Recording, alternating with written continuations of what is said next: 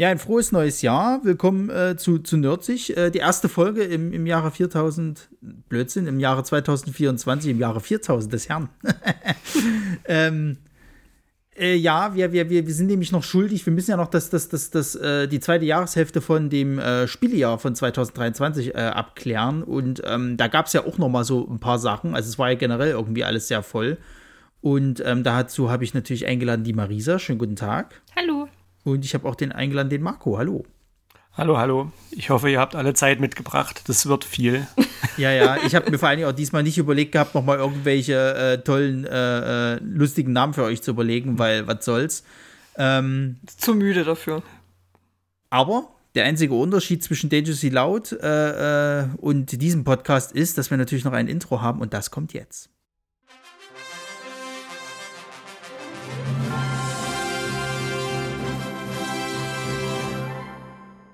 So, da sind wir. Und wir starten relativ sportlich und schnell mit einem kurzen Rückblick, weil tatsächlich, ähm, das ist mir auch erst im Nachhinein aufgefallen, sind noch Spiele äh, äh, gekommen, die irgendwie in der ersten Jahreshälfte kamen. Die habe ich aber erst viel, viel später im Jahr gespielt, weil Zeit und weil es mir auch erst aufgefallen ist. Und ich würde mal kurz den Anfang machen mit After Image. Das kam im April äh, 2023 ist ein Metrovania im, im Anime-Stil mit einer riesigen Map. Du hast irgendwie so ein, so ein leichtes RPG-System mit drin, mit Talentbaum und Hochleveln. Ähm, es gibt verschiedene Waffenarten, du hast halt noch verschiedene Zauber und so weiter und so fort. Die Story ist ziemlich konfus. Ich habe es ja auch nicht begriffen. Es ist wohl so eine Art wie soll ich denn sagen, so eine Art Nier Automata im Sinne von, ähm, dass du halt äh, irgendwie scheinbar auch nur eine Version von vielen bist. Also so ein bisschen Klon-Thematik drin und hast nicht gesehen. Mhm. Und irgendwie geht es schon darum, dass die Menschheit gerettet werden soll und was weiß ich was. Ich habe es nicht begriffen, was soll's. Ähm, ist interessiert aber im Endeffekt das, das, das ähm, Ende des Tages auch niemanden, weil du halt, weil diese Metrovania-Aspekte äh, halt so richtig gut sind. Also du hast halt extrem viel Map, hast halt viel zum, zum Erkunden, äh, wirst halt auch motiviert, viel zu erkunden, kriegst halt nach und nach irgendwelche neuen Fähigkeiten, womit du dann neue Maps, äh, äh, ähm, also zu neuen Punkten kommst halt eben in der Map. Ist auch sehr fordernd, muss man halt tatsächlich sagen. Also du musst an einem bestimmten Punkt auch ein bisschen leveln. Aber an sich hat es halt, also es hat mir wirklich mega Spaß gemacht. Ich habe das halt irgendwie im gesamten Dezember dann eben gezockt. Und gerade hm. nochmal geschaut, sagt mir irgendwie gar nichts. So, kann sein, dass es irgendwie untergegangen ist, aber ja, ja, auch irgendwie gar nichts gesagt. Ja, also Marisa hat es gerade mal offen und es sieht schon schick aus. Äh, auf der anderen Seite sieht es aber auch genauso aus wie ungefähr zehn andere Spiele, die dieses Jahr rausgekommen ja, sind. Ja. Ähm, das, das Blasphemous zum Beispiel war ja irgendwie ganz, ganz groß im Gespräch. Das mhm. sieht sehr ähnlich aus. Und halt diese ja. ganzen 2D-Metroidvania-Dinger. Ähm, äh, da sieht irgendwie eins aus wie das andere. Aber ich muss sagen, das sah tatsächlich schick aus, hat mir aber nichts gesagt. Also vielleicht schaue ich da auch mal rein. Ich weiß jetzt nicht, auf welchen Plattform das ähm, rauskam. Also ich habe es für Steam gespielt. Ich glaube, es gibt es halt auch noch für PS5 und, und, und ich glaube Xbox und bla. Also kriegst du es bestimmt überall sozusagen. Ähm, hm. Ja, vom Stil her sage ich jetzt mal, ich würde es vom, vom, vom Art, vom, vom, vom Look her noch am ehesten mit diesen ganzen hier ähm, Tales of Spielen vergleichen irgendwie. So von diesen Anime-Kram halt im Endeffekt halt. Und ähm, es ist auch nicht so pixellastig, sondern es ist halt eher wirklich alles schön gezeichnet und so. Du mhm. hast halt auch so 3D-Hintergründe, das sieht schon echt schön aus. Ja, also hat mich auch ähm, angesprochen. Das Ding ist halt, und da, da, da, meine ich halt auch mit dem, es ist halt total untergegangen, weil halt so viel rauskam mhm. und ich mich bewusst dann mal mit so äh, Metrovanias äh, von 2023 halt beschäftigt habe. Und dann ist es mir erst aufgefallen. Es ist sonst nirgendwo, in keiner Gameliste habe ich es gefunden oder sonst irgendwas. Also du musst, glaube ich, wirklich schon in diese Art von Spiel halt reingehen und dann dich bewusst damit beschäftigen, dass du davon überhaupt was mitgekriegt hast. Und so ging es, glaube ich, echt viel Spielen dieses Jahr. Mhm. Naja. Aber ein anderes Spiel, was nicht untergegangen ist, äh, und das habe ich halt hauptsächlich durch, durch äh, dich auch mitbekommen, äh, ist dann halt tatsächlich mit so als eins der großen Indie-Games dieses Jahr äh, äh, betitelt wurde, ist Dave the Diver. Erzähl Hat er ist aber schon untergegangen. Findest du? Ja, weil der tauchen geht.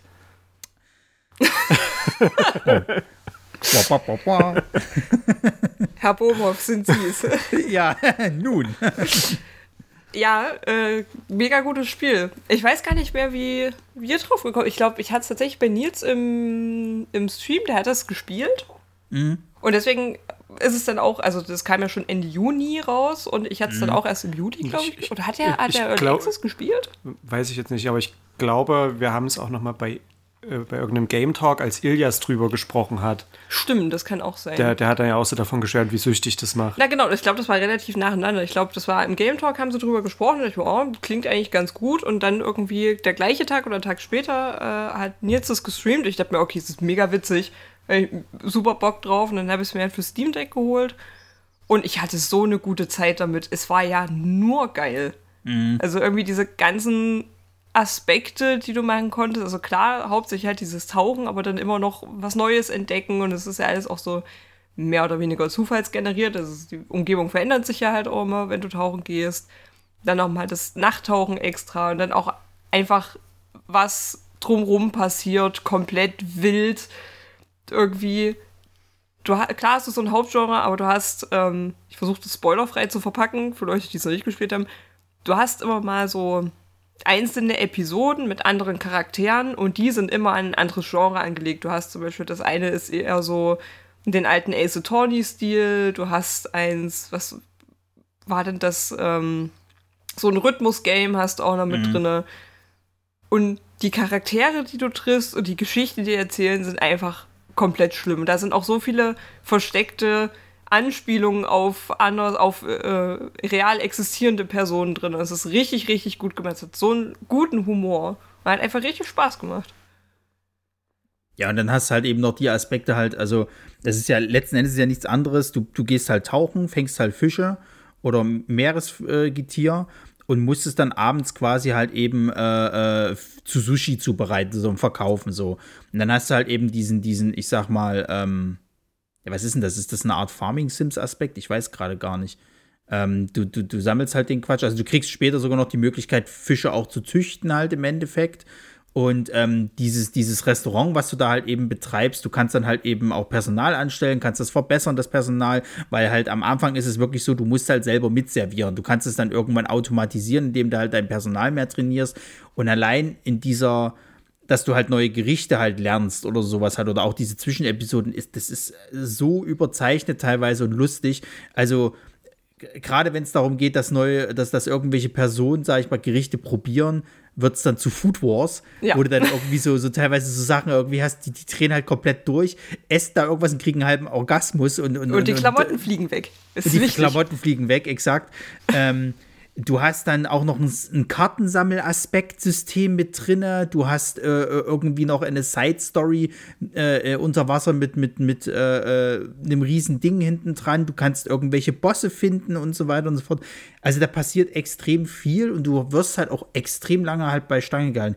Bei mir war es dann tatsächlich so, ich habe das dann irgendwann einfach durchgespielt und habe nicht mehr alle Aspekte halt eben mitgemacht, einfach weil ich dann auch genug hatte halt. Und es hat mich halt auch nicht noch mal reingezogen, weil du ja wirklich halt auch in Stunde gefühlt 80 noch mal was Neues dazu bekommst. So.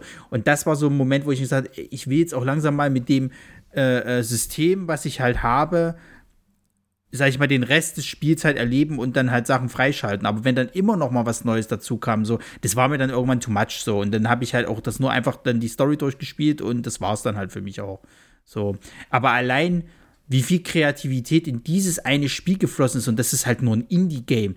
Ey, das habe ich bei, bei, bei AAA-Games vermisst, sage ich ganz ehrlich. Da können sie sich alle mal eine Scheibe abschneiden. Ähm, Na gut, ist halt ja, so ist ja die Frage, ob man es, also kam ja auch auf, ist es wirklich ein Indie-Game, weil die haben ja schon durch, ähm, hat ja irgendeinen, irgendeinen großen Publisher im Rücken noch.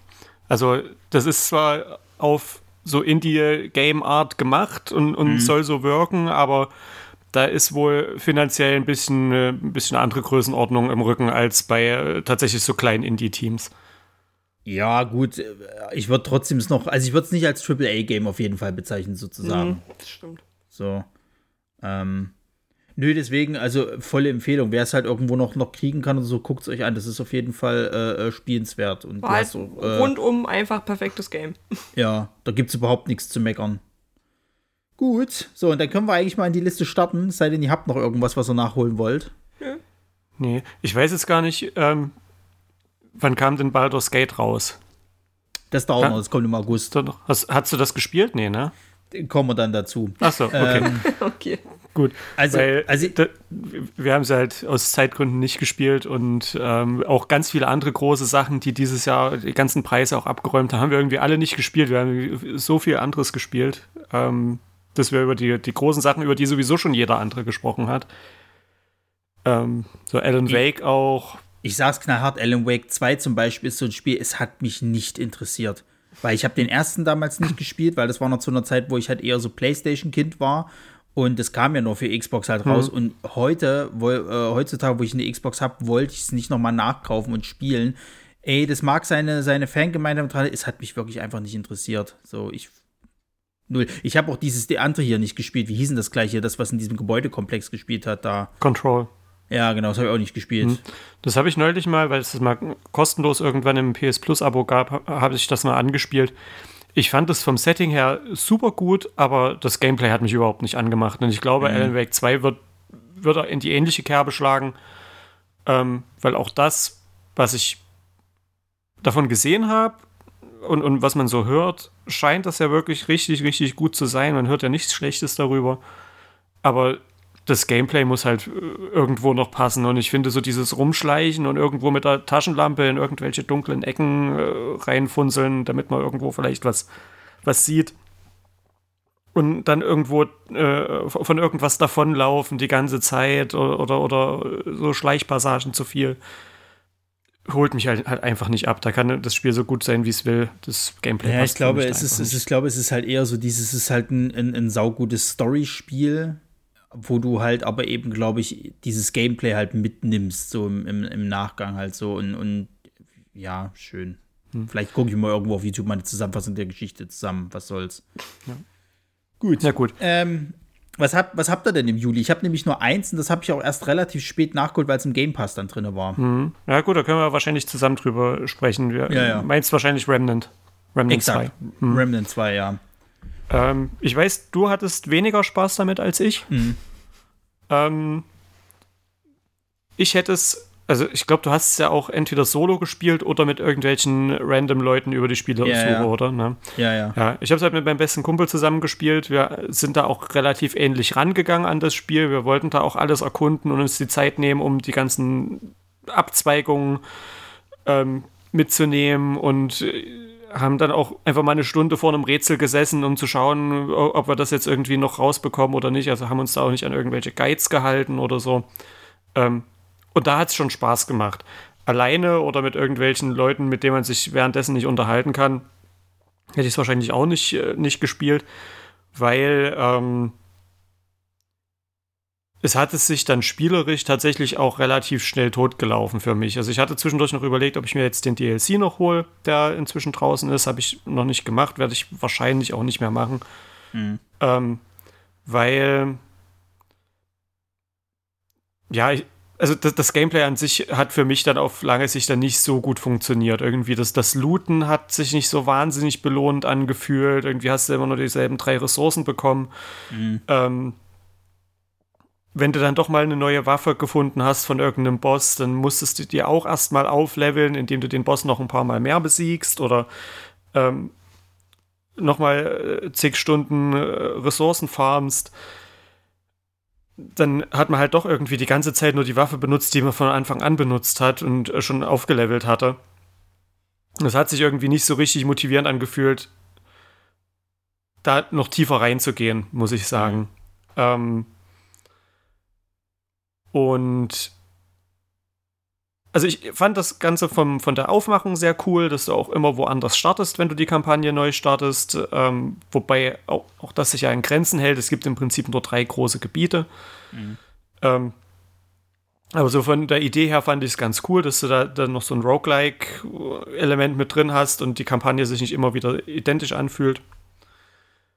Ähm, dass du da diese großen, diese großen Areale hast, wo es ganz viele Abzweigungen und optionale Gebiete gibt. In den optionalen Gebieten gibt es nochmal irgendwie Rätseln, die nochmal neue Türen aufmachen und so weiter. Dass das alles so verschachtelt war, fand ich schon gut gemacht. Also hat mir und meinem Kumpel Spaß gemacht, äh, da zusammen das zu erkunden, aber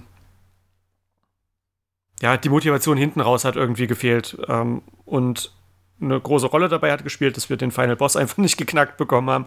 Mhm. Ähm, da habe ich dann irgendwann den Controller frustriert weggelegt, weil ähm, und da habe ich mich auch mit anderen Leuten drüber unterhalten, die tatsächlich auch viel so in Souls-Games äh, äh, unterwegs sind, die da eine hohe Frusttoleranz haben. Die, auch da habe ich Stimmen gehört, die gesagt haben, bei dem Boss haben sie es ein bisschen übertrieben. Ja, ja, da äh, komme ich dieses Jahr eh noch zu einigen äh, Sachen, wenn wir mal von, von Souls-like reden. Aber ich muss auch sagen, ich habe den Vergleich überhaupt nicht verstanden, weil ich habe es immer gehört, ja, Remnant 2 ist halt so, so auch ein Souls-like halt, plus eben, dass du mit Schusswaffen aus. Das fand ich überhaupt nicht so. Also ich weiß auch nicht, ob dieser Begriff mittlerweile so inflationär halt benutzt wird, wenn es mal ein bisschen Dark Fantasy ist und dann halt schwer, ist gleich Souls-like. Das ist es halt nicht. Weil ich muss halt sagen, ich habe halt zum Beispiel gestartet in dieser, ich sag mal, Bloodborne-artigen mhm. Welt, so dieses, dieses mittelalterliche mhm. Städtchen oder wie du es halt eben nennen willst, so. Und an sich hat es für mich sich eher angefühlt wie eine Mischung aus ähm, äh, hier, wie heißt es gleich, ähm, Borderlands und Diablo. So, du hattest halt irgendwie immer deine ganzen verschiedenen äh, extra Dungeons, optionalen Gebiete sozusagen. Das war so der Diablo-Aspekt. Ne? Du konntest ja, äh, glaube ich, wenn du immer in so ein optionales Gebiet bist, konntest du ja verschiedenste Events triggern. Ähm, mhm. Das hat sich halt nie immer gleich angefühlt. Das fand ich auch cool. Ähm, und du hattest halt eben diese, diese äh, äh Border, äh, äh, Borderline, ähm, Borderlands. Borderlands, äh, ähm, äh, Spielmechanik sozusagen drin. Das fand ich halt ganz gut. So, was mir halt überhaupt nicht ge gefallen hat, ähm, das war halt dieses Wellenprinzip an Gegnern. Du hast ja immer dieses Prinzip gehabt, wenn du einen Gegner gesehen hast und hast ihn abgeschossen, dann kam irgendwann so ein, so ein Trötton und dann wusstest du, okay, jetzt kommen erstmal ein Haufen Wellen an Gegner auf dich zu, du musst erstmal gucken, wie du das überstehst. So, das fand ich so frustrierend irgendwann, weil ich dann halt auch gemerkt habe beim Erkunden, dass die halt irgendwann nachspawnen die Leute und dann wieder dieses Ding halt eben kommt. Ich dachte, boah, Leute, lasst mich doch einfach erstmal kurz nach links und rechts gehen, so. Und dafür haben meine Waffen halt auch zu wenig Schaden gemacht, als dass es sich wie bei Diablo angefühlt hat. Okay, das sind jetzt Mobs, die knallst du halt weg. Irgendwie machst du zwei Schuss und dann ist ja Schicht im Schacht. Ähm, das, das, das hat bei mir irgendwie nicht so richtig funktioniert. So, ich muss mal auch sagen, ich habe mir aber aus dem sehr schwer gemacht, weil ich habe halt recht spät erst äh, mitbekommen, dass du ja noch eine zweite Klasse auf deine eigentliche Klasse dazu nehmen kannst, sodass du dann wie so, ein, wie so eine Mischung halt machen kannst. Mhm. So. Ähm, ja, und dann, dann muss ich halt sagen, wie gesagt, die Multiplayer, das hat überhaupt nicht für mich funktioniert. Ich habe es halt mit Randoms dann mal probiert, die wollten halt nur schnell durch und damit hat sich das Thema erledigt gehabt. Und ich kam teilweise manchmal gar nicht hinterher, was müssen wir jetzt eigentlich machen? Oh, der Boss ist schon wieder tot, zack, Feierabend. So. Das, das hat mir gar nicht äh, so richtig gefallen. Und alleine fand ich es manchmal dann irgendwie zu happig, eben durch diese ganzen Gegnerwellen halt eben. Mhm. Und ich kam mit der Controllersteuerung nicht klar. Aber das ist dann halt einfach ein Problem. Vielleicht müsste ich es nochmal am PC probieren. Also ich komme dann, glaube ich, bei so Shooter-Sachen äh, mit Maus und Tastatur einfach besser klar, weil also du musst ja wirklich relativ schnell schon irgendwie äh, zu den Gegnern halt das Fadenkreuz bewegen und ich krieg das mit Controller einfach nicht hin. Mhm. So. Naja. Ja, gut, wenn, man hauptsächlich, also wenn man solche Spiele hauptsächlich mit Maus und Tastatur spielt, ist die Umgewöhnung, glaube ich, auch schwer. Also mein bester ja, Kumpel ja. spielt halt auch die, äh, die ganzen Shooter hauptsächlich am PC. Ich nun überhaupt nicht. Das heißt, wenn es kein Crossplay gibt, dann spielen wir halt zusammen an der Playstation. Und er beschwert sich dann halt auch öfter, dass äh, so Zielen mit dem Controller irgendwie für ihn nicht so geht. Und ich kann es gar nicht anders. Ich könnte überhaupt nicht mit Maus und Tastatur spielen, einfach weil ich es bis auf irgendwelche Echtzeitstrategiespiele habe ich am PC irgendwie so gut wie nie was mit Maus und Tastatur mhm. gespielt. Kannst du nicht auch Maus und Tastatur an die Playstation anschließen? Kannst du machen, ja. Hm, keine Ahnung. du kannst, du kannst ja auch Du kannst ja auch den Controller, das haben wir jetzt auch rausgekriegt, ähm, den Controller von, von der Xbox zum Beispiel per Bluetooth an den PC ranziehen. Du musst ja nicht noch irgendwie was extra installieren oder so, weil es halt Microsoft ist, ne? Mhm. Ja, auch zum Thema Koop bei Remnant muss ich noch mal was sagen. Das war nämlich am Anfang eine Riesenfrechheit. Die haben das Spiel ja mit so einem Early Access ähm, Modell auf den Markt gebracht, wo gesagt wurde, wenn ihr die Deluxe Edition kauft, wo auch die DLCs oder der Season Pass dann schon mit drin äh, wären, ähm, dann dürft ihr fünf Tage eher spielen oder so. Mhm. Finde ich allgemein schon ein beschissenes Modell. Ja. Ich weiß gar nicht, ob wir da schon mal drüber gesprochen haben. So, dies, so, letztes, letztes so, so, dieses, ähm, ja, ja. wenn ihr uns Geld gebt, dann, äh, oder wenn ihr uns mehr Geld gebt, dann dürft ihr drei Tage eher spielen als alle anderen. Finde ich mhm. Richtig beschissenes System. Ähm, aber ich habe mich halt äh, von meinem Kumpel dazu breitschlagen lassen, weil der starten wollte. Und dann hat das einfach nicht funktioniert. Die haben den Multiplayer nicht, nicht richtig implementiert. Es gab keine okay. Funktion zum, ähm, dass du Freunde einladen konntest. Es gab keine Funktion, dass du Freunde in deiner, in, in der, in dieser Übersicht, wenn du, wenn du an diesen Stein gehst und sagst irgendwie äh, Spiel beitreten, dass du mhm. irgendeinem anderen Spieler beitreten kannst, gab es keine Möglichkeit, nach, deinem, nach deiner Freundesliste zu suchen. Die haben wirklich so ganz grundsätzliche Features, die du für einen Multiplayer einfach brauchst, um mit Freunden zusammen zu spielen, hatten die nicht drin. Okay. Das, ähm, also gab es auch äh, ziemliche, ja, ziem ziemlichen Aufschrei äh, in den äh, Social Media Kanälen der Entwickler. Äh, ich hatte das Spiel dann auch erstmal wieder zurückgegeben. Ich hatte es dann, ähm, hatte dann über, über den PlayStation Support einen, äh, einen Refund beantragt, habe das dann auch mhm. bekommen, musste irgendwie einen Link hinschicken zu dem Tweet von den Entwicklern, wo die das quasi ähm, bestätigt haben, dass die und die Features gerade nicht da sind. Und dann habe ich das Geld auch erstmal zurückbekommen und habe mir dann zum Release ähm, und es war ja nicht mehr zum Release fertig. Also ich, ich glaube, das hat dann nochmal nach Release eins, zwei Tage gedauert, bis diese Multiplayer-Probleme behoben waren. Mhm. Ähm, da habe ich mir dann nur die normale Version wiederholt, weil ich erstmal schauen wollte, okay, ich gucke jetzt erstmal, wie es ist, weil diese Deluxe Edition, das, das einzige Verkaufsargument für mich war dort ja, ich will es jetzt halt schon eher spielen. Ne? Mhm. Ähm, und wenn das halt einfach nicht ging, weil der Multiplayer nicht funktioniert, dann ähm, habe ich mir gedacht, na gut, dann brauchst du jetzt auch die Deluxe Edition nicht. Ähm, genau, ja, aber das, das war, war ziemlich, ähm, ja, ziemliche Enttäuschung gleich, gleich zu Beginn. Hat mir das Ganze auch so ein bisschen versaut. Ähm, weil ich mich halt fragen kann, wie, wie, wie kann sowas denn sein, dass du was als also dass, dass du sowas Essentielles, dass das nicht auffällt, wenn du irgendwie so als Entwickler so ein paar Testspiele machst und dann halt sagst, ähm, hier, komm, ich lade dich mal ein, wir müssen jetzt hier mal so eine Multiplayer-Session machen. Sowas mu muss doch vorher getestet werden. Da muss doch auffallen, dass diese Funktion nicht da ist. Naja, da kommen wir, da kommen wir dann nachher noch zu ein paar Sachen. Also, das war ja generell ich weiß nicht, ob ich da jetzt schon, schon, äh, komme ich wahrscheinlich schon ins Fazit irgendwie mit rein, aber das, das ging mir dieses Jahr so auf die Eier, wie viel unfertig, wie viele Spiele halt einfach auf den Markt gekommen sind. Und dann jeder irgendwie so schreit, so, ja, bestes Spielejahr ever. Nee, war es nicht, Leute. Also wirklich, äh, ein gutes Spieljahr ist für mich eins, wo ich halt einfach von mir aus ja viele Spiele kriege, aber die dann auch fertig auf den Markt kommen. Und das war so ein Problem dieses Jahr. Das hatte ich bei so vielen Titeln, wo dann immer hieß, ja, wir müssen mal nochmal nachpatchen und so. Und das ist ja mittlerweile Standard geworden. Ja, so. ich glaube, das, das wird auch nicht mehr besser. Nee, das glaube ich auch nicht. Aber das macht halt auch madig, weil dann brauchst du dir auch kein Spiel hm. mehr zum, zum Release holen, sondern wartest halt irgendwie einen Monat. Also ich habe dann nachher ein Beispiel, das war ganz extrem. Aber, haben wir ähm, auch noch. aber, aber schließ mal Remnant 2 erstmal ab. Habt ihr sonst genau. noch was im Juli? Nö. Also ich habe nicht so, nee. ich habe Dave the Diver gespielt und sonst nicht. Sehr gut, weil ich habe nämlich tatsächlich auch nicht viel. Ich habe da eigentlich, ich habe glaube ich wirklich nur Dave the Diver zu dem Zeitpunkt oder ich hatte oder ich hatte noch mit Diablo zu tun, ich weiß es nicht mehr, aber ähm, ich hatte äh, in dem Juli halt nichts von den weiteren Titeln halt eben gespielt. Hm. Ähm, nee, ich habe auch nur, auch na, nur ich, Remnant. Ich, ich hatte äh, das Steam Deck dann so ein bisschen für mich entdeckt und habe dann halt ja so alte Sachen nachgeholt. Ja, ja. Wo ich dann wollte schon immer mal spielen und habe dann so kleine Indie-Titel nach, die in meiner Bibliothek rubbeln, mhm. einen nach dem anderen gespielt. Also. Na, für mich ging es ja dann tatsächlich erst im August so richtig los. So. Und ähm, um dann gleich mal so den, den großen Löwen aus dem, aus dem äh, Käfig zu lassen, Baldur's Gate 3 ich hab's noch nicht gespielt und ich will's gerne spielen. Und ich weiß, das wird ein super geiles Spiel. Es hat wahrscheinlich auch Spiel des Jahres alles verdient und so weiter. Mich hat's aber so geärgert, dass die gesagt haben: Ja, okay, passt auf, für die Xbox-Version und gerade für die Series S wird's kein Couch-Koop geben, weil ich will dieses Spiel mit Resa halt zusammenspielen, weil wir sind halt mhm. halt beide große Dungeons and Dragons-Fans. wir hatten ja damals schon von, von Lariant ähm, dieses ähm, hier Divinity äh, Original Sin gespielt.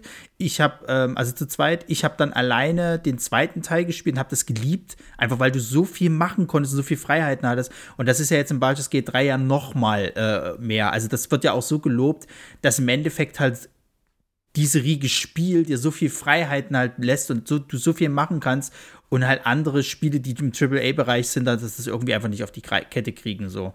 Ähm, ich habe aber jetzt rausgefunden, zur Rettung des Spiels, dass es halt eine Variante gibt, am PC kannst du es Koop spielen, wenn du zwei Controller hast. Dadurch, dass wir halt die Xbox da haben und zwei Controller, kann ich es per Bluetooth anschließen. Jetzt kann ich es halt mit Razer dann endlich spielen und ich werde es auch definitiv jetzt demnächst mal nachholen. So.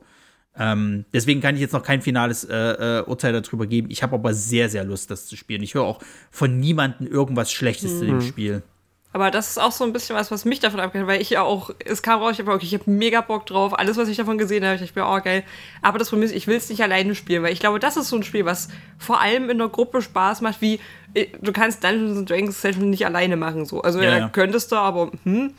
Aber ich glaube, das ist so ein Spiel, was vor allem in der Gruppe irgendwie mehr Spaß macht. Und ich hätte halt gern irgendwie eine feste Gruppe, weil das, das, das ist auch wieder das Problem, wir sind alle erwachsen, wir haben leider alle immer viel zu viel zu tun und viel zu wenig Zeit. Du brauchst mhm. eine feste Gruppe, mit der du dich mindestens einmal die Woche vielleicht mal einen ganzen Abend hinsetzt, weil du musst ja auch was schaffen. Und wenn du in der Woche irgendwie zwei, drei Stunden nur Zeit hast, brauchst du wahrscheinlich mhm. trotzdem noch ein Jahr, bis du durch bist. Mhm. Ähm, und ja, dann, wenn ich so hört, dass Leute nach 80 Stunden immer noch in Akt 1 sind, weil es einfach so ja. viel zu tun gibt. Mhm. Und dann musst du halt gucken. Dann hat jemand keine Zeit. Also ich glaube, es geht dann nur bis zu vier Leute. Ja, ja, also du hast, glaube ich, eine Party von vier Leuten. Genau. Beim, beim, Multiplayer bin ich mir nicht sicher, ob es sogar nur bis drei geht. Das weiß ich halt nicht genau. Nee, ich glaube vier war. Also ja, wenn ich, vier ist, wäre es ja super. Ähm, das Ding ist halt, was ich jetzt rauskriege, also ich meine, das muss man ja den auch äh, äh in Ehren halten. Die sind ja gerade wirklich daran interessiert, da immer wieder Updates zu geben, immer noch mal was nachzubessern, so, aber nicht im Sinne von, dass es halt zu Release scheiße war und die mussten es erstmal also ganz fixen, sondern das Spiel war zum Release top, da auf, auf, auf, auf gut. Also ich glaube, es gab so mal ein paar kleine Bugs, aber das war eher weniger jetzt irgendwie der Rede wert. Und jetzt eher machen sie noch so Sachen, okay, wir machen jetzt mal noch so kleine Verbesserungen wie, es wird halt ein Cross-Save-Feature geben. Ich glaube, das ist sogar schon da. Es wird sogar in Zukunft ein Cross-Play-Feature geben. Das, was da ja viele halt drauf, haben. Ja. So, und wenn es dieses Crossplay-Feature halt gibt, dann bin ich wirklich am überlegen, ob ich sage, okay, pass auf, weil ich weiß, Couch-Koop kannst du jetzt nicht noch jemanden zusätzlich aus dem, aus dem ich sag mal, mhm. Internet oder, oder Netzwerk zu, dass ich halt sage, okay, pass auf, dann machen wir es so. Einer hat die PC-Version bei uns, der andere hat es für die Xbox und dann gibt es halt noch jemanden, im Zweifelsfall du, der es für die Playstation hat, dann könnte man sich wirklich nochmal zusammensetzen und ja. halt eben äh, das, das zu, zu dritt äh, spielen. Weil das Schöne ist ja auch an dem Spiel, da ist ja jeder Playthrough nicht der gleiche halt. Eben wie es bei einer D&D-Kampagne ist, du kannst theoretisch eine komplett neue Kampagne anfangen und hast nie denselben Scheiß im Endeffekt. Das, was mich ja beim, beim Wiederspielwert von vielen Spielen ja stört, es ist ja trotzdem derselbe Quatsch nochmal mhm. in grün so. Und ähm, das macht es dann halt auch noch mal spielbar. Also ich habe von vielen Leuten gehört, die sind mittlerweile bei ihrem dritten Durchgang im Endeffekt. Und da denke ich mir so, okay, krass. Also ich hab, bin jetzt nicht so der Typ, der ja, erstens das und zweitens, ich bin jetzt nicht so der Typ, der jetzt sagt halt irgendwie, ich spiele das jetzt irgendwie mehrmals durch. So, war ja bei Dark Souls nicht mal mehr, obwohl ja auch gesagt wird, dann bei New Game Plus geht es erst richtig los und Zeug. Naja, also äh, wir haben es auf dem Schirm, wir behalten es im Auge und ähm, vielleicht sagen wir mal dann im 24 so irgendwie rückblicken, wir haben es jetzt gespielt und freuen uns. Mal gucken. Super, so. Ganz kurz, Marvel Snaps. Äh, das war sowas, da wurde ich durch, durch Toni und ein Paperback so ein bisschen jetzt dazu angestachelt, weil das gab es ja irgendwie für, für iOS und das ist dann jetzt im August für PC endlich rausgekommen. Ey, ich habe es mir kurz angeguckt, ich fand es ganz kurz schön und dann war es so wieder weg. es, ist, es ist halt ein Kartenspiel, Kinder. So, es macht auch irgendwie Spaß, aber ich habe auch so ein bisschen das Problem gehabt, dass ich äh, relativ schnell keinen Stich mehr gesehen habe in diesen Online-Spielen und ich war auch echt schlecht, was diese Deck, Deck zusammenbauen halt irgendwie anging und ich habe dann irgendwie keinen Bock mehr gehabt, mich da so intensiv noch mit reinzusetzen, weil dann irgendwie noch anderer Kram kam. Artwork ist aber sehr schön. Kann ich halt schon allein dadurch mal empfehlen. Also wer, wer, wer so für, für ein Handy-Mobile-Game braucht, der kann sich auf jeden Fall runterballern. Und ich glaube, so eine Runde geht auch nicht lange, also maximal so drei bis fünf Minuten. Kannst du mal schnell auf dem Klo machen und dann du. Ja, ich glaube, wenn ich, wenn ich großer Marvel-Fan wäre, wäre ich da sehr anfällig für. Mhm. Ähm, das ist so ein bisschen meine Rettung, dass, dass das an mir vorbeigeht. Unsere Rettung. äh, ähm, ja. Weil Karten, Kartenspiele bin ich ja immer gern dafür zu haben. Und ja, ja. Ähm, was ich aber halt gelesen habe, ist, dass bei Marvel Snap das Monetarisierungssystem wohl sehr anspruchsvoll sein soll. Ist jetzt mittlerweile ganz ähm, schön schlimm geworden, ja. Also, also gibt es andere, andere Kartenspiele, die sich bestimmten Vorwürfen über, dass alles immer teurer wird und dass man so Free-to-Play überhaupt nicht weit kommt. Ähm, dass selbst die im Vergleich zu Marvel Snap immer noch spielerfreundlicher sind. Mhm. Ähm, also ich kann es nicht aus erster Hand sagen, weil ich es, wie gesagt, nicht gespielt habe. Ähm, aber von dem, was ich gelesen habe, muss es wohl sehr ins Geld gehen, wenn du dort tatsächlich was erreichen willst. Also du kannst es, du kannst es theoretisch auch ohne Geld machen. Du hast aber zum Beispiel das Problem, dass der ja ähm, dieser, dieser ähm, Event-Content, was halt so Sachen sind, dass es neue Charaktere gibt und sowas halt, das bleibt dir halt einfach verwehrt, mhm. wenn du kein Geld investierst. Und diese Karten sind für viele, ich sag mal, Decks, die halt dann irgendwie auch immer gut gewinnen und sowas, halt sind die essentiell. Und da stehst du dann halt eben da nur mit dem Zeug, was du halt hast. Ja. Na gut, irgendwie muss ich so ein Free-to-Play-Spiel ja finanzieren, ne? Na, selbstverständlich, also, ja. Also ich sag mal so, ich, es ist, es, ich habe nicht so viel jetzt mich da, da, da reingesetzt. Ge, äh, halt. Ich weiß halt, dass, dass die beim Paperback, also Toni, schon mal ein bisschen was investieren. Es gibt auch öfters mal so Angebote, wo du halt tatsächlich irgendwie eine gute Karte kriegst und gleichzeitig irgendwie noch diese Währung und hast nicht gesehen, für vielleicht so 5 Euro rumgerechnet. Kann man mal mitmachen. Ich habe es aber noch nie gemacht. Ich habe ja noch nie für so ein Free-to-Play-Spiel irgendwie mal Geld ausgegeben, weil ähm, ich eigentlich immer gucken will. Weil ich habe immer das Problem, irgendwann huckt es mich nicht mehr und dann habe ich halt Geld investiert und dann, ne, so ist es halt wie weg. Aber ja, das ist halt auch so eine Diskussion, ne? Ich meine, wie, für wie viel gibt man sinnlos Geld aus und da hat er auch nichts davon gehabt. So. Also, ja, naja, ich, oder auch wenn du dir ein ganz normales Spiel kaufst für 70 Euro oder so, spielst es einmal durch und dann verstaubt im Schrank. Ja, dann hast du trotzdem 70 Euro ausgegeben für im Prinzip nichts, weil du es nie wieder anfasst. Ja, ja. Ähm, also ist im Prinzip das Gleiche. Muss man immer schauen, wie viel, wie viel Stunden Spielspaß und Spielzeit bekommst du für jeden ausgegebenen Euro. Und dann kann man auch sagen, okay, für so ein Free-to-Play-Spiel, was ich 100 Stunden spiele, kann ich trotzdem mal ein paar Euro ausgeben. Ja, ja. Ja, und selbst wenn ich es dann irgendwann nie wieder anfasse, hatte ich trotzdem eine, eine gute Zeit damit und ähm, die Euros damit quasi nicht verschwendet. Ähm, so versuche ich immer ranzugehen. Wenn ich irgendwie merke, okay, ich habe jetzt hier schon 20 Stunden gespielt, dann kann, kann ich auch mal irgendwie äh, 5 Euro dafür ausgeben. Na, bei dem Ding ist es halt so, ich habe jetzt bei vielen gehört, die müssen halt irgendwie mal was für das Endgame tun, weil das halt einfach nicht richtig vorhanden ist. So, weil das ist halt sehr repetitiv, es ist langweilig und du verlierst relativ schnell die Lust. Ich weiß und, gar nicht, ob, ja ob da irgendwas in, in Richtung äh, kompetitiver Szene, ob da was passiert mit Meisterschaften oder so, weil nur äh, das ist ja im Prinzip das Endgame von solchen Spielen, dass du ja. irgendwie versuchst, du den höchsten Rang zu erreichen und wenn du dann den höchsten Rang erreicht hast, qualifizierst du dich für irgendwelche Events, wo es dann tatsächlich irgendwas zu gewinnen gibt oder so. Ja, ich glaube, das sind gerade so Wünsche. Ich glaube, das fehlt tatsächlich irgendwie noch. Mhm. Jetzt ist es halt eher, dass du halt dann so Boxen freischaltest, wo eventuell eine Variante äh, von deiner Karte drin ist und dann eben Währung und das war's halt so. Mhm. Naja. Gut, was soll's. Äh, habt ihr noch was im August? Ja, ich habe noch zwei hab Titel, noch, aber. Ja, ich habe noch, ähm, also fangen wir mal mit Atlas Fallen an, glaube ja. ich. Oh ja, bitte. Ähm, ich fand das. Oder willst, willst du anfangen? Du ich habe schon, ich, ich hab, hab schon so viel erzählt.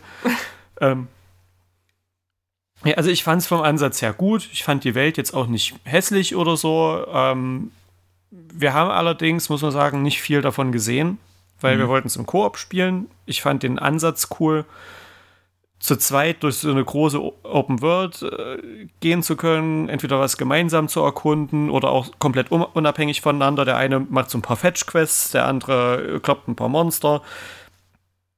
Konnte man dort alles machen, hat auch funktioniert, wenn es denn funktioniert hat. Komischer Satz. Ähm, das Problem war im Koop, ähm, vielleicht liegt es an unserer Internetleitung, an unseren Router-Einstellungen, keine Ahnung, weil wir haben ja inzwischen öfter mal bei, äh, bei so Multiplayer-Spielen Verbindungsprobleme. Mhm. Ähm, aber das generelle System, wie man dort eine Koop-Session startet, war einfach so seltsam, weil du, du kannst nicht einfach sagen, ähm, gehst in deine Freundesliste, siehst, dein, dein Freund spielt ähm, Atlas Fallen und gehst, hast dann irgendwie so eine Beitreten-Funktion. Da hat es nur das Spiel gestartet, aber du bist nicht in sein Spiel reingekommen du konntest auch nicht einfach ähm, nicht, nicht einfach so jederzeit den äh, äh, jemanden aus deiner Freundesliste einladen, sondern du musstest eine quasi so einen Online-Multiplayer-Kanal aufmachen, danach eine Freundschaftseinladung, äh, äh danach eine Spieleinladung an deinen Freund verschicken, der musste das annehmen, dann ist der in so ein Ladebildschirm gekommen und äh, konnte deinem Spiel beitreten. Theoretisch. Das, das Problem war nur, ähm, du hast diesen Kanal aufgemacht, hast die Einladung versendet, dann hat es bei uns immer so ein paar Sekunden gedauert, manchmal auch ein bisschen länger, bis die Einladung überhaupt rausgegangen und bei dem anderen angekommen ist. ehe der dann diese Einladung annehmen konnte und in diesem Ladebildschirm war, hat es bei dem ersten schon wieder angezeigt, es kam keine Antwort, wir machen den Kanal wieder zu. Oh, Und dann konntest du halt auch nicht mehr beitreten. Dann war das Ding gegessen. Ja. das Also selbst wenn, nicht, wenn der andere dann die Einladung angenommen hat und äh, durch den Ladebildschirm ist, kam dann irgendwie, konnte keine Verbindung aufgebaut werden, starte Spiel und dann hast du halt wieder dein, dein Solospiel gehabt.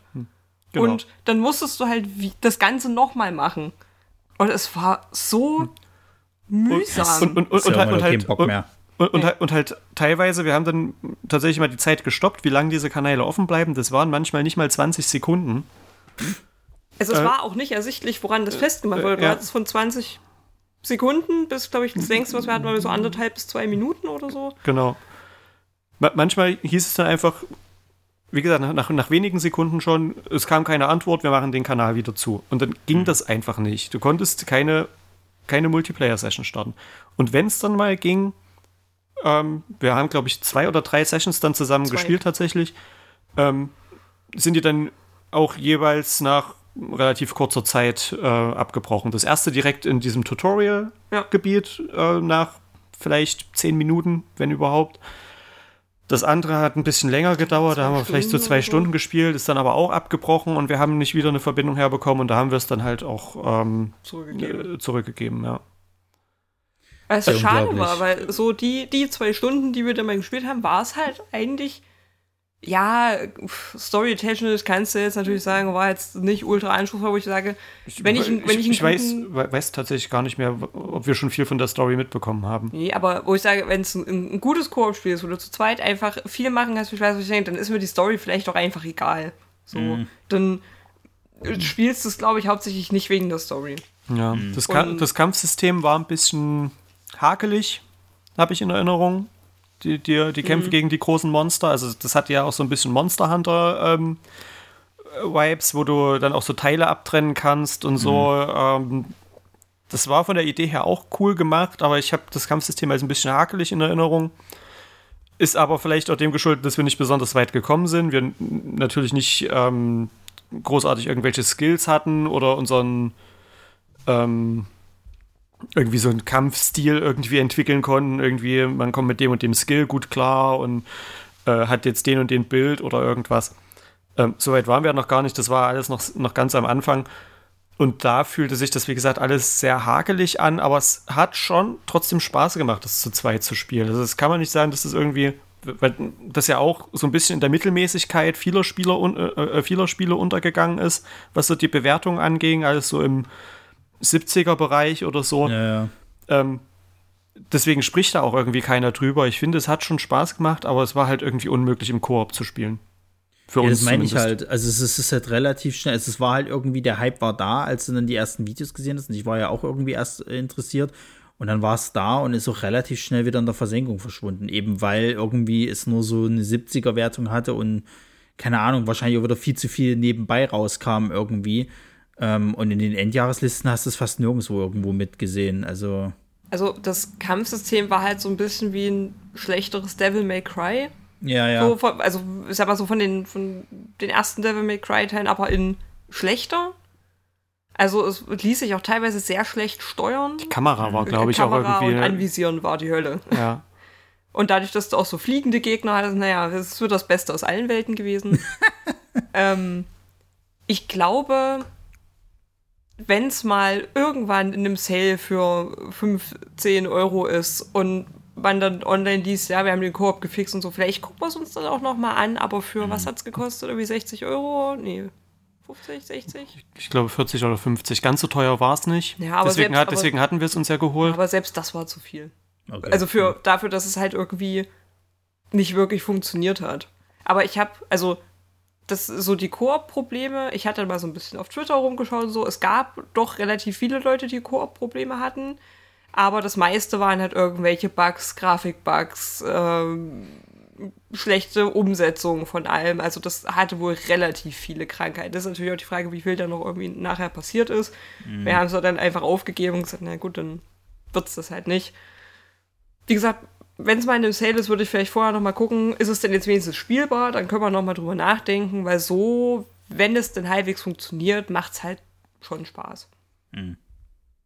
Mal sehen. So das, das Traversal war auch, war auch gut. Also so die, das ist ja so der, der Selling Point gewesen von dem, von dem Spiel, dass du da irgendwie so die, über den Sand so gleiten kannst Genau, und, ja, und dich ja. da irgendwie schnell von A nach B bewegen kannst. Das hat schon gut funktioniert. Ähm, Generell so das Bewegungs. Äh, gen, ge, Gameplay genau, das, das, das, das hat schon Spaß gemacht. Ähm, ja, es ist schade, dass es einfach an, an technischen Mängeln mal wieder gekrankt hat und äh, deswegen ein Spiel, was eigentlich in der Theorie wirklich hätte gut sein können, ähm, ja, jetzt halt einfach nicht so gut war. Mhm, naja. Gut, ähm, ich würde ganz kurz zu Blasphemous 2 was sagen wollen. Mhm. Ähm, weil du ja meintest halt, dass, dass, dass das halt so ähnlich war wie, wie, wie, ähm, wie After Image.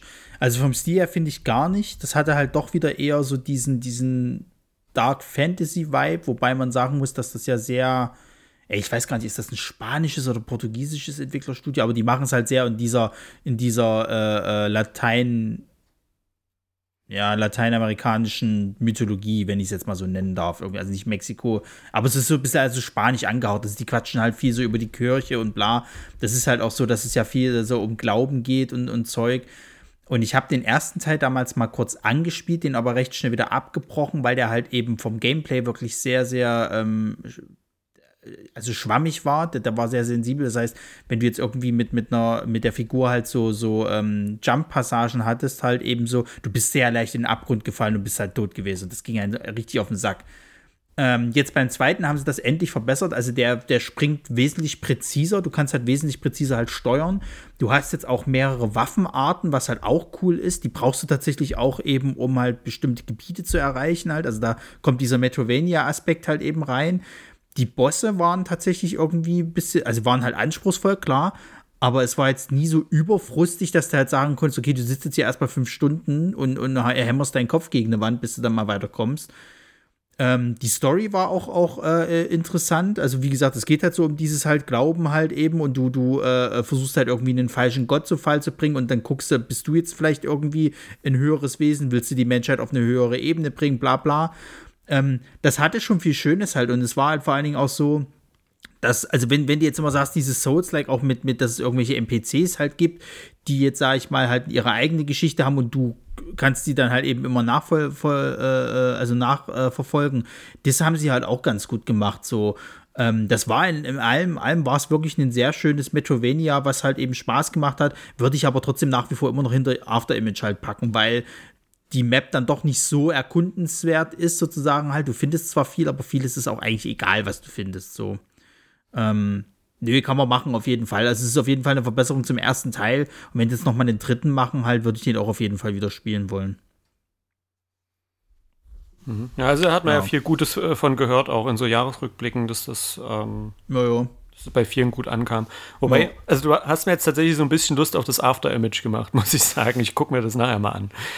Ich kann's, Äh, kann, ich kann habe hab ja ja jetzt erst Persona 4 angefangen, da habe ich noch so 80 Stunden vor mir. Danach, ähm, Das ist ja auch nicht so, dass, dass schon nächstes Jahr jetzt bald im Januar jetzt hier schon die nächsten großen gefühlt 100 plus Stunden Dinger ja, kommen. ja, ja. ähm, genau. Ich habe noch was, da hatten wir uns vorher drüber unterhalten. Ähm, WrestleQuest. Ich hab's nicht gespielt, Du- weil ich so viel Schlechtes dann immer gehört habe im Ja, Nachgang. ja, es war tatsächlich auch, ich fand die Idee sehr, sehr cool. Ähm, das Ganze, also ich weiß nicht, hast du Yakuza 7 gespielt? Also dieses Like a Dragon, Ja, ja, ich hab's Äh, mal angespielt. ja. Ja. wo du ja ein, so, so ein rundenbasiertes JRPG-Gameplay in einem Setting hast, wo, wo es eigentlich nicht hinpasst. Genau. Und das war hier halt genauso. Du hast quasi ein, ein ganz klassisches äh, rundenbasiertes Rollenspiel mit äh, Moves, die du lernst, die du, ähm, äh, die du dann in Kämpfen ausführst, äh, in einem Setting von einem Wrestling-Spiel. Und Kämpfe finden halt immer so im, im Ring statt und so weiter. Ähm, in der ganzen Welt dreht sich irgendwie alles um Wrestling. Und ich finde, man hätte dort ein richtig cooles Spiel machen können, aber hat an so ziemlich allen Enden versagt. ähm, es war alles unglaublich langsam. Die Figur hat sich, also auf der, auf der Welt, unglaublich langsam bewegt. Wenn du, selbst wenn du den Rennmodus aktiviert hattest, also irgendwie Quadrat gedrückt hältst oder ich weiß jetzt nicht, welche Taste es war, ähm, läuft er halt so, wie wenn du in anderen Spielen schleichst. Mhm. Das war einfach nur alles sehr langsam und träge. Ähm, die Kampfanimationen genauso, es war alles so langsam, es dauerte alles so lange. Ähm, du hattest bei jeder Aktion, die du machen musstest, hattest du noch so ein Quicktime-Event. Mhm. Ähm, oder, oder so, so Timing-basierten äh, Bonus, wie bei Sea of Stars, werden wir nachher bestimmt nochmal drüber sprechen. Ja, ja. Ähm, nur bei Sea of Stars haben sie es wesentlich besser umgesetzt irgendwie. Da, da ging alles viel schneller von der Hand. Wie gesagt, mhm. dort hat es hat einfach alles lange gedauert. Es hat sich alles unnötig langsam und, und zäh angefühlt. Und das Schlimmste war eigentlich, wie es halt im, im äh, Wrestling so ist, wenn du einen Gegner besiegen willst, dann musst du den pinnen. Mhm. So, das heißt, du musstest immer noch mal eine extra wenn du, nachdem du den, den, eigentlich besiegt hast, die Energie auf Null gebracht hast, musstest du nochmal einen Extrazug machen, wo du so einen Pin durchführen musstest. Der Pin war wiederum an so ein Quicktime-Event gebunden, wo du dreimal richtig treffen musst. Machst du das nicht, kommt der Gegner wieder hoch, hat wieder Energie, du musst ihn nochmal besiegen, äh, nochmal so ein Pin-Quicktime-Event machen. Mhm. Ähm, das ist vielleicht die ersten zwei, drei, vier Stunden nicht nicht weiter schlimm, aber nach 20 Stunden nervt es dann irgendwann. Mhm. Ähm, und ich, das, wäre alles, was, was okay gewesen wäre, wenn wenigstens die Story irgendwie gepasst hätte. Man hätte ja einfach so was ganz Klassisches machen können. Da ist irgendeiner, dessen Traum ist, ist irgendwie Pro-Wrestler zu werden, irgendwann bei WrestleMania anzutreten oder so. Ähm, und du musst mit dem halt irgendwie in, irgendeinem, äh, in irgendeiner Kneipenschlägerei starten und dich halt so langsam durch irgendwelche Regionalligen oder so hocharbeiten, bis du irgendwann ähm, halt auf der großen Bühne stehst. So, so eine klassische Story hätte man ja machen können. Stattdessen hat man das aber so fragmentiert und immer zwischen unterschiedlichen Handlungssträngen. Also du hattest nicht einen Protagonisten, du hattest mehrere. Mhm. Ähm, da wurde immer an für mich teilweise vollkommen willkürlichen Stellen im Spiel hat dann plötzlich die Handlung zu der anderen Gruppe geskippt. Äh, immer wenn du gerade irgendwie gedacht hast, okay, jetzt nimmt hier die Handlung so ein bisschen Fahrt auf, hast du plötzlich wieder die andere Gruppe gespielt für fünf Stunden und das hat alles so, so unnötig fragmentiert, dass du am Ende gar keiner Handlung so wirklich folgen wolltest, weil du jedes Mal wieder rausgerissen wurdest. Mhm. Also man hat dort ein, einfach eine, eine einfache Formel unnötig verkompliziert und das Spiel damit schlechter gemacht. Mhm. Ja, gut, Wrestling ja. hatte ja dieses Jahr generell halt irgendwie so, so ein Auf und Ab, weil ich weiß noch, im, im, im Juni, Ende Juni kam ja dieses AEW Fight for Error, wo sie ja auch irgendwie alle ganz groß angekündigt haben, ja, das wird die Wrestling-Welt äh, im Spielesektor wird das revolutionieren, weil wir haben die alten Entwickler von dem WWE No Mercy irgendwie, was ja damals auf N64 kam oder, oder sowas halt, äh, äh, haben wir dazu geholt und das war ja so damals das Spiel. Es war halt nix. So, es war halt so ein Arcade-Fighter, der halt irgendwie auch nix äh, so richtig. Also, das hat nichts besser gemacht als diese 2K-Sachen äh, von der WWE, und selbst die jetzt sind jetzt schon ausgenudelt so. Also da war, hatte ich eigentlich gedacht, okay, WrestleQuest, das, das ist dann vielleicht mal wieder ein neuer Aspekt und, und da kann man mal irgendwie wieder so ein bisschen auch Wrestling im Spielesektor halt irgendwie und, und dann, als ich, also was ich so gesehen habe, so diese ganzen Negativ-Reviews, die auch eben so gesagt haben, so ja, ist halt ein Spiel, so das vergisst du relativ schnell, wie du auch eben meinst, es dauert halt alles viel zu lange und wer hat die Zeit dafür in einem Jahr, wo irgendwie Diablo 4, äh, äh, ein zweites Breath of the Wild, also hier Tears of the Kingdom kam, irgendwie Lights of P und dann, was weiß ich nicht, was noch alles so. Also, das ist, puh, naja. Ja. Ich habe es mir halt einfach dann ge ge geknickt. Was soll's. Ja. Ich, ich konnte es dann am Ende auch nicht durchspielen, weil ähm, das Spiel an einer Stelle sich ständig aufgehangen hat. Das hatte ich auch gehört, dass es dann auch so Bugs gab, die halt auch vor allem entweder du bist nicht weitergekommen oder dass es deinen ganzen Spielfortschritt halt gelöscht hat. Hm. Da hab ich so, nee. sowas heißt ja wie eh wie die Pest. Nee, da, das zum Glück nicht, aber ich habe es dann irgendwie dreimal versucht, äh, das, äh, mein, mein, mein Spiel zu laden. Irgendwie habe ich gedacht, vielleicht liegt es daran, in welcher Reihenfolge ich mit wem, mit welchem NPC spreche mhm. oder kann das irgendwie sonst wie beeinflussen, aber es war immer so ein Punkt, ich musste storymäßig in so ein Haus reingehen, da gab es dann eine Cutscene, also Cutscene in Anführungszeichen, so ein Dialog, der stattgefunden hat. Und in dem Moment, wo ich aus dem Haus wieder rausgehe, wird der Bildschirm schwarz und hängt sich auf. Das, an, an dem Punkt kam ich nicht mehr weiter. Und das war dann auch der Punkt, wo ich gesagt habe, ja gut, dann soll es halt nicht sein. So gut war es dann halt auch nicht, dass ich das jetzt nochmal von vorn mache. Hm, naja. Gut, dann kommen wir mal zu dem ganz, ganz großen äh, Ding, was zumindest für uns beide im August halt wichtig war, nämlich Sea of Stars. Ähm, das ist ein, ein, ein, ein äh, JRPG, aber im Stile von so Secret of Mana. Ich meine, wir hatten es ja letztes Jahr jetzt schon gehabt hier mit äh, Chained Echoes, was ja wirklich so, mhm. so ein, wirklich eine riesen Überraschung war. Und die hatte ich halt auch dieses Jahr mit Sea of Stars. Ich habe von vielen gehört, dass es am Ende dann doch nicht so ihrs war, weil sie meinten halt so, ja, es klaut halt von allem im Endeffekt halt und bringt halt nie so richtig einen eigenen Bogen mit.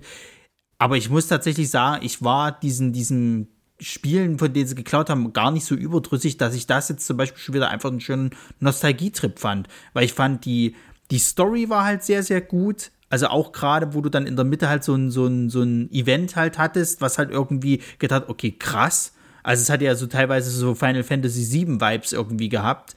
Ähm, du wurdest motiviert, fand ich, das Spiel auf 100% zu machen weil du kannst ein Ende halt freispielen, aber du kannst natürlich auch nochmal die 100% in das Spiel reinstecken und kriegst dann nochmal ein, ein viel geileres Ende halt sozusagen, was auch wirklich sehr belohnt halt ist. Es gibt wahnsinnig viel zu entdecken. Ähm, ich finde die, die Auflevel-Thematik nicht nervig, weil du halt nicht so viele Systeme reingeknallt kriegst, sondern es ist halt so, du hast halt die paar Sachen, die du updaten kannst, so. Du musst gar nicht so viel grinden, sondern du kommst mit der Story auch immer weiter voran, sozusagen halt, dass das halt nie in so ein, so ein, so ein, äh, ähm, äh, äh, Ding ausartet, dass du jetzt erstmal fünf Stunden irgendwo dich hinstellen musst und, und Gegner kaputt hauen musst. Und ähm, Charaktere waren schön. Irgendwann kriegst du ja sogar dann noch die Fähigkeit, dass du halt, also es sind ja mehrere einzelne Inseln sozusagen, dass du halt irgendwie äh, nicht nur mit einem Schiff am Anfang von Insel zu Insel machst, sondern auch irgendwann später fliegen kannst. So. Das fand ich halt alles geil. Also das war, war bis dato mein Spiel des Jahres fast, würde ich fast sagen, weil das halt mich so reingezogen hat. Also ich habe da auch wirklich einfach alles gemacht, was du machen konntest und hatte an jedem Aspekt halt Spaß, nichts hat genervt, war geil.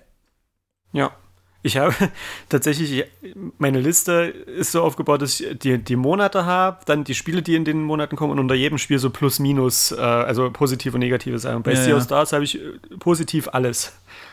ja. Weil es war tatsächlich so, die, die Story wird ja so ein bisschen kritisiert als, mh, hm, ist nicht so besonders. Ich finde, die Story hat halt einfach Tribut gezollt an das Storytelling von den Spielen damals. Genau. Du, du, musst nicht irgendwie 50 Twists drin haben. Der eine, der drin war, oder na, zwei eigentlich. Äh, mhm. Erst das mit den Mentoren und dann, wenn du plötzlich die, äh, da so in die, in die andere Welt kommst und alles so ein bisschen Sci-Fi-mäßig ja, ja. wird.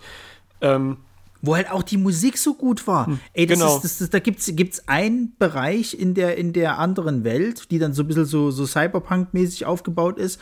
Ähm, da war so ein geiler Synthie-Soundtrack drin, da habe ich gedacht, okay, krass, das, das, das, da gucke ich jetzt noch mal, vielleicht haue ich es mir in die Spotify-Liste, sage ich ganz ehrlich, ich habe es nicht gefunden, was soll's. ja, also ich fand, fand die Story, die hatte keine Längen, irgendwie, es ist in regelmäßigen Abständen immer irgendwas passiert, wo du denkst, okay, ich möchte wissen, wie es weitergeht. Ja, ja. Ähm, das Gameplay äh, fand ich gut. Äh, hört man ja auch manchmal so. Man benutzt immer nur dieselben Attacken. Auf der anderen Seite, wenn du viele andere Rollenspiele siehst, dann äh, startest du halt mit einem Feuerzauber, lernst irgendwann einen stärkeren Feuerzauber und benutzt nur noch den. Dann mhm. lernst du irgendwann noch stärkeren Feuerzauber und benutzt nur noch den. Also macht dann am Ende auch keinen Unterschied, ob du von Anfang bis Ende den gleichen, äh, die, die gleichen zwei Skills benutzt oder einfach immer den besten, der dir gerade zur Verfügung steht. Ja, ja. Also ähm, fand ich überhaupt kein Problem, dass, ähm, dass die Charaktere da jetzt nicht alle drei Level eine neue Fähigkeit gelernt haben oder so. Und ähm, ja, ich mochte, mochte die Charaktere alle, also wirklich alle. Es gab da keinen, den ich irgendwie nervig fand oder so. Ähm, die Minispiele, die, äh, die es gab, äh, fand ich, äh, fand ich gut. Also auch dieses, ähm, was wie so eine Art mit, mit diesen Schachfiguren ja, ja. musste ich mich so ein bisschen reinfinden, weil ich am Anfang nicht so ganz verstanden habe, wie es funktioniert, aber irgendwann kam man dann rein. War ja auch was, was man dann machen musste, um das Tour-Ending zu bekommen, glaube mhm. ich. Ähm, äh, hat, hat mir auch Spaß gemacht. Ich habe dann im Nachhinein ja auch das, das True-Ending noch, noch ähm, nachgeholt. Ich habe es nicht auf 100% gespielt, also ich habe jetzt nicht mhm. alle Trophäen geholt, ähm, weil ich dafür nochmal die komplette Welt abgrasen äh, müsste nach irgendwelchen versteckten Schatztruhen oder so. Äh, ganz so viel Lust auf so Sammelkram hatte ich dann doch nicht, aber das Spiel hat mir wirklich von vorn bis hinten richtig viel Spaß gemacht und ähm, es ist, glaube ich, so mein liebstes Retro-Style-Rollenspiel oder Retro-Style-Spiel im Allgemeinen, was jemals rausgekommen ist nach der originalen 16-Bit-Ära. Ne? Also mhm. gibt es so ein paar, wo man vielleicht auch ein bisschen Nostalgie getrübt, äh, die besser in Erinnerung hat, als sie sind, aber die immer einen, so einen besonderen Platz für einen haben. Aber von, von allem, was so die letzten 10, 15, meinetwegen auch 20 Jahre rausgekommen ist, die so ein bisschen diesen 16-Bit-Charme wieder, wieder aufleben lassen wollen, war das einfach von vorn bis hinten das beste Spiel, was bisher rausgekommen ist. Kann, ja. kann nichts Schlechtes darüber sagen. Ja. Ich fand es auch schade, dass das halt doch auch in den, in den Endgame-Jahreslisten halt so, so, so spärlich beachtet wurde halt. Mhm. Also ähm, es ist halt einfach auch dem geschadet, dass es halt dann doch so viel qualitativ guten Kram gab. Aber ähm, du musstest auch da wieder eher gucken, äh, was es denn dieses Jahr halt irgendwie so an JRPGs sozusagen, also wieder in speziellen Listen gucken. So. das fand ich ein bisschen schade, ehrlich gesagt. Naja, was soll's. Okay, ähm, damit sind wir beim August zumindest durch. Ich weiß nicht, ob, ob ihr noch irgendwas hattet. Ähm äh, ich habe noch Immortals of Avium gespielt. Das ist dieses Ding von, von, von, EA, was so ein bisschen als Call of Duty mit Magie ähm, beworben ja, wurde. Stimmt. Da hatte ich was, auch noch einen Trailer gesehen, ja. Was, was ich ein bisschen irreführend fand, weil ja, du benutzt die Magie quasi wie eine Schussfeuerwaffe. Ich fand es vom Gameplay her, konnte man es eher so ein bisschen mit ähm, God of War vergleichen. Mhm. Es war eher so ein God of War mit Magie. Okay. Also, aber du hast so in Ego-Sicht gespielt eigentlich. Du, du hast in Ego-Sicht gespielt, ja. Ähm, aber ich finde halt, wie, wie die Level aufgebaut waren, haben, hat mich mehr an die neuen God of War-Teile erinnert. Du hast halt so Open ah, ja. Schlauch-mäßig, so, so äh, etwas größere Areale, mhm. ähm, die du theoretisch straight deinem Weg entlang einfach bis zum Ziel langlaufen könntest, bis, bis der nächste Storypunkt kommt. Aber du hattest auch abseits ganz, ganz viel mit Rätseln, mit äh, so äh, Bewegungsmechaniken, hast dann irgendwie so ein Enterhaken-artige Magie bekommen, äh, wo du dich äh, dann von, von A nach B noch über irgendwelche Schluchten oder Berge oder so ähm, langhangeln konntest. War auch so ein bisschen Metroidvania eigentlich, wenn man so mhm. sieht. Du lernst später neue Möglichkeiten, dich fortzubewegen. Ja. Ähm, wo du, wodurch du dann in älteren Gebieten nochmal neue, neue Wege frei machen kannst. Ähm, ja, und wie gesagt, du hast halt irgendwie an jeder Ecke hast du irgendwie dann noch so ein paar äh, Schalterrätsel, irgendwie hast du so drei verschiedene Arten von Magie, die du auf irgendwelche Leuchtfelder äh, schießen musstest, dann hat sich dort was bewegt, dann ging da mal eine Brücke runter und so weiter. Ähm, und auch hier also hat, glaube ich, auch eher nur so mittelmäßige Bewertungen bekommen. Dafür, dass ich Mittelmäßigkeit erwartet habe, war ich echt positiv überrascht. Also hatte, ich hatte mhm. viel Spaß mit dem Spiel. Ähm, ich mochte die Story und die Charaktere. Bei den Charakteren kann man jetzt wieder sagen, ah, die sind alle so ein bisschen auf cool gemacht, fand ich aber gar nicht so schlimm in dem Spiel. Also gab es andere Spiele, die, die das schlimmer und äh, schlechter versucht haben. Also ich fand die Charaktere eigentlich äh, alle ganz gut gestaltet. Auch, also charakterlich. Ähm, wie gesagt, ich hatte viel Spaß da, damit, die, die Areale zu erkunden. Die waren auch abwechslungsreich. Du hattest ähm, so Höhlensysteme, warst mal in so einem Vulkan drin, dann hattest du offene, äh, offene so ganz normale Naturgebiete, irgendwelche Dörfer.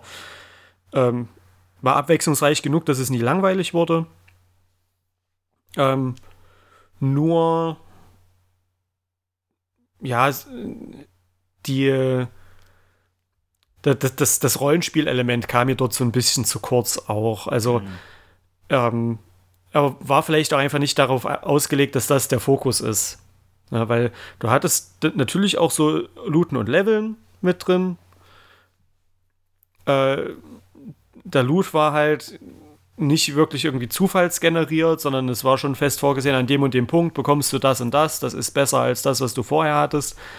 Ähm, sodass du jetzt nie so die Idee hattest zu sagen, ich besiege jetzt mal noch die und die Gegnerhorden, vielleicht lässt irgendjemand noch was Besseres fallen oder so. Mhm. Äh, das war da halt einfach nicht, nicht so. Du kriegst deine Ausrüstung in, ähm, in fest vorgegebenen Schatzkisten und das ist dann schon recht linear aufgebaut, dass du, je weiter du im Spiel fort, äh, vorankommst, kriegst du ganz bewusst die und die Fähigkeiten oder die und die Aufwertung für deine, für deine Magie. Ähm, das war ein bisschen linear, hatte ich gehofft, dass es ein bisschen mehr zufallsgeneriert ist wie bei, bei einem Loot-Shooter oder so. Aber das war dann vielleicht einfach meine falsche Erwartungshaltung. Mhm. Aber ansonsten muss ich sagen, eine der, der positiven Überraschungen für mich, weil ich halt wirklich nicht viel davon erwartet habe. Und ich es mir dann eigentlich, ich weiß gar nicht, warum ich es mir dann eigentlich geholt habe, weil es ist ja nicht so, dass im August nichts rauskam. Wer weiß. Äh, ähm, aber ich hatte es mir dann, ach, ich glaube, ich hatte es im September dann nachgeholt. Es kam im August raus, aber ich habe es im September gespielt. Ja. Und wie gesagt, es war, ich, ich hatte eine gute Zeit damit und ich würde es am ehesten mit ähm, den neueren God of War-Teilen vergleichen, was, was Leveldesign oder was, was so die, die Welt angeht. Hm. Na gut, so, dann jetzt aber September. So. Ähm, da könnt ihr gerne rausbrechen, weil ich habe äh, nur ein einziges Spiel im September gespielt und das würde ich als Abschluss nehmen, weil das ähm, dann äh, so die zwei Souls-Likes dann für dieses Jahr sind und ähm, da habe ich viel zu erzählen. Also haut gerne raus. Wer fängt denn an? Ja, du. Wir, wir ja, mach du mal, weil, weil du, du, du man, man, möchte meinen halt so, es ist irgendwie die Marco Ronny Show. naja, ich habe halt wirklich sehr viel, also ich glaube, ihr könnt euch nicht vorstellen, wie viel Zeit ich in Dave the Diver verbracht habe. Naja, ähm, aber auch in anderen kleinen Indie-Titeln. Äh, September war dann aber schon wieder gut. Ich, äh, als wir im Urlaub waren, äh, kam Rune Factory 3 Special raus. Also das, naja, Remake ist es nicht, eher so ein Remaster vom, vom dritten Teil, den ich ja eigentlich schon im Urlaub spielen wollte. Dann aber gedacht habe, ah, ist ja auch Quatsch, den jetzt im Urlaub zu kaufen, wenn wir irgendwie im Urlaub sind. Holst du, wenn wir zu Hause sind. Habe ich dann auch, glaube ich, direkt am ersten Tag gemacht. Ähm, war auch wieder gar nicht so einfach, weil in letzter Zeit so kleine neue Sachen nicht mehr im namhaften Elektronikladen vorne rumstehen, sondern dann geht da jemand, oh, da muss ich mal am Lager gucken, ob das noch da ist. Und ich dachte, ja, nu. aber ich habe es dann nach Hause geschleppt und hatte eine sehr gute Zeit damit, aber was ich so ein bisschen, also vielleicht spiele ich die Rune Factory Teile auch falsch, aber ich war so schnell durch damit die Story ist halt nicht so lang und auch nicht so kompliziert und wenn du es richtig machst, bist du so schnell, so krass overpowered und dann rennst du dort halt einfach nur noch durch und dann war ich halt auch, glaube ich, nach zwei Wochen oder so, wenn das reicht. Hast du die Credits gesehen? Hast gesagt, ja, okay, gut, dann haben wir jetzt alles. Prima. es ist schon schön gemacht. Ich mag ja auch den Stil. Also Rune Factory 5 hat man ja schon drüber gesprochen, war ja eigentlich eher so ein bisschen enttäuschend in, mhm. in allem. Ähm, und die 3 war aber sehr gut. Es gab so ein paar Sachen, wo ich denke, Quality of Life-Änderungen hätte doch einfach mal mit übernehmen können. Ähm, was man in der 4 sogar schon hatte, wo ich denke, kannst du mir nicht sagen, dass es so schwer gewesen wäre, das rückwirkend für die 3, wenn er die schon neu macht, irgendwie nochmal mit reinzunehmen. Mhm. Das fand ich ein bisschen schade. Das hat sich teilweise ein bisschen sperrig gemacht mit so einzelnen Sachen. Aber insgesamt kannst du ja über die Wound Factory-Serie nichts Schlechtes sagen. Es ist ein gutes Gameplay. Es ist halt Farming Sim und Adventure. So gibt wahnsinnig viel zu erkunden. Teilweise recht fordernde Bosskämpfe. Ist schon ich, ist ein gutes Spiel. Ich, ich finde da ja immer das Crafting-System am besten. Ich finde, das ist. Das macht so viel Spaß. Weil du. Weil es eigentlich sehr einfach ist wirfst zwei Materialien laut Anleitung zusammen und kriegst irgendwie ein neues Schwert oder so. Aber du kannst dann halt jeden Gegenstand halt immer noch aufwerten oder schon beim, beim Herstellen noch zusätzliche Gegenstände äh, mit in das Rezept packen, damit äh, das Bonuseffekte bekommt und so weiter. Also du kannst da so viel machen und dahinter stecken auch irgendwie ganz komplizierte Berechnungen, wenn du, wenn du Gegenstände mit der und der Seltenheit oder der und der Qualität äh, mit, mit verwertest zum Aufwerten. Ähm, dann bekommst du irgendwann plus 100 Angriff dazu oder irgendwie sowas. Also du kannst das Spiel da halt auch sehr schnell, und ich glaube, das ist das, was du meinst, mhm. ähm, wenn, wenn, man's, wenn man weiß, was man da tut und wenn man das gezielt ähm, ausnutzt, dieses ganze Crafting-System, ist man relativ schnell sehr, sehr stark. Mhm. Ähm, und dadurch, dass die, dass das Crafting-System in allen Teilen eigentlich immer gleich funktioniert, ähm, wenn du es einmal gelernt hast, also ich habe Rune Factory 4 sehr viel gespielt, auch dieses Jahr habe ich es nochmal neu durchgespielt, weil, weil, ich das sehr schön fand. Ähm, wenn, wenn du es einmal kannst und es in allen anderen Teilen äh, anwendest, wirst du halt sehr schnell sehr overpowered. Okay. Wo ich sagen muss, ich mache das ja immer alles nicht. Ich spiele ja die Sachen einfach nur wie der größte Noob der Welt, nämlich, ja, macht Schaden, nehme ich mit. So wie ich auch Pokémon spiele. Ähm, das Ding ist aber, dadurch, dass du ja immer die Möglichkeit hast, wenn du in ein, in ein Gebiet wechselst, dass ähm, Truhen auftauchen können, der du halt krasse Ausrüstung findest. Und dann ja. findest du halt ganz am Anfang irgendwie ein Schwert, was 500 mal mehr Angriff hat als äh, den Käsepiekser, den du gerade in der Hand hast, denkst du, okay, dann nehme ich den. Und dann rauschst du halt irgendwie durch die ersten drei Dungeons und denkst, ja, okay, vielleicht war es so nicht gedacht, aber jetzt sind wir einmal hier. Hm, naja. Ähm, und das ist finde ich, in der 3 viel, häufig, äh, viel häufiger passiert, als es dann in der 4 oder der 5 hatte, dass du halt wirklich auf diese random Kisten äh, triffst, wo halt wirklich absurd krasser Loot drin war. Und ich dachte, das, ja, okay. Also, entweder haben sie es dir da wirklich sehr einfach gemacht oder ich hatte einfach super viel Glück, weiß ich nicht. Aber hat trotzdem Spaß gemacht, also trotzdem gerne gespielt. Ich mag die Charaktere, die da drin vorkommen. Das ist generell in der Rule Factory-Reihen, die, äh, die NPCs, die du triffst, sind alle toll geschrieben, haben ihre eigenen Geschichten, sind alle irgendwie zwischen ultra witzig und sehr süß. Also macht schon Spaß. Ist, ist ein schönes Spiel, kann man nicht meckern. Naja, so, was gab's noch? So, Willst, willst du, obwohl wir, wir haben, haben wir, wir haben Fay Farm gespielt, auch wieder Farming, Sim, Adventure, Hybrid. Ähm, haben wir für die Switch gespielt. Ähm, ich habe da so ein bisschen gemischte Gefühle dabei, weil es ist an sich ein sehr gemütliches Spiel, weil du keinen Zeitdruck hast. Hm. Ähm, also du, du hast nicht irgendwie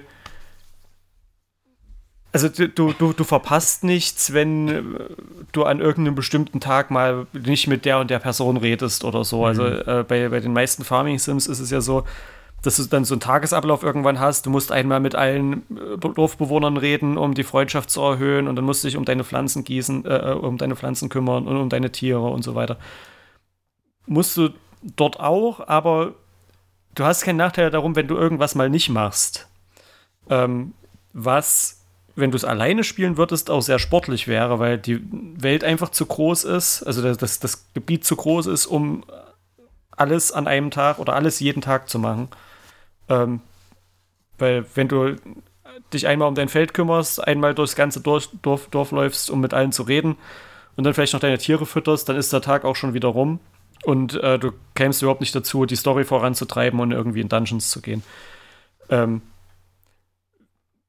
das fühlt sich für, würde sich für mich aber halt irgendwie auch falsch anfühlen. Ich weiß nicht, das ist so, so eine Gefühlssache. Wenn, wenn ich so ein Spiel spiele, dann will ich so meinen Tagesablauf haben, wo ich jeden Tag meine Checkliste abarbeite und so eine Routine drin habe.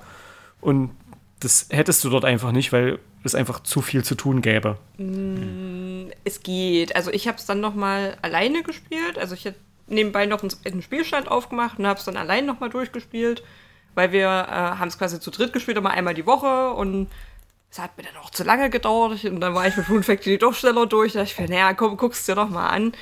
Ähm, es geht, weil du wenn du, wenn du im Multiplayer bist, hast hat jeder so ein bisschen, der eine macht das, der andere macht das, aber dann kannst du so ein bisschen absprechen, wer was macht. Wenn du es alleine spielst, musst du es ja alles irgendwie unter einen Hut kriegen. Du kannst irgendwann eine Art Routine entwickeln. So, grast morgen früh erstmal die ganzen wichtigen Sachen ab, die du auf jeden Fall machen musst, so um die Tiere kümmern, Pflanzen gießen, bla bla.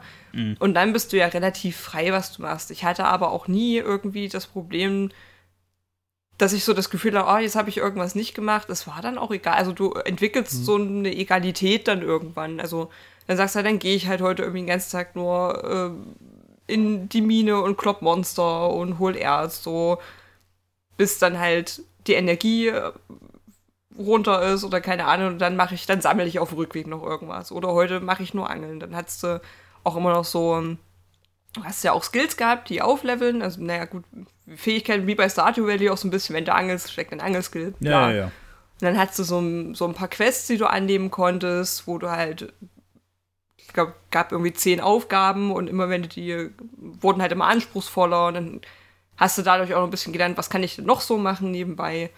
Äh, sowas habe ich dann noch ganz viel gemacht. Aber das waren alles Sachen, die konntest du alle nebenbei machen. Also dann habe ich halt irgendwie die angenommen, wenn ich eh in die Mine gehe, so dann nehme ich halt irgendwas an mit Bau so und so viel Erz ab. Ja, komm, machst du mit. Also das ging dann schon irgendwann. Wenn du dich so von dem Gedanken gelöst hast, okay, ich muss jetzt alles machen, ging es dann doch relativ gut, auch alleine. Mhm. Ja, ich äh, vergleiche es dann halt immer mit Moon Factory, wie ich das spiele. Mhm. Da mache ich halt immer, ich gehe früh auf mein Feld, kümmere mich um meine Pflanzen geht dann eine Runde durchs Dorf, rede mit jedem Dorfbewohner, damit die Freundschaft mit jedem so langsam steigt. Und macht dann den restlichen Tag äh, dann halt Story, Dungeon, Level grinden, keine Ahnung. Mhm. Ähm, und diese Art von, von Routine, wenn, wenn die in dem Spiel halt nicht, nicht umsetzbar ist, weil du einfach lernen musst, dass dir Sachen egal sein können, passt nicht dazu, wie ich so ein Spiel spiele. Deswegen äh, fand ich es gut, das im Multiplayer zu spielen, wo ich weiß, okay, ich kann früh einfach direkt in die Mine gehen, äh, Monster kloppen, Erz einsammeln, die Story vorantreiben, weil die Story treibst du quasi voran, indem du diese, diese Minen erkundest. Ähm, während äh, Marisa sich um die Tiere kümmert und irgendwie angelt und irgendwelche Nebenquests erfüllt oder so. Ähm, also ich fand, im Koop hat es, hat es sehr gut funktioniert. Allein würde ich es halt wahrscheinlich nicht spielen, weil einfach dieses, dieses Gefühl, nicht alles zu schaffen, würde mich, mich da einfach stören. Hier muss man mhm. mal sagen, sehr gut funktioniert der Koop tatsächlich. Also klar, es gab immer mal so, so ein, zwei hakelige Dinge, hier aus Menü nicht richtig angezeigt, hier konnte ich einen Gegenstand nicht verwenden, so aber es war jetzt nie so, dass es dann wirklich doll unspielbar war, eigentlich. Ja, genau. Also, also wir hatten am Anfang das Problem, dass wir auf unterschiedlichen Versions- äh, äh Softwareversionen gespielt haben und deswegen nicht, nicht zustand, äh, die, die Gruppe zustand, äh, ja, zusammenbekommen haben. Das war unser Problem. Ähm, aber sonst hat ah, das ganz gut, wenn einer macht die Welt auf, dann wird eingeladen und äh, also du, du hast dann aber auch ein festes, du kannst dann nicht sagen, beim nächsten Mal macht jemand anderes äh, die Welt auf, sondern du hast eine feste Welt, die der Host gestartet hat und der muss die dann auch nochmal starten und alle anderen einladen. Ja, okay. Aber Was, wenn du aber mit einer festen Gruppe spielst, ja auch egal ist am Ende. Ja. Aber das hat hm. gut funktioniert. Genau, das hat gut funktioniert. Auch, dass jeder so seine Quests machen konnte, konnte die dann aber auch für alle gelten. Ja, ja also so, wenn es heißt, bring der und der Person fünf Möhren, dann äh, konnte einer die fünf äh, Möhren dort abgeben und jeder hat die Belohnung dafür bekommen. Oder der Story-Fortschritt ging dann halt für alle. Ähm, War gut. Das, das hat gut funktioniert. Cool, cool. Genau. Haben wir noch? so, was habt ihr noch? Äh, ich würde ganz, ganz, ganz schnell was abhaken. Äh, der erste Pokémon-DLC für mhm. Popo und Karmesin. Karmesin, danke. Äh, ich schon alles vergessen. Ja, war okay. Ist halt, also, naja, das Problem ist halt, das hatte man ja bei Schwert und Schild schon, die Pokémon-DLCs waren jetzt halt nicht der Renner. Das war halt so, ja, ist nett, aber naja. Ähm, war auch nochmal auf dasselbe, du hast ein neues Gebiet gehabt, war dann hier so, ja, kommen noch ein paar andere Pokémon dazu, wo du dir vorher schon das, ah, wäre cool, wenn es die noch gibt. Die Story ist halt kompletter Quatsch, müssen wir nicht drüber reden, aber das erwarte ich auch. Äh, war einfach schön, du hast irgendwie noch, noch mal eine neue Open World bekommen. Das war auch tatsächlich ein sehr großes Gebiet nochmal, was du bekommen hast, aber es war nicht super anspruchsvoll. Ich glaube, ich war auch in zwei Tagen durch. Also ich habe irgendwie zwei Abende gespielt, glaube ich, und ich glaube, am zweiten mhm. Abend habe ich dir dann schon irgendwie in, in Bildschirm hingehalten, jo, hab's geschafft, gut, dann war es das wieder. Also war halt nicht die Welt.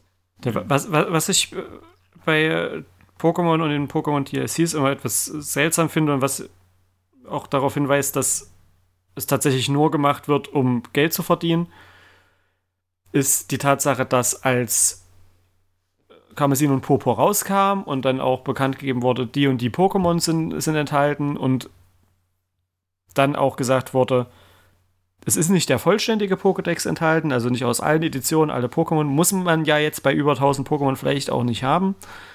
Ähm, aber als Grundworte angegeben, dass man aus Speicherplatzgründen konnte man nicht den kompletten Pokédex irgendwie implementieren, was ich kompletten, für kompletten Quatsch hielt, damals schon. Ähm und jetzt äh, kommen halt die DLCs raus, der zweite ist inzwischen ja auch schon draußen und ich meine, inzwischen kannst du einen Living, äh, also einen, einen, kompletten Pokédex voll machen. Mindestens über diese, diese Funktion Pokémon Bank, die du dir zusätzlich auf der Switch noch runterladen kannst, kannst du dir einen kompletten Pokédex machen. Was ja mhm. dafür spricht, es geht. Ihr wollt es nur nicht. Ihr, ihr wollt es nur nicht, ihr wollt halt die, die zusätzlichen Pokémon halt hinter DLCs verstecken. Also äh, erzählt mir halt nichts. Dann steckt das Geld, was wir euch geben, wenigstens bitte in bessere Grafik. Das wäre nett. Aber naja. Ja. ja, also hm. wir kommen ja. dann nachher noch zum zweiten. Das wird auch schnell gehen. Sehr gut. Ähm, ich habe noch, ich, ich habe noch eine große Enttäuschung. Oh. Tut, tut, tut, mir auch ein bisschen weh, darüber zu sprechen. Ähm, es, es kam raus Dragon Quest The Adventures of Die. Ja, ja, ja. Das war, ähm, also Dragon Quest begann ja als Spielereihe in den 80ern. Daraus gab es dann irgendwann, ich weiß nicht wann, äh, haben die einen Manga gemacht. Den Manga haben die, äh, gab es dann eine Anime-Adaption dazu. Und basierend auf diesem Anime haben die jetzt wieder ein Spiel gemacht. Und ich habe mit dem Spiel so ein bisschen das Problem, was du mit One Piece hattest. Nämlich, dass du quasi nur von Cutscene zu Cutscene getrieben wirst. Zwischendurch mal ganz minimales Gameplay. Und das Gameplay war halt nicht mal gut. Also du hattest so äh, ganz normales Action-Gameplay, ähm, Third Person, also bist du in Monsterhorden rein, hast die, hast die verprügelt. Ähm, und das Gameplay hat sich aber komplett schwammig angefühlt. Ähm, du hattest auch so ein, so ein Ausweich- und Parry-System, was nicht so richtig funktioniert hat, weil du konntest zwar so äh, Perfect Dodges machen, wo dir dann auch angezeigt wird, oh, Perfect Dodge, gut getimed. Und wenn du aber, wenn der Gegner aber so eine Attacke gemacht hat, die vielleicht aus drei oder vier schnell hintereinander folgenden Treffern besteht, bist du halt nur dem ersten ausgewichen und die anderen haben dich trotzdem getroffen, wo ich mir denke, dann das, dann kannst du so lassen. Dann kannst du es auch lassen. So lassen. So, so lassen. Also, das, das, das Kampfsystem hat halt so überhaupt nicht für mich funktioniert. Es war. Es, es hat sich nicht gut angefühlt. Ähm, wie gesagt, man hat dort nur die Story nachgespielt, die ähm, in dem Anime erzählt wird. Aber auch nur in den Kämpfen hast du selbst gespielt. Alles andere wurde in Cutscenes erzählt, oft auch nicht mal bewegte Cutscenes, sondern einfach nur Standbilder. Ja, ja. Ähm, sehr, sehr lange Cutscenes, also teilweise wirklich so, hm. wenn, wenn du zwischen einem Kampf und dem nächsten hast du so vier Cutscenes und hast eine halbe Stunde halt einfach nur irgendwelchen Standbildern zugeschaut. Ja, das ist wie, also, ist wie bei One Piece. Also es war, war komplett unverhältnismäßig, was da zwischen zwischen Cutscenes und äh, tatsächlichem Gameplay äh, passiert ist. Und du hast ja dann einfach nur irgendwann laufen lassen, weil. Ja. Ja. Das Ding ist halt, ich frage mich halt immer bei den Sachen, weil ich hatte das jetzt auch im Plauschangriff, hatten die auch zum Beispiel über das One Piece Spiel geredet so und, und Gregor meinte so, ja, es hat ihm schon Spaß gemacht und ja. so weiter und fort, ja. aber bla. Und auch Viet hatte das irgendwie, und ich meinte, ich dachte mal so, was, was, also spielen wir denn unterschiedliche Spiele oder was, weil, weil, was, vielleicht ist es halt auch der, ich bin halt kein, kein Freund von diesen, ähm, oh, wie heißen die Graphic Novel Spielen so, mhm. weil ich möchte spielen, ich möchte nicht die ganze Zeit Text durchlesen und nur zwei Charaktere sehen, so, kann ja auch ein Buch lesen, sage ich ganz ehrlich so, ich, das, das, das, es kriegt mich halt einfach nicht. Und bei One Piece war das ja wirklich ein richtiges Problem halt, dass du ein bisschen gelaufen bist, Cutscene, bisschen gelaufen, Cutscene, Kampf, Cutscene. Und ich, wirklich, und, und das Ding ist halt, ich habe dann auch mal so geguckt gehabt, so wie es dann so, so, so ähm, im weiten Spektrum war. Und viele Spiele gehen gerade in diese Richtung und es scheint niemanden zu stören. Und ich verstehe es hm. halt einfach nicht so. Vielleicht bin ich auch wirklich einfach nicht mehr die Zielgruppe von dieser Art von Spielen. Ja. Also, ja, Graf äh, Visual Novel ist äh, tatsächlich gar nicht, gar nicht so weit hergeholt. Ja, nicht, also, Gra nicht Graphical Visual, ja. Mhm. Aber es, es war wie gesagt, es war minimales Gameplay, du hattest null freie Erkundungsmöglichkeiten. Also mhm. es war mhm. nicht mal so, dass du gesagt wurdest, okay, du musst jetzt in das und das Königreich gehen, jetzt hast du mal eine etwas offenere Welt, durch die du durchlaufen kannst, um dorthin zu kommen, sondern du wurdest quasi nur auf einer großen Weltkarte, hattest du so, so Marker, die hast du angeklickt und entweder war, hat sich dahinter eine Cutscene verborgen oder halt ein Kampf. Und ich würde sagen so, du hattest vier Cutscenes, einen Kampf, vier Cutscenes, einen Kampf, so ungefähr. Mhm.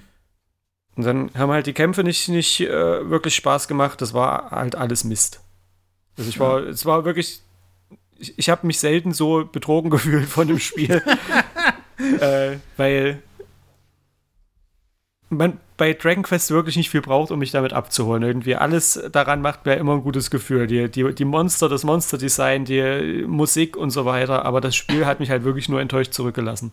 Ja, so ein Ding habe ich dann auch später noch, aber da komme ich ja gleich dazu.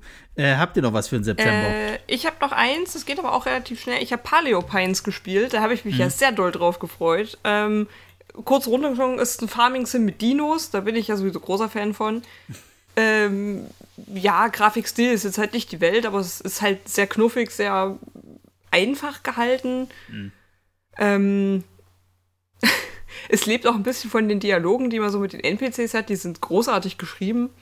Ähm, geht halt darum, du hast halt eine Dino-Farm und sollst, also du hast einen Dino, der ist relativ selten und das heißt immer, es gibt die nicht mehr und dann kommst du halt dorthin weil du so ein bisschen auf der Suche nach dem bist. Und, ja, Ende vom Lied ist halt so, du sollst äh, die Gebiete erforschen, irgendwo müssen die ja noch sein. Hm. Hast da auch eine Farm, eine kleine, die du betreibst und ist halt so, du baust halt irgendwie Obst und Gemüse an, weil bestimmte Dinos bestimmte Geschmäcker mögen. Gibt irgendwie fünf verschiedene. Mhm. Ähm, und dann musst du die quasi, musst du dich mit denen anfreunden. Alle Dinos haben noch eine besondere Eigenschaft, also die helfen dir dann auch auf der Farm und haben aber auch, wenn du kannst die mitnehmen. Ähm, bis zu drei Dinos kannst du dann mitnehmen. Ähm, die haben auch Skills für Erkundung. So, die einen sammeln halt oder finden halt Gegenstände draußen, mit den anderen kannst du irgendwie Felsen aus dem Weg räumen. So sehr basic, sehr generisch, ist aber gar nicht schlimm.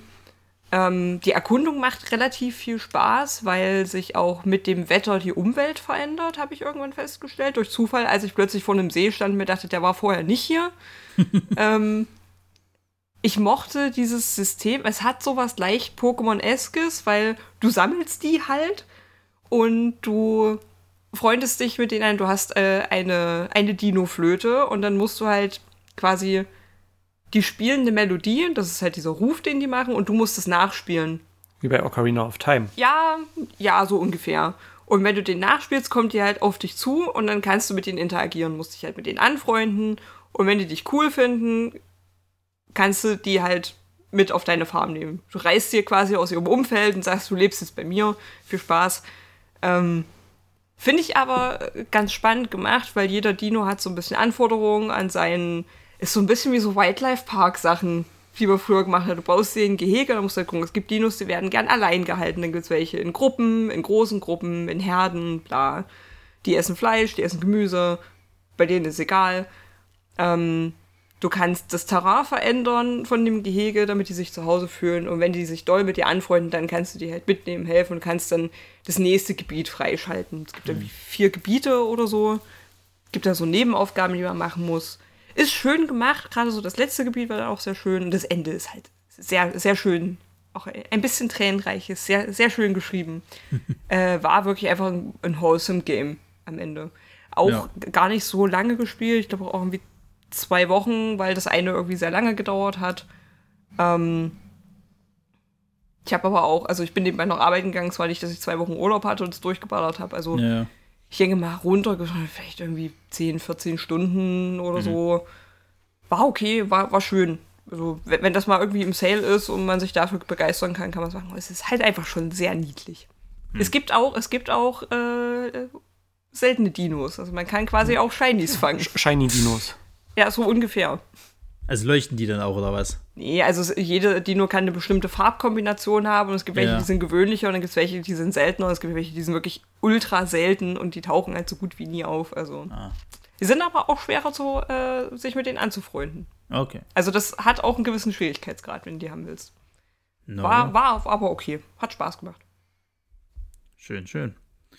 Äh, Marco, okay. war jetzt noch was bei dir oder? Ich habe noch eine ganz kleine Kleinigkeit, bevor äh, ich im Oktober dann nämlich nichts habe.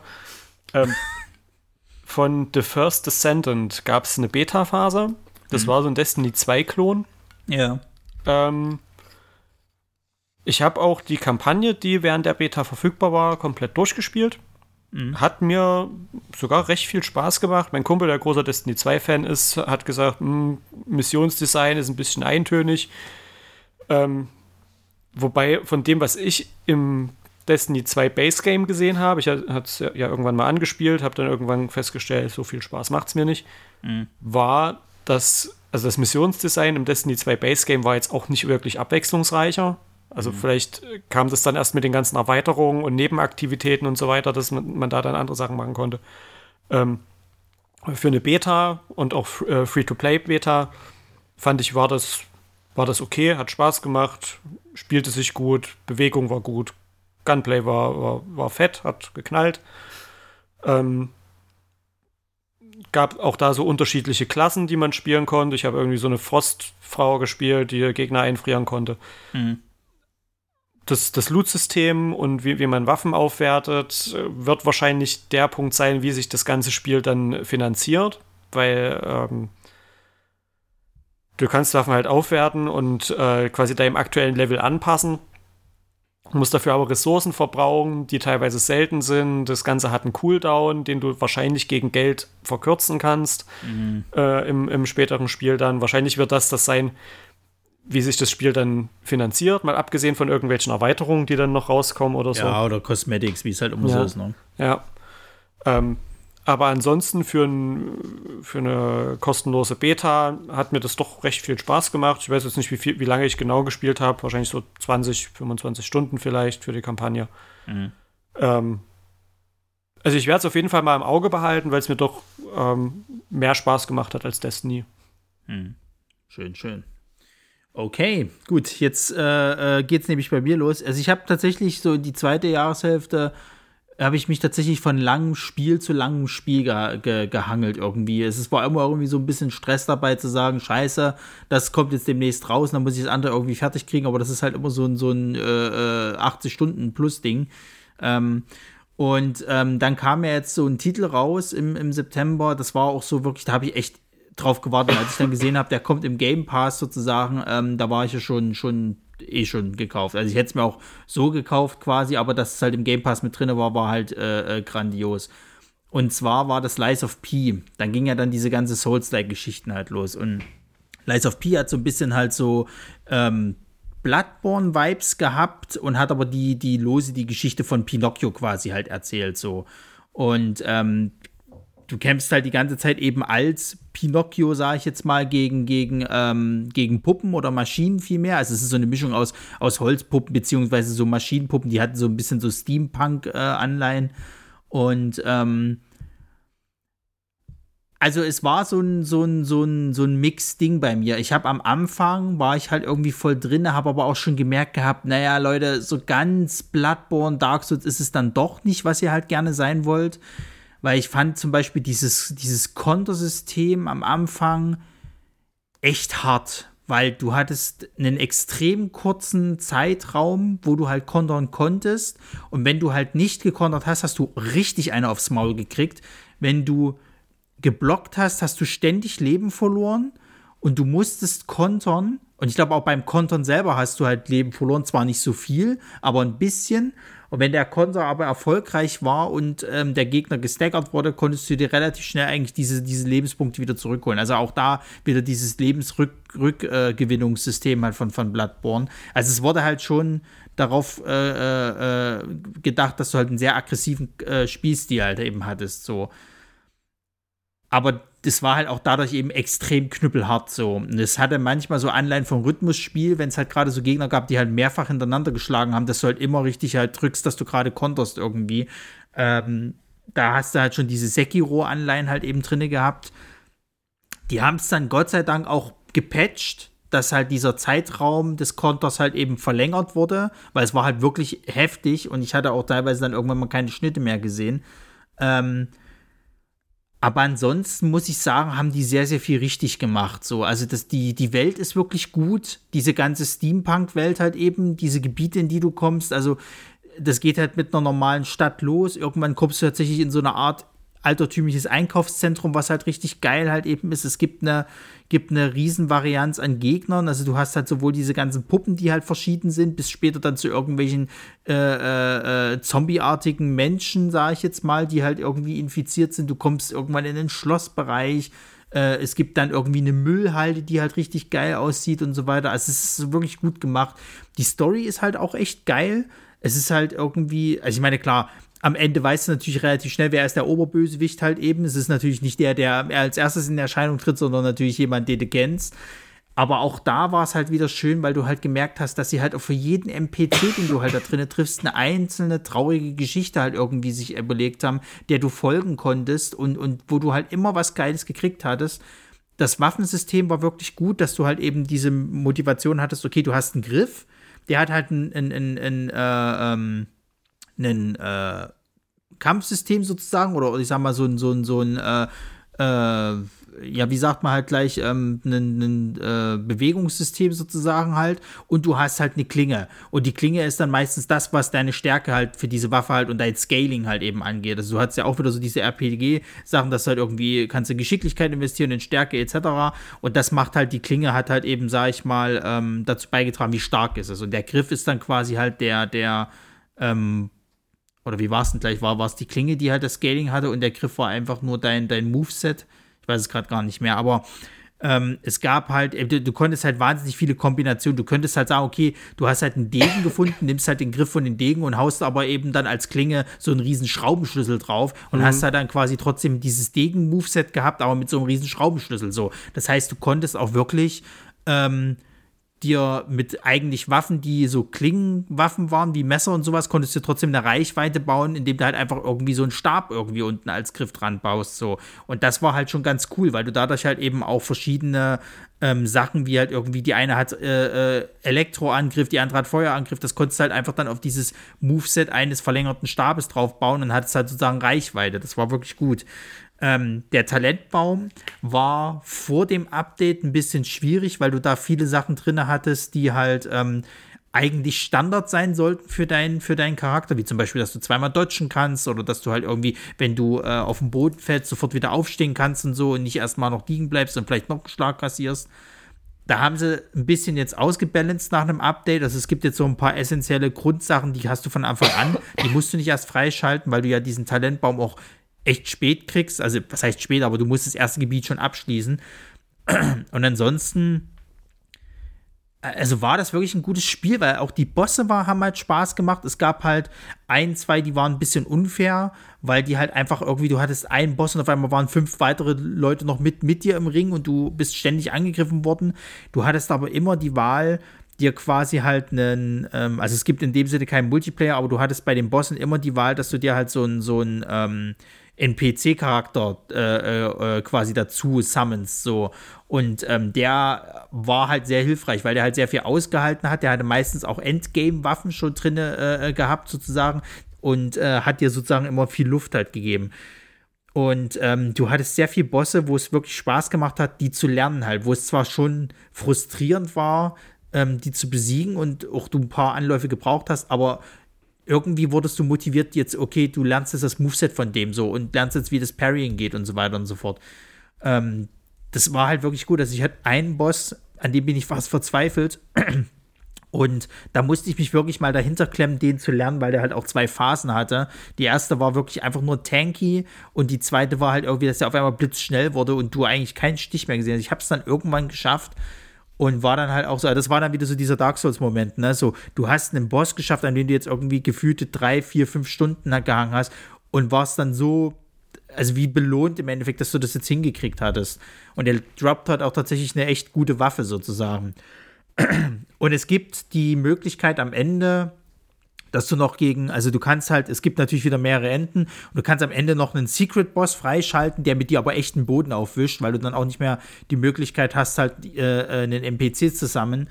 Ähm, du kannst dich aber trotzdem immer wieder vor diesem Bosskampf noch entscheiden, zu sagen, ja, nee, es ist mir jetzt zu schwer, ich nehme halt die anderen zwei Enden, die es halt eben noch gibt, sozusagen so. Dann hast du zwar nicht dieses True Ending, aber du hast zumindest ein Ending, was halt auch, sag ich mal, äh, befriedigend ist, so.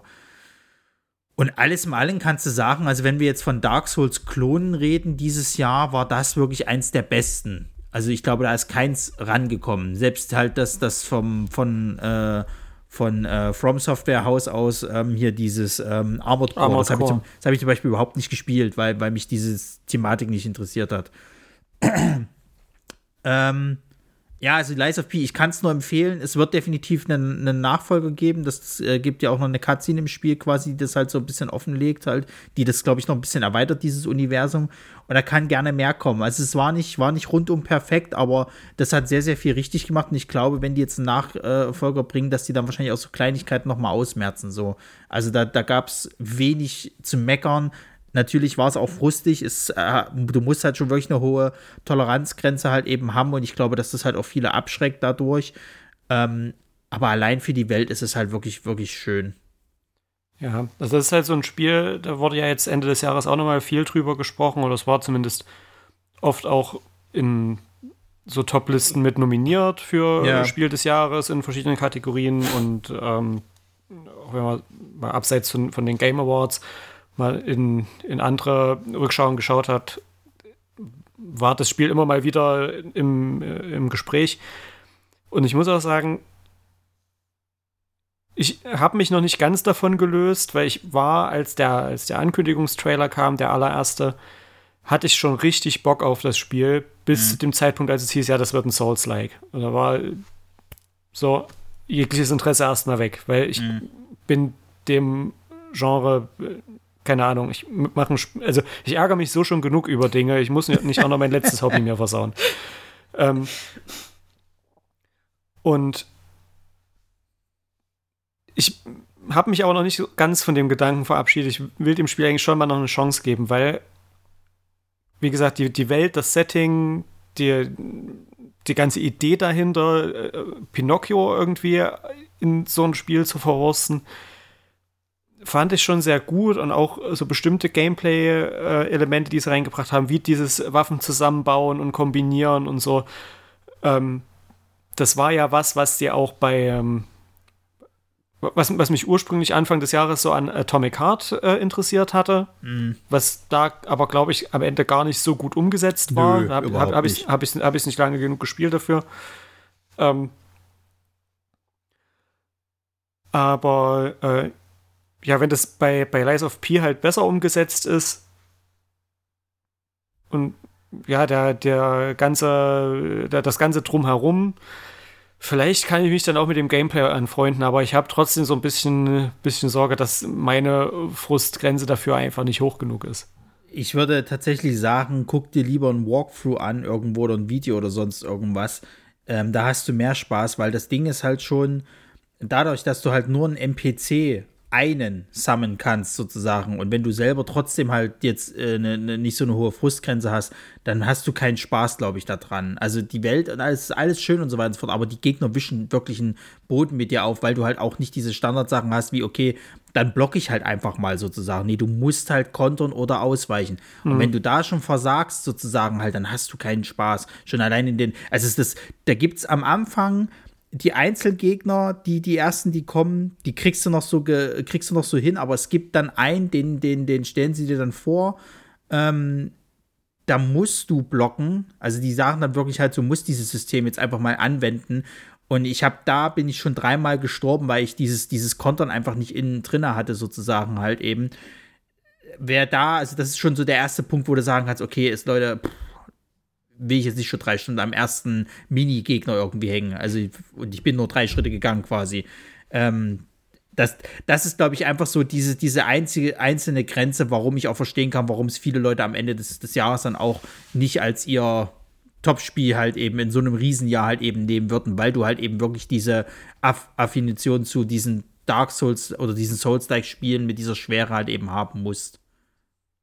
Leider. Aber äh, muss es halt auch geben, ne? Also ich muss, muss auch klar sagen, ich kann in so einem Jahr auch nur eine Anzahl an solcher Art von Spielen spielen, bis ich es dann auch einfach satt habe, weil du verbaust ja dann auch den Spielspaß, wenn du nur noch solche Spiele machst, weil die Frustgrenze ist schon extrem hoch. Und ich habe halt auch echt viel geflucht und, und, und Zeug. Ähm, bis ich es dann endlich mal durch hatte. Ich habe zum Beispiel den, den allerletzten Boss, also für dieses True Ending, diesen, diesen letzten, ich habe den nicht gepackt. Ich hatte dann auch keine Lust mehr weiter jetzt irgendwie, weil ich wusste, es kommt noch so ein Spiel auf mich zu. Ich, ich wollte es dann nicht mehr ich habe dann knallhart das so gemacht und das geht ja Gott sei Dank Game Pass Ultimate. Ich habe es dann auf dem PC installiert. Ich habe mir einen Mod äh, installiert, dass ich unbesiegbar bin, habe den platt gemacht quasi, weil ich einfach das scheiß Ende sehen wollte. Und damit hatte sich das ich Thema. Ich finde find das, äh, find das ein, eine sehr schöne Umschreibung für du hast äh, Cheatcodes benutzt.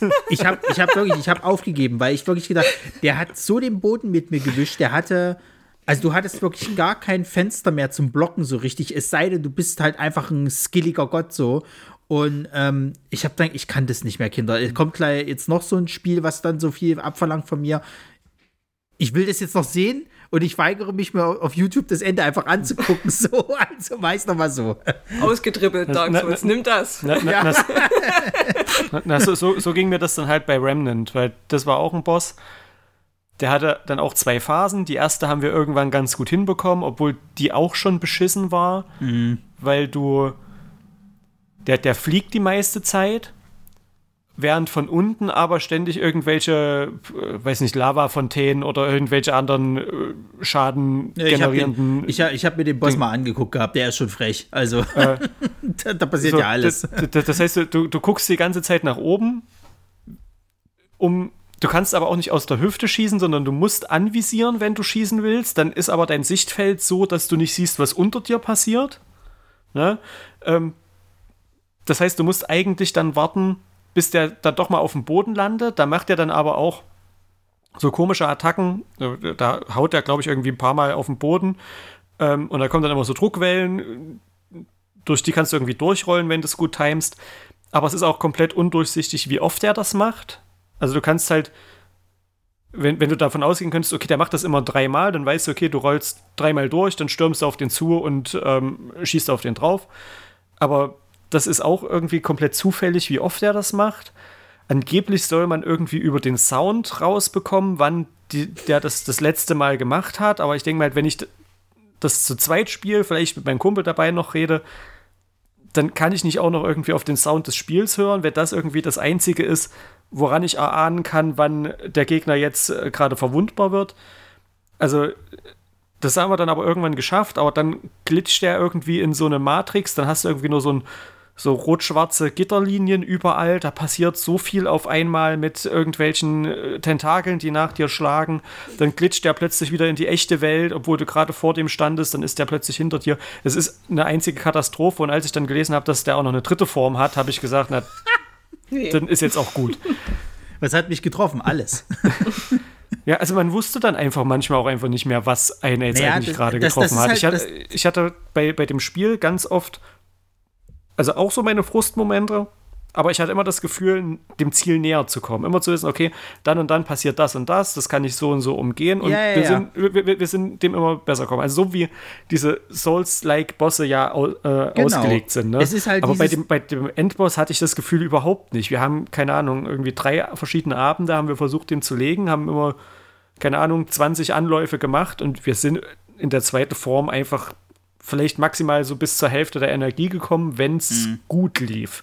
Aber wir hatten nie das Gefühl zu wissen, was passiert jetzt hier eigentlich genau. Gerade. Das ist halt eben so ein bisschen das, was die halt heutzutage irgendwie nicht raffen, wenn die diese Souls-Likes machen. Weil bei Lies of P war das halt auch so, dieses Timing zu lernen, wann blockst du und konterst du den Schlag sozusagen, das hast du gut hingekriegt im Sinne von, dass du auch da wieder aufs Audio hören musstest, weil das gab dann so einen ganz bestimmten Klong. So. Mhm. Und du musst diesen Moment halt abpassen, wenn die treffen. So. Bei Sekiro war es damals so, dass dieses ebenfalls eben durch dieses Klong halt eben rausgekommen ist, aber dieses Zeitfenster war halt einfach relativ groß oder beziehungsweise einfach größer.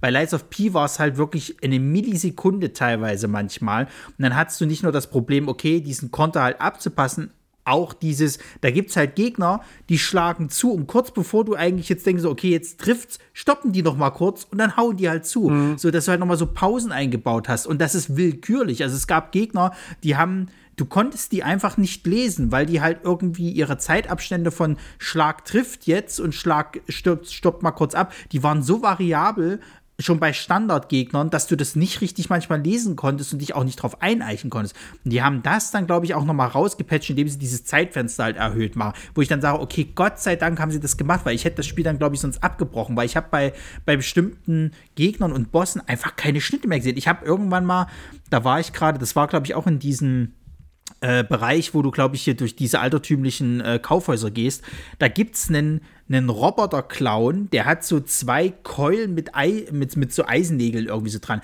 Der ist so random, der Typ, du kannst den nicht lesen, wann schlägt denn der jetzt zu? Und der hat dann irgendwie so Attacken gehabt, wenn du weit von dem entfernt bist, schmeißt er die Keulen auf dich zu und holt dich dann irgendwie damit ran. Und dann sind es auch so teilweise so zielsuchende Dinger gewesen. Das heißt, du konntest ihn schwer ausweichen. Wenn der dann nah dran ist, dann haut der irgendwie eine Fünfer-Kombo raus und du kommst gar nicht so richtig zum Blocken.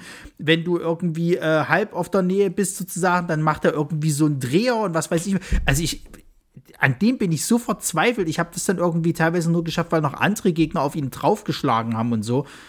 Boah, und, und dann kam dieser Patch und dann wurde es halt auch ein bisschen besser und dann musste ich mich wirklich. Also, es ist auch so ein Spiel tatsächlich gewesen, du musst dich damit befassen. Und ich habe echt das Problem, ich habe nicht mehr viel Zeit. Ich habe dann manchmal nur irgendwie, dass ich abends oder am Wochenende mal ein bisschen länger spielen kann. Aber wenn ich unter der Woche abends spiele, das sind maximal zwei Stunden und immer ist irgendwas. Da klingelt es mal, da ist mal da was und dann äh, willst du ja auch mal ein bisschen was mit, deinem, mit deiner Partnerin halt machen und so weiter und so fort das ist ein Spiel, du musst da wirklich Zeit investieren, du musst dich da reinkriegen, du musst das lernen. Und dann kannst du nicht einfach nur so sagen, wir spielen heute mal eine Stunde oder mal, so zwei Stunden. Das funktioniert einfach nicht bei solchen Spielen halt so. Und das ist dann auch der Moment, wo ich dann sage, ich habe nicht mehr so viel Kapazität für diese Art von Spielen im Jahr. Ich kann mir maximal ein, zwei vielleicht davon und dann brauche ich aber auch wirklich viel, viel Zeit. Da darf nichts anderes sein in der Zeit sozusagen. Mhm. Naja. Ich, ich fände es auch schwierig. Also ich habe es bei, bei, ähm, bei, bei Remnant, war es halt auch manchmal so, du hast ja irgendwie zwei Stunden Zeit genommen für so eine Session und hast aber im Prinzip nichts geschafft, weil du mhm. in den zwei Stunden dann gerade so einen Boss gelegt hast, weil ja, du gerade ja. gelernt hast, den irgendwie zu, zu lesen. Ähm, das fühlt sich dann auch einfach nicht nicht gut, nicht, nicht wie gut verbrachte zwei Stunden an. Ja, genau. Wenn, wenn das alles ist, was du gemacht hast. Mhm.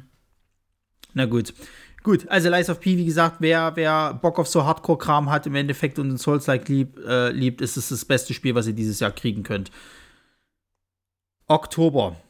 Und da mache ich gleich mal weiter, weil ich war mit Lies of P durch und wusste, da kommt gleich das nächste, was so in die Richtung gehen wird, nämlich Lords of the Fallen, die 2023 Edition, also quasi das, das Neueste von dem. Und ich habe damals das Original ja gespielt gehabt und fand es auch nur so okay. So, es war relativ schnell vergessbar so. Aber da haben sie auch damals immer schon gesagt, ja, es wird so, so, so, so ein Dark Souls-Klon, tralala. Es war schon sehr, also runtergebrochen halt und so sehr clunky halt irgendwie. Also es hat sich auch nicht gut angefühlt alles. Und jetzt kam ja dann damals irgendwie dieser Trailer raus für Lords of the Fallen, das neue. Und das, du hast schon gemerkt, wie sehr sie in diese Dark Souls-Richtung wollten. Das sollte irgendwie so das neue Dark Souls werden. Ähm, auch sackschwer, hat irgendwie als Innovation, dass du jetzt halt diese zwei Welten hast, also quasi halt diese Untotenwelt oder diese Totenwelt vielmehr und dann diese normale und bla. Und wo du vor uns gesagt hast, dieses Dragon Quest Ding, dass das so deine Enttäuschung war und dass du dich auch verraten gefühlt hast, das war bei mir Lords of the Fallen. Also, dass mir ein Souls-like Spiel, was mich halt irgendwie so ran, ranholt, also wie so ein, wie so ein so ein ekelhafter, creepiger Vergewaltiger, der dich irgendwie mit Süßigkeiten ranlockt, ne, um dich dann irgendwie so bitterböse irgendwie von hinten zu erstechen. So hat mich dieses Spiel irgendwie gekriegt. So, es hat mich so mit diesen ganzen Visuals äh, gelockt, ne, und auch mit diesem ganzen, wie es ist und wie es sich anfühlt und tralala. Und, und hat mich dann so bösartig in die Eier getreten, halt, dass du das irgendwie noch nächstes Jahr spürst weil dieses Spiel erschien erstens mal unfertig wie Scheiße. Es war nicht spielbar. Du hattest teilweise Abbrüche gehabt, es hat geruckelt wie Sau, weil irgendwelche Framerate-Einbrüche waren, irgendwie so. Der Multiplayer war nicht existent, du konntest keine Multiplayer spielen, obwohl sie noch so damit geworben haben im Endeffekt. Ähm, es gab Bugs, Gegner sind auf einmal vor dir aufgetaucht oder verschwunden oder irgendeiner hat dich irgendwie von weiter angegriffen und du hast auf einmal Schaden gekriegt, obwohl da äh, äh irgendwie keine, keine äh, äh, ja, hier ähm, Range-Waffe hatte oder sonst irgendwas. Ähm, es gab sogar einen Punkt, da konnte ich meine Seelen nicht mehr aufnehmen. Das waren irgendwie so, keine Ahnung, über, über 7000. Also das hätte ich schon gebraucht, das Zeug. Ich konnte die nicht mehr aufnehmen. So, die lagen halt da und wenn ich A gedrückt habe, ist nichts passiert. Und bis die, also ich glaube, es ist jetzt einigermaßen gesund gepatcht, dass es so wohl funktioniert, aber ich habe immer noch gelesen, dass es immer noch so ein paar von diesen Framerate-Einbrüchen gibt, dass es halt dann ruckelt. Gerade wenn du in so Bereiche kommst, wo dann sozusagen so diese offene Welt halt gezeigt wird, was so im Hintergrund alles so ist und dieses schöne Panorama. Das, kriegt, das kriegen die einfach nicht auf die Reihe. Und dafür 70 Euro zu verlangen und das schon raus, ist schon echt frech. So. Und dann kommt halt der ganze Spielaspekt dazu, der wirklich scheiße ist. Also ich kann es nicht anders sagen du hast wenig Gegnervarianz, also irgendwie gefühlt fünf Gegnertypen und die, die hast du das ganze Spiel über, so nach, nach dem Motto. Und du hast halt immer Gegnergruppen von mindestens fünf bis sechs, sieben Leuten, wo immer irgendeiner mit, mit einem Pfeil und Bogen oder irgendeiner anderen Armbrustwaffe irgendwie ist, die halt aber auch immer so präzise treffen halt sozusagen. Also du bist gerade mit einem irgendwie am Kämpfen und einer schießt von hinten, du machst einen Schritt zur Seite und der Pfeil macht nochmal wie so eine Kurve und trifft dich halt trotzdem. So denkst du, das ist doch ja ernst so. Ähm, ja, dass du auch wieder dieses, dieses Ding halt, es gibt diese, diese ähm, Lebensrückgewinnungsmechanik sozusagen halt, ähm, dass du quasi, ähm, wenn du getroffen wirst, ist es erstmal so, dass halt äh, ein Balken weggeht und du noch wie so einen grauen Balken hast. Das heißt, wenn du mhm. zuschlägst, kannst du dir dadurch Leben zurückgewinnen. Wirst du nochmal getroffen, ist es aber weg. So. Und dann gibt es halt auch Gegner, die one-shotten dich halt einfach. Also scheißegal, ob du so diesen grauen Balken hast oder sonst irgendwas, hast keine Chance. So. Ähm, diese Gegnerwellen, also es sind dann auch wirklich Wellen gewesen, halt, die hast du überall. Also dieses ganze Spiel ist vollgestopft mit Gegnern sozusagen. Du kannst keinen Schritt machen, ohne dass du mal nicht von mindestens sieben von diesen Viechern irgendwie angegriffen wirst. Und die sind auch alle so überaggressiv. Und dann gibt es ja dieses, dieses Feature, dieses Umbra-Feature, also du hast ja diese Laterne quasi halt, wenn, du quasi stirbst, kannst du die, kommst du in diese Totenwelt sozusagen. Das heißt, du hast theoretisch zwei Leben im Endeffekt so. Und du kannst theoretisch, wenn du in dieser Totenwelt bist, kannst du zu einem Punkt kommen, da kannst du quasi das wieder rückgängig machen und bist wieder in der normalen Welt. Also das heißt im Endeffekt, du hast dein Leben eigentlich wieder zurückgeholt. Äh, du musst aber, um in dem Spiel weiterzukommen und auch gerade um zu erkunden, musst du zwangsweise in diese Welt. Was ja erstmal nicht schlimm ist. Ist ja okay, wenn es dieses Feature gibt, warum denn nicht? Das Problem ist aber an dieser Welt, dass du dort unendlich Gegner hast. Da gibt es immer Gegner, die spawnen immer wieder. Und du kannst auch nicht so lange in dieser Welt verweilen, weil es gibt dann wie so, so eine Art Zeitbalken halt eben, der sich füllt. Und wenn der einmal ganz oben ist, dann kommt so ein, so ein äh, Geist quasi mit zwei Schwertern, der rot ist und der mit dir den Boden aufwischt. So, also du musst schon wirklich richtig was drauf haben, um dieses Vieh kaputt zu machen. So. Du kriegst zwar auch mehr Seelen sozusagen halt, wenn du halt in dieser Welt, umso länger du verweilst, aber das ist halt nicht, nicht äh, irgendwie erstrebenswert, weil du immer davon rechnen musst, okay, kommt dieser eine Geist dann, dann bist du halt tot so, weil du wirst du einfach nicht hinkriegen.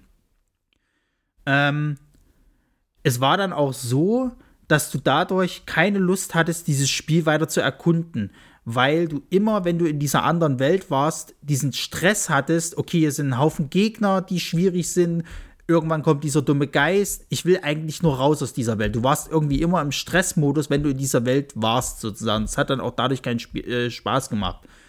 Ähm, es gab relativ wenig Gebiete, die mir auch in dem Spiel generell Spaß gemacht haben. Ähm, dadurch, weil es halt einfach immer dieser Standard Dark Fantasy Quatsch halt eben war. Ähm, und dadurch, dass halt die Gegner auch keine großartige Varianz haben, war es halt das einfach nicht. Ähm, was habe ich noch? Es gibt halt wahnsinnig viele Waffen, ja, aber du hast irgendwie gefühlt nur nach der einen Waffe gesucht, um dieses Spiel schnell durchspielen zu können, sozusagen. Also so deine Multiwaffe sozusagen, dass du jetzt eigentlich nicht mehr weiter noch nachgucken musst. Weil auch dieses Aufleveln der Waffen sozusagen halt, das kannst du erst ab einem bestimmten Punkt machen. Du musst halt vorher irgendwie einen Schmied befreien und dann kannst du deine, auf, äh, deine Waffen aufleveln. Die Materialien dafür waren vor ein paar Patches sehr rar gesät, sozusagen. Die haben es ja mittlerweile jetzt äh, äh, gepatcht immer wieder. Jetzt findest du mehr von den Sachen sozusagen, dass du auch mal motiviert bist, mal andere Waffen auszuprobieren. Aber zu dem Zeitpunkt, wo ich es gespielt habe, war das einfach nicht so. Da war es halt wirklich so, okay, scheiße, ich haushalte jetzt hier. Ich habe jetzt diese eine Waffe, muss ich mir überlegen, nehme ich die, nehme ich die nicht. Und ähm, dann habe ich mir auch Guides angeguckt, okay, was für ein, was für ein Bild brauche ich ungefähr, um dieses Spiel halt irgendwie einigermaßen durchzuspielen. Ähm, Bosse war auch furchtbar. Also es gibt entweder Bosse, die pappen einfach waren, wo du irgendwie nach zweimal Sterben vielleicht jetzt rauskriegst, wie er und dann hast du ihn halt schnell besiegt. Und dann gab es Bosse, die halt einfach frech waren, die wirklich, wirklich keinen Spaß gemacht haben, die waren frustig, du bist irgendwie äh, äh, nicht weiterkommen. Du hast so das Gefühl gehabt, du lernst irgendwie nichts bei jedem Tod, sondern manchmal ist es einfach random. Und dann gibt es halt diese Bosse, wo du halt einfach die Schwierigkeit dadurch herkam, okay, ihr habt zwar den Boss hier, aber wir werfen dir jetzt mal noch fünf andere Gegner mit zusätzlich rein und die nerven dich die ganze Zeit. Und der Boss ist halt so einer, der immer auf Distanz geht und dich von der Distanz halt angreift. Und das ist so nervig und frustrierend, weil du dann auch irgendwie das Gefühl hast, dass du halt irgendwie nicht weiterkommst, weil du schlecht bist, sondern weil du weiter, nicht weiterkommst, weil sie dir einfach nur mehr Leute halt auf, auf dich zuwerfen, so. Ähm, der Charakter steuert sich ziemlich schwammig sozusagen halt. Also ähm, du hast gleich im ersten Gebiet hast du so ein, so ein Ding, dass da bist du auf so einer Brücke, aber eher auf so einem, so einem, äh, ja, auf so, so einem Gerüst von so einer Brücke sozusagen halt. Also so an so einer Brücke halt dran. Und du kannst sehr leicht runterfallen. Und die meiste Zeit, die du halt stirbst, ist, weil du einfach mal irgendeinem Schlag ausweichst und dann in den Abgrund fällst. So. Oder du schlägst. Oder du schlägst, das ist halt das nervigste Nummer zwei. Jedes Mal, wenn du mit deiner Waffe attackierst, macht der einen Schritt nach vorne. So. Also es ist nicht so, dass du im Stand irgendwie einen Schlag machst, so, der macht immer einen Schritt nach vorne so. Das heißt, wenn du dumm standest und einen Schlag gemacht hast, bist du halt runtergefallen so. Ja, Pech. Und dann denkst du halt auch, das ist doch nicht euer Ernst, weil das Problem hatte schon, schon das, das ursprüngliche Spiel gehabt, so. Ähm, die NPCs sind alle bocklangweilig, die da drin sind. Keiner von denen interessiert dich im Endeffekt mit ihrer Story, die du da auch unterwegs triffst. Das ist halt nichts. Der letzte Endboss ist halt auch nur ein Typ, der quasi dir einfach einen Haufen Gegner wirft und du musst halt Standardgegner besiegen und das ist es dann halt du kannst theoretisch das wahre Ende, was es halt in dem Spiel gibt, wo du nochmal so einen Secret-Boss halt freischaltest, kannst du dir schon mit dem ersten Ding verbauen, weil du einfach nicht weißt, was du machen sollst. Also du musst halt in dem Spiel so, so Leuchttürme im Endeffekt aktivieren. Und um das wahre Ende zu, zu äh, machen, darfst du die nicht aktivieren. Das sagt dir aber kein Mensch. Du stehst halt vor diesem Ding und dann hast du die Wahl zwischen aktivieren und verlassen. Und um das halt eben das wahre Ende zu kriegen, musst du halt auf verlassen klicken und gehen. Wer macht das denn so? Das ist, das ist halt so, also sorry, da, also bei Dark Souls brauchst du für manche Storylines auch schon Geiz, klar, aber vieles ergibt sich halt auch, wenn du einfach nur mal die Beschreibung von Gegenständen durchliest, beziehungsweise halt eben den NPCs zuhörst, so. Und da gibt es halt nicht so diese Sache halt, okay, du verbaust dir das jetzt komplett, wenn du halt einfach hier den Schalter einfach mal umlegst, so nach dem Motto. Das ist halt einfach nur dumm, so, so eine Scheiße halt. Ähm, naja, klar, und dann hat es halt eben diesen nicht existenten äh, äh, Multiplayer sozusagen halt. Also ich habe dann irgendwann mal geguckt, liegt es daran, dass die Leute das Spiel nicht mehr spielen, weil sie keinen Bock haben? Das war halt ein Grund, aber es war halt auch ein Grund, dass dieser Network-Code einfach nicht funktioniert hat. Es gab Crossplay, aber Crossplay äh, hat sich irgendwie immer äh, in das, das, also wie haben sie es beschrieben? Dieses Erkennen von Leuten, die online sind, hat sich irgendwie gleichzeitig ähm, damit äh, gestört, und nach zu gucken halt nach Leuten, die auf derselben Plattform spielen wie du. Und wenn du aber auf derselben Plattform geguckt hast, hat es damit wieder gestört, dass dieses Crossplay, obwohl du es ausgeschaltet hast, trotzdem nach den Crossplay-Aktivitäten gesucht hat, gesehen hat, ach nee, du sollst ja kein Crossplay machen sozusagen. Und dann hat es dann irgendwie alles nullifiziert so. Also du kamst nicht in einen Multiplayer. Ich bin irgendwie in dem gesamten Spiel vielleicht fünf oder sechs Mal in einen Multiplayer gekommen und ähm, da war es ähnlich wie in dem, was ihr damals beschrieben habt mit, ähm, mit dem äh, hier Atlas Fallen. Du hast auf Multiplayer geklickt, also du kannst ja an diesem, an diesen, äh, ähm, ich sag mal, an diesen äh, Feuerpunkten sozusagen, kannst du das ja irgendwie einstellen. Dann hat es gesucht, hat, äh, du konntest währenddessen halt weiterspielen, hat dir dann irgendwann quasi halt einen Ladebildschirm gegeben. Der Ladebildschirm ist durchgegangen, dann stand da Verbindung fehlgeschlagen, wieder Ladebildschirm und du bist wieder in dein eigenes Spiel zurück. Und dann musstest du den Multiplayer neu äh, äh, quasi aktivieren. Und so sind irgendwie teilweise 20 Minuten dafür draufgegangen, dass du halt irgendwie in einem Multiplayer-Spiel irgendwie gelandet bist, nur um dann zu sehen, ha ja, die Verbindung ist abgebrochen, tut uns leid. Hm. Ey, wirklich, das ist äh, wirklich, das ist einfach nicht mal lustig gewesen. Und was mir dann, was, was, mir zusätzlich noch so richtig auf die Eier ging, war diese Git-Gut-Community, wo ihr immer gesagt habt, das hat euch bei Elden Ring halt so genervt und sowas. Das ging mir bei Atlas, äh, bei, bei Lords of War so auf die Eier, weil es gab dann halt die Leute, die halt Glück hatten, dass diese Bugs bei denen nicht kamen, dass die einigermaßen gut durchgekommen sind, weil sie halt einfach mega viel Zeit haben, ne? Und, ähm, wo dann auch der Multiplayer funktioniert hat und die dann immer wieder gesagt, ja, stellt euch halt mal nicht so an, müsst halt besser mhm. werden so und bla bla bla. Das war bei, das war bei, bei Remnant genauso. Das war so schlimm. Irgendwie der, der Entwickler hat schon gesagt, es gibt die und die Probleme, vielleicht klappt ja der und der Workaround, bei den allermeisten hat es halt nicht funktioniert. Mhm. Und dann gab es halt irgendwie drei, vier Leute, bei denen es durch Zufall funktioniert hat. Das muss nicht mal mit dem Workaround zu, zu tun gehabt haben, sondern es kann einfach sein, dass es zufällig geklappt hat, dass der Freund, den man gesucht hat, in dieser Spielervorschlagsliste aufgetaucht ist. Naja. Ähm, und die dann auch so geschrieben haben, ja, da müsst ihr mal das und das machen, das hat funktioniert und dann haben die Leute geschrieben, nee, bei mir funktioniert das eben nicht. Wir haben das jetzt schon alles versucht. Naja, dann müsst ihr es irgendwie falsch gemacht haben. Bei mir funktioniert es ja auch. Und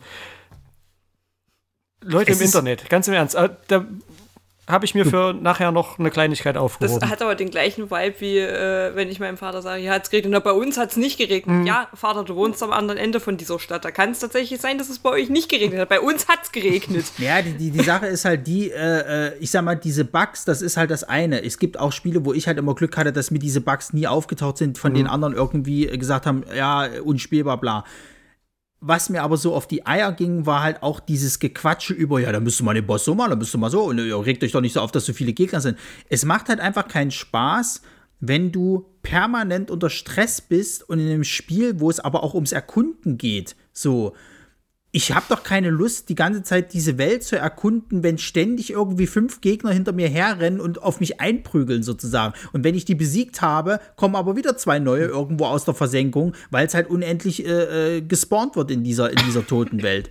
Das, das, ist, das, ist, ja auch, das ist ja auch das Problem, was äh, Atomic Heart hatte. Ja, ja, ja, das war genau dass dasselbe. Du, dass, dass du eigentlich ein geiles Setting hattest. Eine, gut, ich weiß jetzt nicht, wie offen die offenen Areale tatsächlich waren aber dass du an sich ja schon Gebiete hattest, wo man sich mal hätte umschauen können, um mhm. zu gucken, was gibt's denn da so, aber du permanent unter Beobachtung warst von irgendwelchen Kameras, die du auch nicht permanent ausschalten konntest, sondern die mhm. sich dann wohl auch irgendwie wieder regeneriert haben und wieder neue Gegnerwellen gekommen sind und du überhaupt nicht dazu die, die Möglichkeit dazu hattest, die Sachen, die in dem Spiel vorhanden sind, mal in Ruhe zu erkunden. Exakt. Und ich glaube, wie gesagt, ich habe mir noch, noch einen kleinen Redeanteil ähm, für den Schluss aufgehoben. ähm, aber ich glaube, diese ganze, das, ganze Souls-Genre hat der Spielindustrie nicht gut getan, beziehungsweise die Community, die sich da darum gebildet hat. Ja, pass auf, der Witz ist ja auch an der ganzen Sache. Ich hatte jetzt mal letztens ein Interview gelesen gehabt äh, äh, von dem Miyazaki äh, äh, zu Elden Ring, wo er noch gesagt hatte, er hat sich da gar nicht so große Gedanken gemacht, ob er jetzt hier die Videospielwelt irgendwie äh, revolutionieren will oder sonst. Aber er hat halt einfach gemacht, was, was, wo er dachte, okay, das könnte cool sein so. Und bei den Spielen habe ich immer so das Gefühl, okay, jetzt gibt es halt diese Dark Souls-Geschichten und so weiter und so fort, das müssen wir jetzt genauso machen und dann müssen wir aber noch irgendwas Eigenes. Und dann haben die das aber meistens nie verstanden, weil die immer nur diese Essenz sehen, Dark Souls-Spiel ist gleich schwer. Und hm. nee, das und wir ist es den halt Spielern nicht. Richtig, richtig auf den Sack gehen damit. Ja, genau. Und, und, das ist es halt nicht, weil die dann immer denken, okay, Dark Souls war schwer und wir drehen da mal noch ein bisschen mehr auf. Und das ist es halt einfach nicht, weil das ist halt dann einfach nur frustig und macht keinen Spaß. Und bei Atlas Atlas Fallen. Bei Lords of the Fallen war es halt einfach so, dass, dass du halt auch so essentielle Grundsachen, wie zum Beispiel das Aufleveln eines Charakters, wo du ja dann sozusagen, okay, ich bin nicht gut genug für dieses Gebiet, also level ich noch ein bisschen, dann kann ich da hingehen. Beim Aufleveln habe ich mich nicht gefühlt, als ob ich Progress machen würde. Ich habe irgendwie Stärke gelevelt. Äh, einen Punkt mehr hat zum Beispiel bei Dark Souls oder so, hat da einen Unterschied gemacht. Hier war das irgendwie gefühlt so, als ob es überhaupt keine Auswirkung hatte, außer dass ich jetzt halt eben eine Waffe tragen konnte, die ich vorher halt hätte nicht tragen können. So. Und die hat auch nicht wirklich viel mehr Schaden gemacht. Also es war wirklich die ganze Zeit ein Gefruste und ein, ein äh, unnötiges Schwermachen eines Spiels, was gar nicht so, so, so viel schwerer hätte sein müssen, sozusagen halt so. Und, und dadurch macht es dann auch alles einfach keinen Spaß. Und wenn du dann deine, deine Features, die dich halt irgendwie ähm, einzigartig machen sollen, wenn die nicht mal richtig gut ausgearbeitet sind, dann tut es mir halt leid. Dann hast du halt wirklich einfach versagt. Und das kommt jetzt auch dadurch, äh, rächt sich jetzt auch, weil ich habe zum Beispiel ähm, Lords of the Fallen in vielen von diesen Endspielsjahreslisten nirgendwo mehr auftauchen sehen. Mhm. So. Es wurde Gott. so gehypt, es wurde so aufgebauscht und am Ende des Tages war es einfach nichts. Und ich habe ja im, ich habe ja im letzten Spielehalbjahre-Podcast gesagt, dass ich von Diablo 4 so, so in, in, enttäuscht war. Ich hatte mit Diablo 4 wesentlich mehr Spaß, weil du einfach mehr Spiel in diesem Spiel drin hattest. da hat sich nicht alles wie Riesenarbeit angefühlt, weil es gab durchaus Aspekte, wo ich sagen konnte, okay, konnte ich durchaus mal irgendwie genießen und so weiter. Bei, bei Lords of the Fallen, jeder Schritt war absolute Arbeit und nach einem frustigen Arbeitstag, wo du abends noch mal abschalten willst oder am Wochenende oder sonst irgendwas, immer noch so gefrustet zu sein, weil du halt wirklich jeder Schritt einfach nur noch anstrengend war, weil schon wieder eine Gegnerwelle auf dich zugerannt ist und so. Das ist es halt einfach nicht, Leute. Und das ist, ich, ich kann mir, also die Community, die sowas gut findet, die kann sich bitte auch gerne verpissen. Ich sag's, wie es ist, weil das tut auch der Spieleindustrie halt nicht gut. Das, das, das zeigt, also das, das wirft halt ein schlechtes Licht auf diese Souls-like, wie die sein sollen. Ähm, das, das, das hilft niemandem, sage ich ganz ehrlich halt. Also bitte setzt euch an die Spiele dran. Und, und wie gesagt, da bin ich auch bei dem Aspekt, bitte bringt diese Spiele erst raus, wenn die funktionieren und nicht halt irgendwie so halbgar äh, und dann, ah ja, tut uns leid, wir patchen es mal nochmal nach. Und einen Monat später, ja, da haben wir schon wieder einen neuen Patch. Es hat ja nie aufgehört bei dem Spiel, dass immer ein Monat vergangen ist, wo es hieß, ja, wir haben nochmal ein Update rausgehauen, wo wir nochmal Verbesserungen gebracht haben und wo wir nochmal das gefixt haben und so. Leute, das Spiel ist jetzt seit drei Monaten raus, es reicht wenn, wenn ihr das nach einem Monat nicht hingekriegt habt, dann lasst es bitte. Also ich muss da, glaube ich, ich habe hab mich auch sehr verleiten lassen, halt, äh, ich habe dann zu Resa zum Beispiel gesagt, hab, mich kotzt es richtig an, dass ich dieses Spiel zum Release gekauft habe. Ich hätte das wirklich eigentlich mindestens zwei Monate lang ruhen lassen müssen, so. Ähm, beziehungsweise hätte ich auch mehr, mehr Reviews halt abwarten müssen. Also nicht nur von den großen Plattformen, die ist ja wieder alle auf eine, auf eine 8 irgendwie gesagt, die gesagt, ja, da müssen wir mal noch ein bisschen patchen, aber ansonsten ein schönes Spiel. Nee, es ist halt nicht. Sorry, also hört auf, euch immer ständig dazu belügen, so. Ähm, ich glaube, das, das muss man sich generell angewöhnen, wenn ich so auf das Jahr zurückblicke, dass Spiele, die man wegen des Multiplayers kauft, mal noch einen Monat sacken lassen, weil ja. das selten vom Release-Tag an wirklich rund läuft. Ja, also wie gesagt, Setzen 6, das war gar nichts. Ich hoffe, dass ihr, ich meine, es gab ja viele Spiele, äh, äh, also Studioschließungen und auch Entlassungswellen jetzt irgendwie. Ich meine, dass dort auch mit angegriffen wurde und da muss ich ganz ehrlich sagen, zu Recht.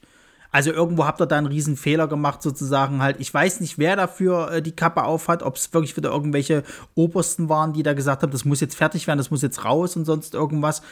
Ähm, ich will den Entwicklern da nicht immer so den, den, den, den, die Schuld halt irgendwie zuschieben, aber sie sind halt auch mit dran beteiligt. Ähm, und ich habe nichts gelesen äh, äh, im Nachhinein, dass da jetzt viele Entwickler waren, die gesagt haben: so Leute, das hätten wir jetzt so nicht raushauen müssen und es waren halt wieder die Obersten.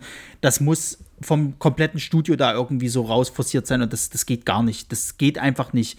Und ähm, wie gesagt, ich hoffe, dass es jetzt, also es hat sich jetzt dadurch gerecht, dass halt niemand mehr von dem Spiel spricht. Ähm, deswegen äh, ficken Sie sich, gehen Sie in die Hölle und lecken Sie mich am Arsch. Danke. Ich glaube, du hast noch einen kleinen Anteil im Oktober zu Assassin's Creed. Assassin's Creed war ein gutes Spiel. Weiter. Das war's auch. Ja, nee, also. Sag, sag mal noch ein bisschen mehr, ich muss nämlich mal kurz. War, war, war, das, das, Mikrofon verlassen. War, war, das, war das nicht auch wieder so, so, so ein bisschen mehr Back to the Roots irgendwie, was die da gemacht ja, haben? Ja, also es hat sich angefühlt wie eine kleine Zeitreise. So ein bisschen. Ähm, so die Zeit. Äh, Assassin's Creed 2, Revelations mhm. Brotherhood, so die Richtung, was auch dem Setting geschuldet war. Ähm, was ich aber sehr gut fand, weil es hat dir halt komplett den Vibe von einem alten Assassin's Creed gegeben, aber in schön. Mhm. Also, ja, und das stimmt, und das muss man Ubisoft auch wirklich ankreiden, es hätte deutlich besser aussehen können. Also gerade Charaktermodelle, hm, naja. hätten auch Wachsfiguren sein können, hätte keinen großen Unterschied gemacht. Aber die Welt war komplett schön. Äh, die Stadt war großartig und für so Parcours-Sachen wie das bieten sich halt so Bagdad und so komplett an. Ich meine, kennt man ja auch aus, aus Aladdin früher schon so, ja, ja, wenn ja, so die, es macht so viel Spaß, über diese ganze Flachdächer irgendwie zu hüpfen und zu gucken. Und du hast ja, was ja auch teilweise ist, so, so Dachgärten und sowas. Also es hat mega viel Spaß gemacht. Die Paläste waren riesig. Also das ist ja so ich glaube, so zwei, drei wirklich äh, große Herrenhäuser und dann irgendwie nochmal die Palast. Komplett insane, was dort grafisch abging. Also auch so an kleinen Sachen. Du hattest einen Markt, also du hattest einen kompletten Bazar dort unten drin. So viele Einzelheiten, Details, die du dort finden konntest. Also grafisch wirklich bombastisch gemacht. Ähm ich musste nur sehr schmunzeln. Natürlich, ich habe sehr viel geflucht, weil Back to the Roots hieß, äh, ja, Klettern hat damals nicht so gut funktioniert, ne? Wie wär's, wenn wir das nochmal so machen? und, es, und es war genau so. schon die Federn. So, pass auf, du stehst hier, dort unten willst du hinspringen. Es gibt diesen Heuhaufen, in den du reinspringen kannst, und es gibt diese komplett freie Fläche dort, wo du stirbst, wenn du runterspringst. Du machst den Sprung und wir alle wissen, wo wir gelandet sind. Nicht in diesem Heuhaufen.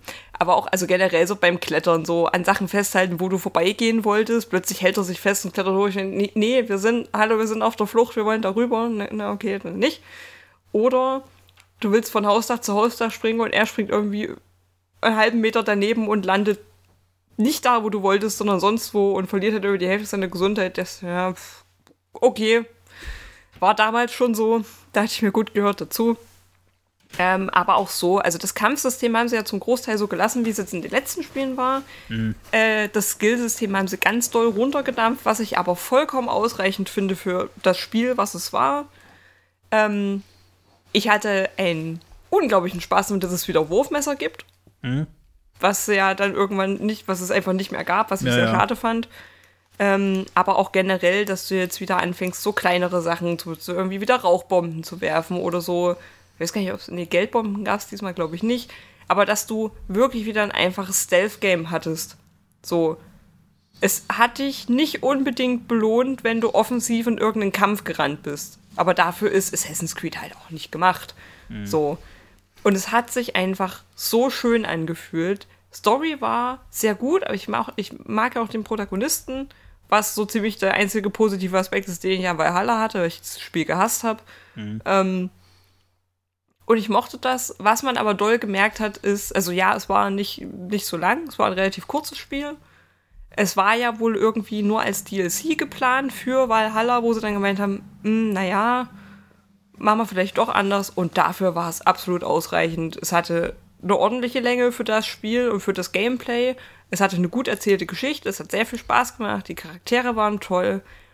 Ähm, es ist, und es hat diese typischen Assassin's Creed-Ding, Du guckst dir das Ende an, die Credits laufen und du denkst dir, was habe ich gerade gesehen? Ich habe nichts verstanden von dem, was da gerade passiert ist. Was ich ja in den früheren Assassin's Creed-Teilen auch, also du guckst das Ende und denkst dir, hä? Was sollte mir das sagen? Musste ich das jetzt kennen? Sollte mir das was sagen? Und dann musste natürlich erst wieder irgendein Guide aufrufen. Ende explained. So, jetzt bitte, was habe ich gerade gesehen? Und selbst als ich das gelesen habe, habe ich es immer noch nicht ganz verstanden, aber muss ich vielleicht auch nicht. Tja. Ja, nee, hat sich, hat sich rundum gut angefühlt, wie so eine kleine Zeitreise in bessere Zeiten. Ähm, und eigentlich hoffe ich ja so ein bisschen, dass sie das jetzt beibehalten, was hat so viel Spaß gemacht. Das war einfach schön. Mhm. War gut. Hat, hat mir wirklich sehr gut gefallen. Ja, schauen wir mal.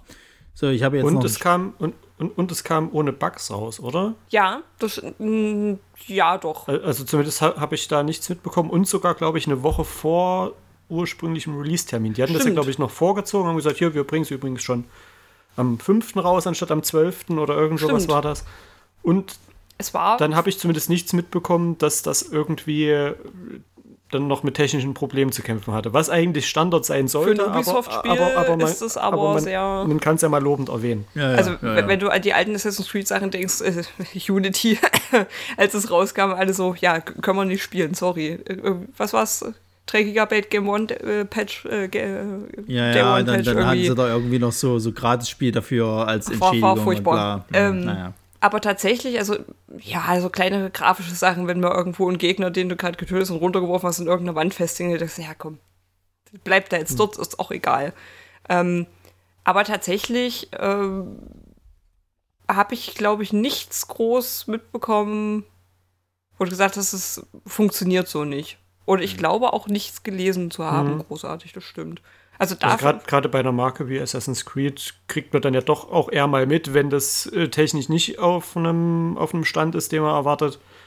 Und ich kann mich auch nicht erinnern, dass es da, dass da irgendwas rumging, dass das Spiel Probleme hatte. Und Zumal sie bei Ubisoft, glaube ich, auch jetzt immer noch mal genauer hingucken nach den letzten Jahren, so geht's denn wirklich zum Release? Aber trotz einer Woche vorher hat gut funktioniert. Also kann man nicht meckern. Sehr, sehr schön. Bestes Gut, deutsches habe, Kompliment. Ich habe noch äh, Jusant Das ist äh, ein französisches Spiel gewesen. Ähm, so und das Kletterding, ne? Ja, ja, das ist halt echt, es ist wirklich kurz. Also, glaube ich, vier Stunden ungefähr, dann ist das auch durch. Und du machst nichts anderes, als tatsächlich einen Berg einfach hochzuklettern. Also, Geschichte ist halt ganz kurz, halt, es gibt halt kein Wasser mehr auf der Erde sozusagen. Und es gibt halt einen Berg und du, du hast halt eine Figur, und, und kletterst halt rauf und versuchst halt irgendwie rauszufinden, wie die Menschen jetzt so klarkommen. So. Und du triffst dann immer auf diesen einzelnen Ebenen immer auf so, ich sag mal, so Mini-Dörfer, die da halt eben in diese, in diese Berge gebaut sind, wo aber alles menschenleer und verlassen halt ist. Und du kannst halt über Briefe und Co. rauskriegen, was, wie haben die gelebt halt und so. Und es gibt halt auch sogar eine Person, da findest du immer auf jeder Ebene immer wieder was Neues sozusagen von ihr und kannst sozusagen äh, die Geschichte nachvollziehen, wo, wo sie einmal diesen Berg hochgeklettert ist. Und das ist, das sieht super schön aus. Die haben ja auch diese Unreal Engine 5 als erste mit benutzt, sozusagen halt. Das, das ähm, stockt halt an, an keiner Stelle sozusagen halt. Du hast halt wahnsinnig viel äh, äh Licht äh, äh, und so weiter und so fort. Das, es gibt dann irgendwann so einen Bereich, der ist ja so höhlenmäßig halt aufgebaut und du hast da viel mit Licht und, und, und Zeug ey, das ist wirklich ein sehr, sehr schönes Spiel zu einem Spannen halt eben, auch um runterzukommen irgendwie. Auch wenn du da nicht viel machst, außer Klettern im Endeffekt. Ähm, du kannst, wenn du willst, alles erkunden, musst du aber halt einfach auch nicht. Du kannst auch einfach diesen Weg hochgehen und erlebst dann eben die Geschichte, äh, wie es dann dazu kommt. Es hat ein sehr, sehr schönes Ende, muss ich halt eben sagen. Und ähm, ich kann es jedem empfehlen. Also, ja, okay, für ein Vier-Stunden-Spiel, ich glaube, 20 Euro kostet es oder irgendwie so viel, kann man jetzt sagen, so, hm, ähm, ich habe es im Game Pass mit drin gehabt und wer den Game Pass hat, zockt das. Das ist wirklich geil. Ähm, das ist wirklich eine sehr schöne Spieleerfahrung gewesen halt so. Also ich kann da nichts Schlechtes drüber sagen. So, und dann habe ich noch ganz kurz äh, was zu City Skylines 2. Habe ich mich auch drauf gefreut, dass das endlich kommt. Bis ich dann irgendwie so, so, als dann so langsam der Release kam, halt rauskriegt haben, ja, die Konsolenversion müssen wir jetzt doch nochmal auf 24 schieben, weil oh, ist doch alles so schwer und wir kriegen eigentlich nicht mal das mehr hin, was wir uns vorgenommen haben und waren vielleicht ein bisschen zu ambitioniert und dann sieht das Spiel auch irgendwie schlechter aus als der erste Teil. Es hat weniger Funktionen als der erste Teil. Sie haben also damit geworben, es gibt jetzt Kreisverkehre. Uhu. Schön, ja, das freut mich sehr, weil das ist tatsächlich irgendwie äh, äh, ähm, äh, ein schöner Zusatz quasi, weil du musstest ja mal einen Kreisverkehr im, im ersten Teil selber bauen, sozusagen halt eben. Und jetzt haben sie es halt richtig mit, mit einbezogen, äh, äh, dadurch, dass halt auch da, also der Verkehr wird dann halt einfach besser geregelt. Aber wenn das so ein bisschen das Einzigste ist, also ja, es gibt halt noch so, so ein paar Statistiken, die du halt mehr aufrufen kannst, aber nu. Ähm, für den, für den, äh, keine Ahnung, Behördenliebhaber ist es wahrscheinlich einfach Riesenspaß, aber mh, hm, und was ich halt am frechsten fand, dass die halt gesagt haben, ja, wir machen halt keinen Mod-Support mehr. Also es gibt jetzt irgendwie nur noch so Mods über einen Dienst, glaube ich, irgendwie, der bezahlbar ist oder wieder, wie auch immer irgendwie. Ähm, und ansonsten machen wir das jetzt halt eben in so DLC-Packages und da sage ich nein, weil, weil, weil City Skyline 1 war halt einfach auch so ein Spiel, das hat durch die Mod-Community halt gelebt. Weil du konntest ja dort einfach so viel Kram dazu Kram äh, holen. Egal, ob es Quality of Life Sachen waren, ob es halt zusätzliche Gebäude waren, die einfach deine Stadt verschönert haben oder sonst irgendwas. Und das einfach komplett zu sagen, so, das brauchen wir im zweiten nicht mehr, weil wir mehr Geld verdienen das ist schon sehr dumm. Also wirklich, ich bin auch der Meinung, dass halt kein Hahn mehr nach dem zweiten jetzt kräht, wenn, wenn, wenn halt eben der Patch jetzt kommt, äh, äh Quatsch, die Konsolenveröffentlichung. Äh, äh die haben halt Schwein, dass es im Game Pass mit drin ist, aber gucke ich mir nicht an, weil es ist ja im Endeffekt nichts anderes als der erste Teil noch mal ein bisschen mit mehr. Und wenn aber alles sozusagen halt schlechter ist als der Vorgänger, dann brauche ich mir den zweiten gar nicht angucken. So, ähm, naja, was soll's. Schade. Aber ich meine, du hast ja auch den ersten Teil, du kannst ja viel machen und dadurch, dass die Mod-Community da eben so, so drin ist, brauchst du meiner Achtung den zweiten auch gar nicht. Also was soll's.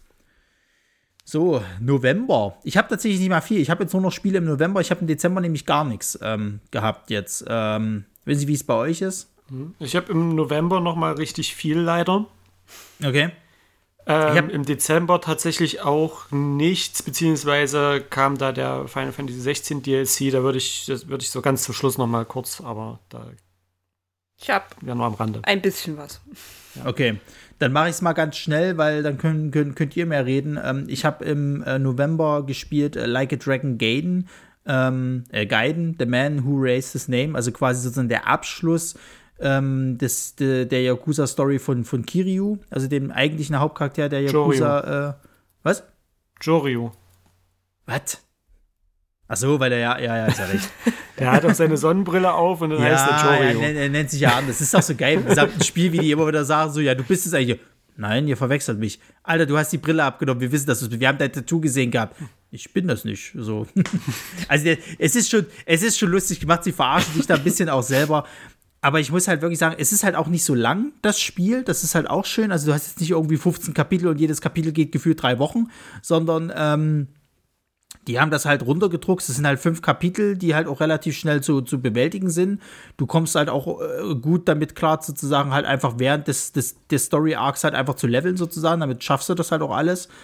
Und du kannst natürlich dich trotzdem noch aufhalten mit allen möglichen Nebenkram, den es halt gibt. Also weiß ich nicht, du kannst Karaoke machen, du kannst irgendwie Tennis spielen, Golf spielen, was weiß ich nicht was. Es gibt sogar diesmal irgendwie auch so dieses, das fand ich geil, ähm, so, so, so ähm, Micro-Machine-Autos, mit denen du halt mhm. so Rennen fahren kannst. Das fand ich halt ganz niedlich. Ähm, es gibt, das fand ich halt richtig geil. Es gibt ähm, diesmal ähm, haben die so eine so eine alte japanische Konsole. Ich weiß nicht, was es ist, ob es irgendein äh, äh, äh, Neo Geo System war oder so. Ich weiß es nicht mehr. Ähm, dafür kannst du quasi Arcade-Games halt eben finden und kannst diese Spiele in Yakuza halt eben spielen. Das war so. das Sega Master, äh, das Sega Master System. Ähm, was ich aber nicht gefunden habe, tatsächlich. Ich weiß nicht. Das ich weiß, es gibt, kann, kannst du im dritten, dritten Kapitel ist das. Da bist du doch dann, da bist du quasi dann wieder in dem Hinterzimmer von Leuten und dann kannst du noch mal in ein extra Zimmer gehen und da steht es dann halt tatsächlich. Okay. Weil es, es, gibt, es gibt eine Trophäe dafür, dass du ein oder vier oder acht von diesen Spielen äh, findest. Ja, ja. Oder so. Ich weiß die Zahl nicht mehr. Oder überhaupt ein Spiel auf dieser Konsole spielst, also auf dem Master System. Und ich habe das ganze Spiel immer, immer, versucht rauszufinden, wo das ist. Also ich habe es halt ohne irgendeinen Guide oder so gespielt, sondern mhm. quasi einfach nur drauf los. Und ich habe die, die Konsole leider nie gefunden, weil Alex Kid hätte ich schon gern noch mal gespielt.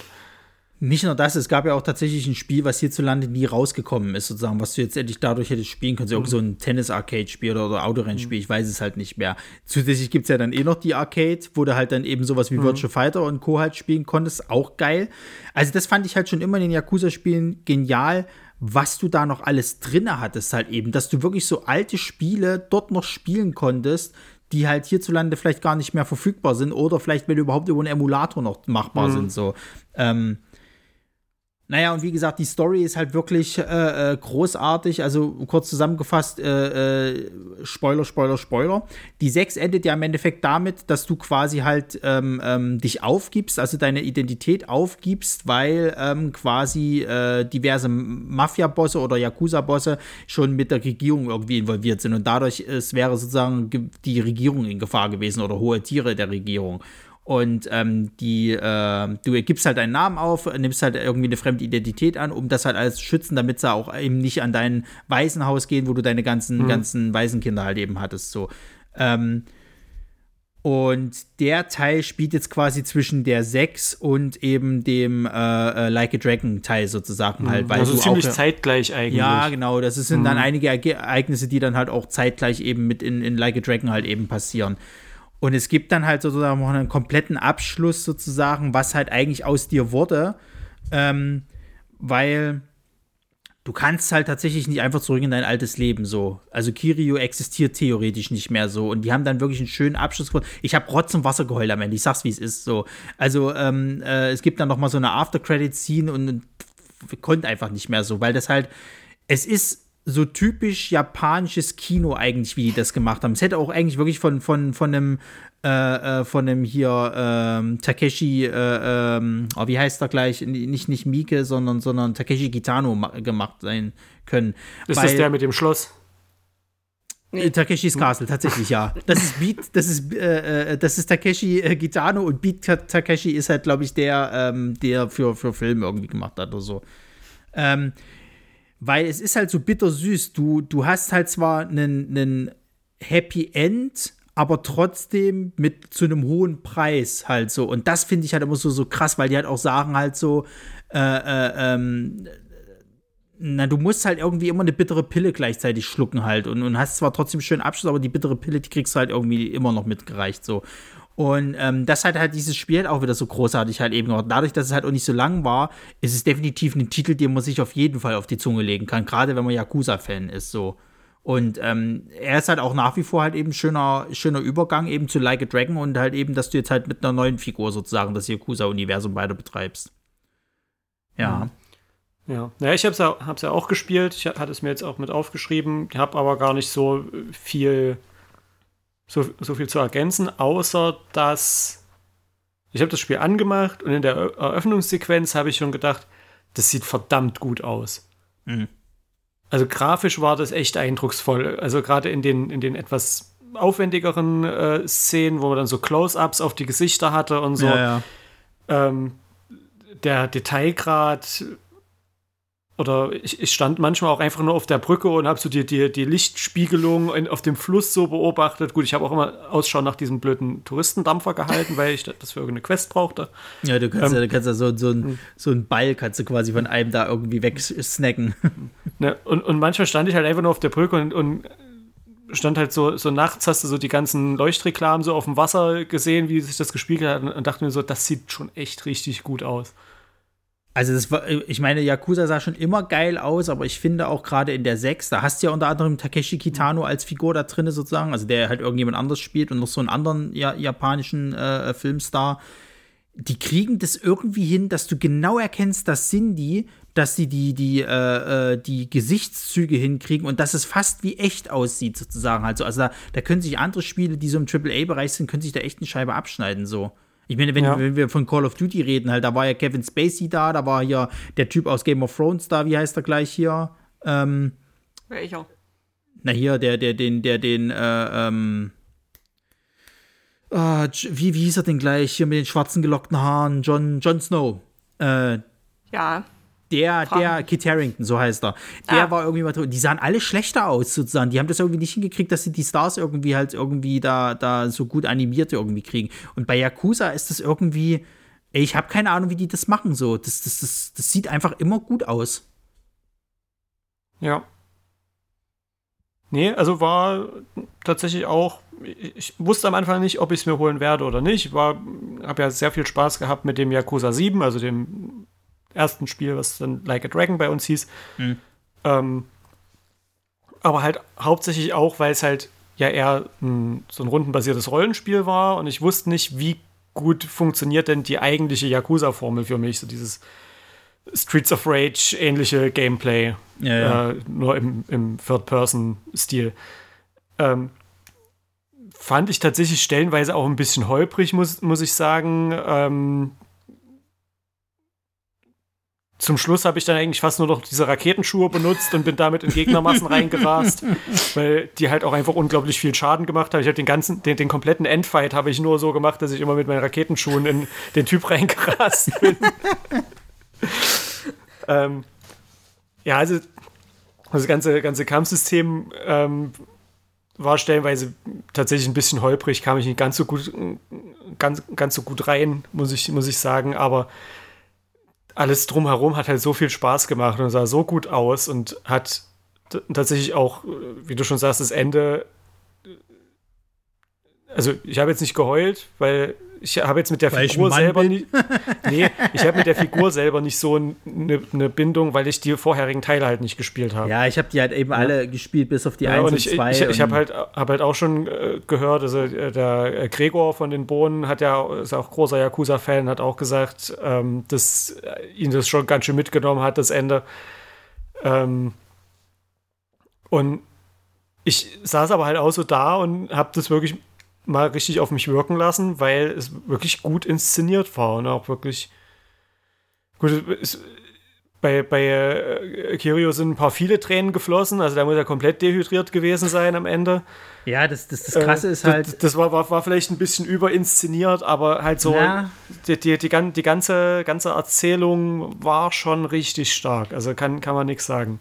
Würde ich, würde ich sogar fast gar nicht sagen. Ich fand es halt krass, dass er mal so ich sag mal, zerbrochen ist eigentlich mehr oder minder, weil du hast ja in den anderen Teilen, was ihm alles schon passiert ist und so weiter und so fort, äh, der, der hat ja nie irgendwie so richtig wirklich krass geheult, auch wenn da jetzt irgendwie einer der, der äh, äh, engen Freunde irgendwie gestorben ist oder sonst irgendwas so. Ähm, du, du hast halt gemerkt, dass er als Charakter halt auch so krass gewachsen ist und aber auch nicht mehr zurück kann. So, er kommt halt einfach aus dieser Spirale nicht mehr raus, so und wird sich ja auch bewusst, was dieses Yakuza-Leben halt quasi für, für Tribute halt eben äh, äh, verlangt. Und ähm, dafür fand ich halt diesen, diesen, ich sag mal, diesen Heulkrampf, wenn man es mal so nennen möchte, halt fand ich schon irgendwie hm. richtig halt so, weil hm. da ja auch, also wirklich so in diesen letzten Szenen halt eben so kumuliert so eigentlich alles, was du in diesen ganzen anderen Teilen vorher so durchgemacht hast. Da wird eigentlich noch mal, kommt alles eigentlich noch mal so hoch, so wie so ein Riesentrauma, was der erlebt hat so und, und jetzt ist halt so der, der Höhepunkt erreicht halt.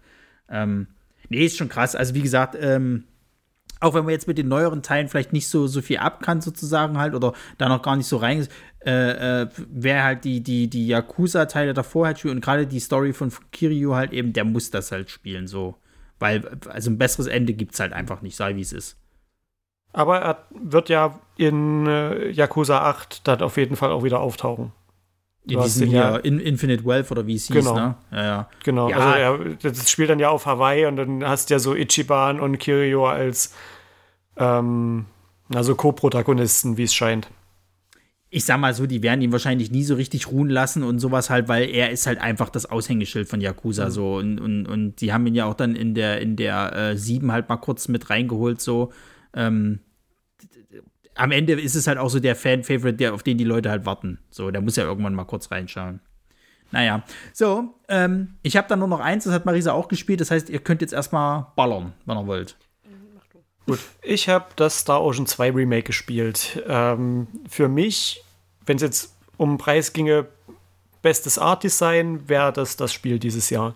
Mhm. Ich fand diesen Mix aus ähm, diesen hochaufgelösten, richtig schönen grafischen Hintergründen und dann hast du dort einfach nur so 2D-Pixel-Sprites drin. Klingt irgendwie befremdlich, hat aber sah einfach so gut aus.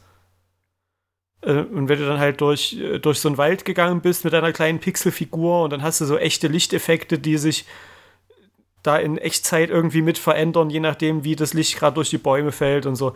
Das sah schon richtig schön aus. Und ich finde, wenn man, wenn man es nicht hinbekommt, ein, ein Spiel in Voll 3D gut aussehen zu lassen, ich schaue in Richtung Rune Factory 5 oder in Richtung Pokémon, ähm, dann wäre das ein Weg, wie man solche Spiele gut darstellen kann. Hm. Ich äh, wäre vollkommen zufrieden, wenn das nächste Pokémon in dem Stil au äh, aussehen würde. Das hat bei Octopath Traveler, äh, glaube ich, schon mal so ähnlich. Es, es, sieht wirklich einfach fantastisch aus. Weil du musst mhm. dann, du, du, musst dann nicht irgendwie riesen Welten zeichnen, die sich irgendwie, äh, die, die, die, die, super aufwendig sind, sondern du hast halt einen schönen großen Hintergrund, richtig schön äh, gezeichnet. Und da drin bewegt sich halt eine kleine Fix, äh, der Pixelfigur. Pixelfigur. Ähm, also sah wirklich fantastisch aus. Ähm, ich glaube, in so, so Videos und Trailern, was man da immer sieht, wird es dem Ganzen gar nicht so richtig gerecht, wie es in Wirklichkeit aussah. Also ich war da echt begeistert von. Ähm, Star Ocean allgemein mag ich von der Story immer ganz gern, obwohl es zwei Sachen vereint, die ich eigentlich gar nicht so mag. Nämlich so Mittelalter-Fantasy und Sci-Fi. Mhm aber du hast immer so eine Prämisse, du bist irgendwie auf einem Raumschiff, also du kommst aus einem Zeitalter, wo Raumfahrt oder, oder interstellare Raumfahrt schon ein Ding ist.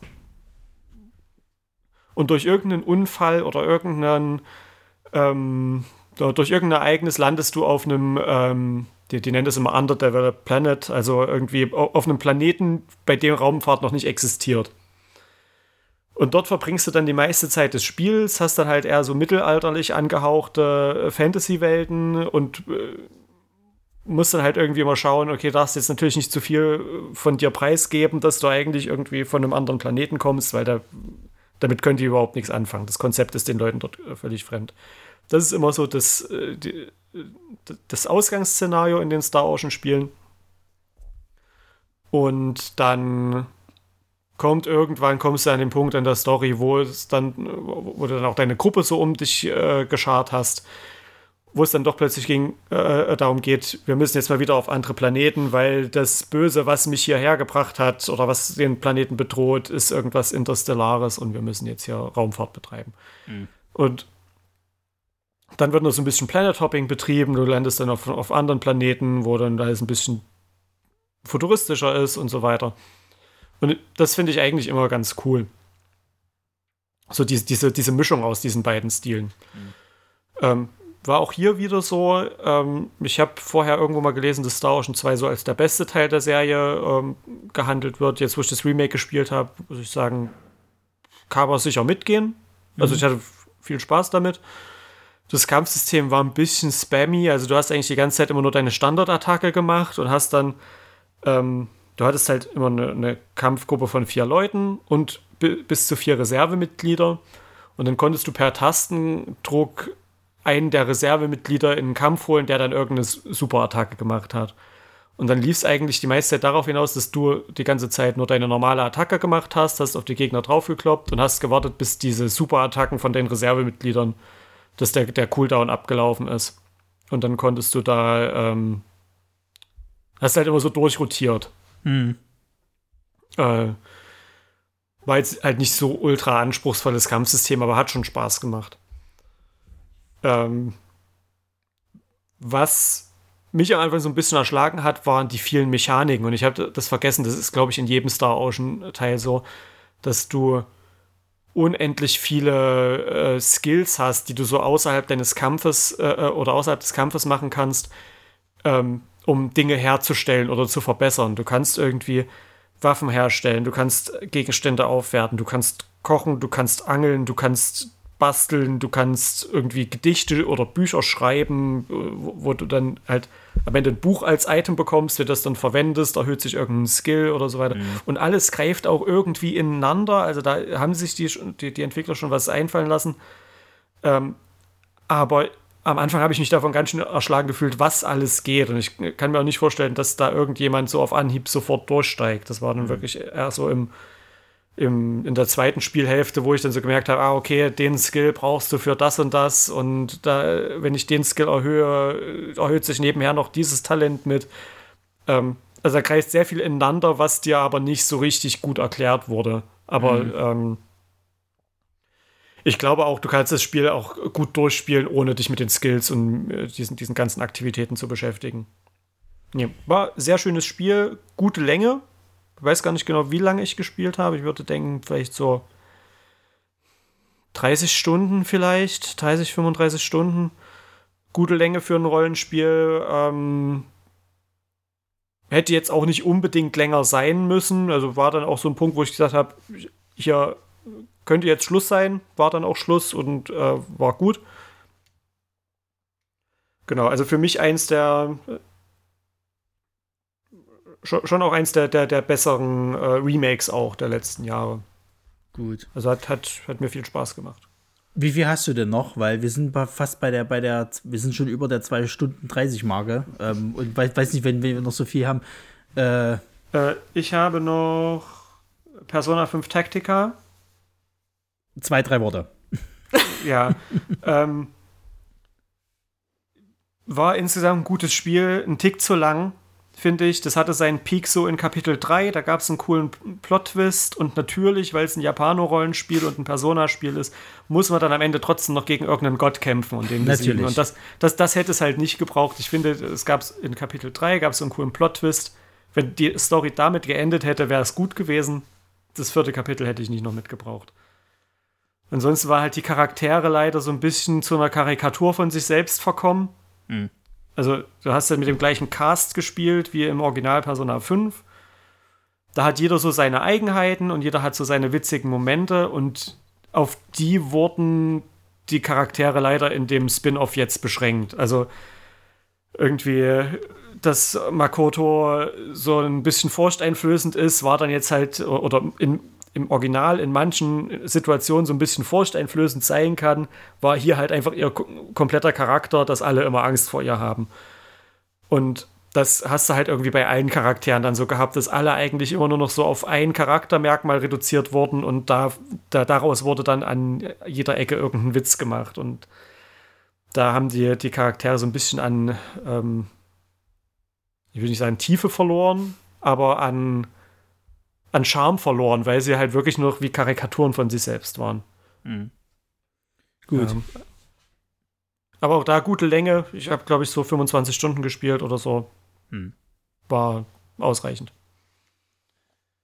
Äh, ich habe nur noch äh, ein kleines Indie-Game gespielt. Ich habe Cuisinier gespielt. Mhm. Äh, ist so roguelike Dungeon Crawler. Ähm, hat auch ein kleines Indie-Game. Kam übrigens auch bugfrei raus. Mhm. Sehr zu empfehlen. Ähm, du hast so ein bisschen zwei Aspekte. Du kommst in eine Stadt, sollst du das Restaurant deinen Eltern führen, weil die sich mit dem Geld aus dem Staub gemacht haben und gesagt, ja, wir sind auf einer Weltreise, mach mal. Und du so, okay, gut. Und dann ziehst du halt los in diese Dungeons, klopfst dort Monster, die teilweise halt einfach Kochzutaten sind. Also du hast zum Beispiel kleine Chili-Choten, die dir äh, entgegenkommen. Dann kannst du halt Chilis mitnehmen.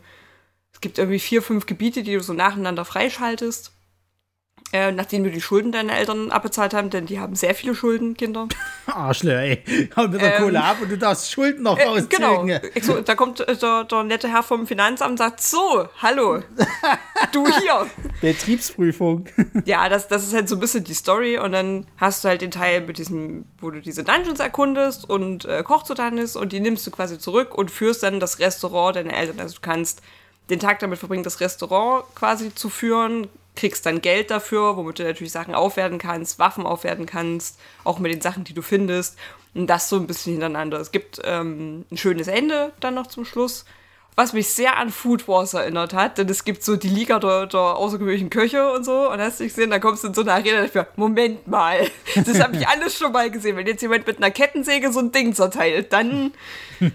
so ist es nicht ganz, aber sehr ähnlich, was das angeht. Also wenn man da ein bisschen Fable hat, super schöne Charaktere, jetzt nicht so krasse Charaktertiefe und Geschichtstiefe, aber schön gemacht, äh, sieht sehr niedlich aus, schönes Art-Design.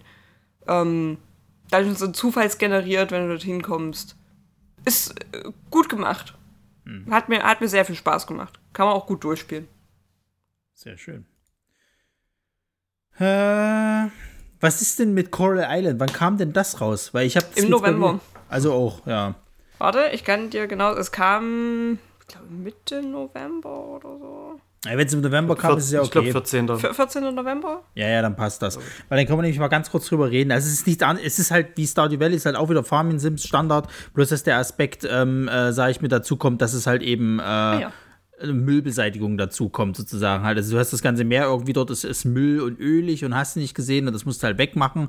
Hast dann dort unten auch noch so ein Meeresvolk quasi und kannst dann dort sozusagen halt eben mit so einem System quasi halt diesen, diesen Müll oder diese, diesen Ölfäden halt eben beseitigen.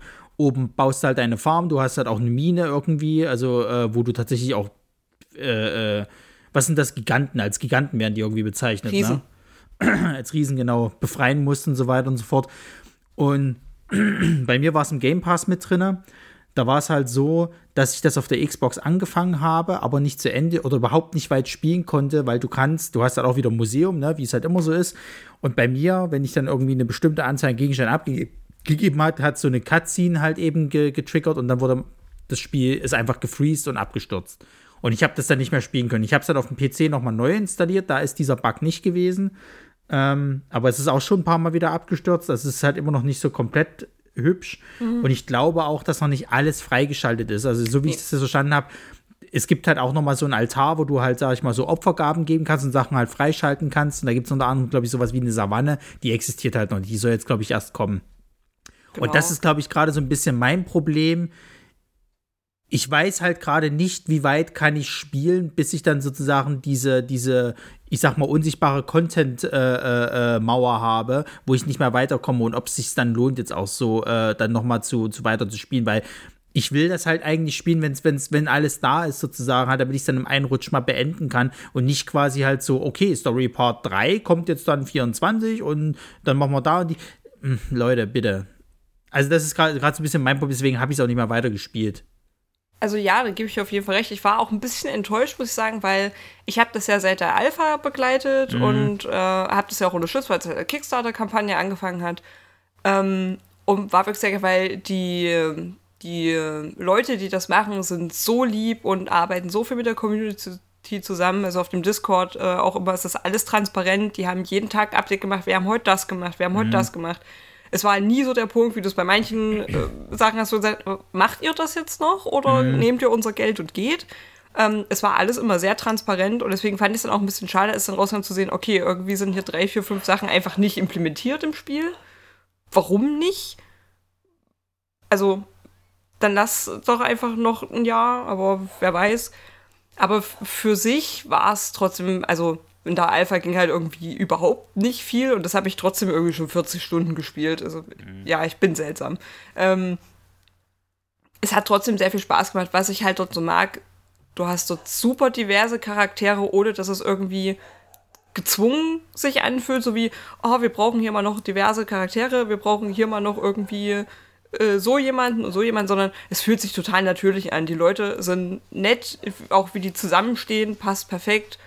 Ähm, und so das Ganze drumherum ist es, äh, du kannst mega viel machen eigentlich. Also selbst jetzt, wenn du nicht alles freistellst, du kannst trotzdem viel machen. Mhm. Und ich liebe das Feature, was du in, was eigentlich in fast allen Farming Sims geben sollte, dass du die Zeit verlangsamen kannst. Ja, du kannst ja. es auf 100% äh, Geschwindigkeit spielen und du kannst, glaube ich, bis zu 50% genau. runterschieben, genau. dass der Tag langsamer vergeht, weil du sonst gar nicht alles schaffst. Mhm. Ähm, mochte ich sehr. Auch wie Sachen freigeschaltet wurden, fand ich auch gut. Ich habe es jetzt halt, also ich habe es das erste Jahr gespielt, weil ich einmal jede Jahreszeit sehen wollte und gucken wollte, was gibt's, was kann man machen. Hab die, diesen Altar fast fertig. Finde jetzt, glaube ich, irgendwie noch drei, vier, fünf Sachen. Ähm, hab dann aber auch gesehen, dass das letzte, was ich jetzt noch krampfer versucht habe vollzukriegen, dann dieser Wanne freischaltet. Dachte mir, okay, dann lasse ich das Spiel jetzt erstmal und mach's nicht zu Ende, damit ich dann noch was zu tun habe, wenn es soweit ist. Ähm, aber diese Entwicklung von dem, was ich in der Alpha gesehen habe, bis jetzt zum Spiel, haben wirklich richtig gute Arbeit geleistet. Und ja, es ist trotzdem schade, dass irgendwie die Hälfte davon halt noch nicht im Spiel ist, offensichtlich, äh, weil ja auch unter Wasser immer noch ein paar Sachen fehlen. Ähm, aber die arbeiten noch immer dran und es ist schon was zu sehen. Dafür, dass es ja auch null Vollpreistitel war. Also es hat gekostet irgendwie 40 Euro. Also ich habe es auf der PlayStation 5 gespielt. Da hatte mhm. ich auch gar keine Probleme, keine Bugs, kein nichts ähm, ist es okay. Ist absolut okay für, für einen guten Farming-Sim, bei dem man wirklich viel und du kannst so ultra viel machen. Ja, ja. Also ich sag mal so, da, ich gucke mir das auf jeden Fall noch an, wenn das dann endlich alles da ist. Ich ja. will bloß jetzt nicht immer so Stück für Stück, weil. naja, nee. Also ich, ich habe dann genau aus dem Grund auch gesagt, okay, ich höre jetzt auf und spiele was anderes.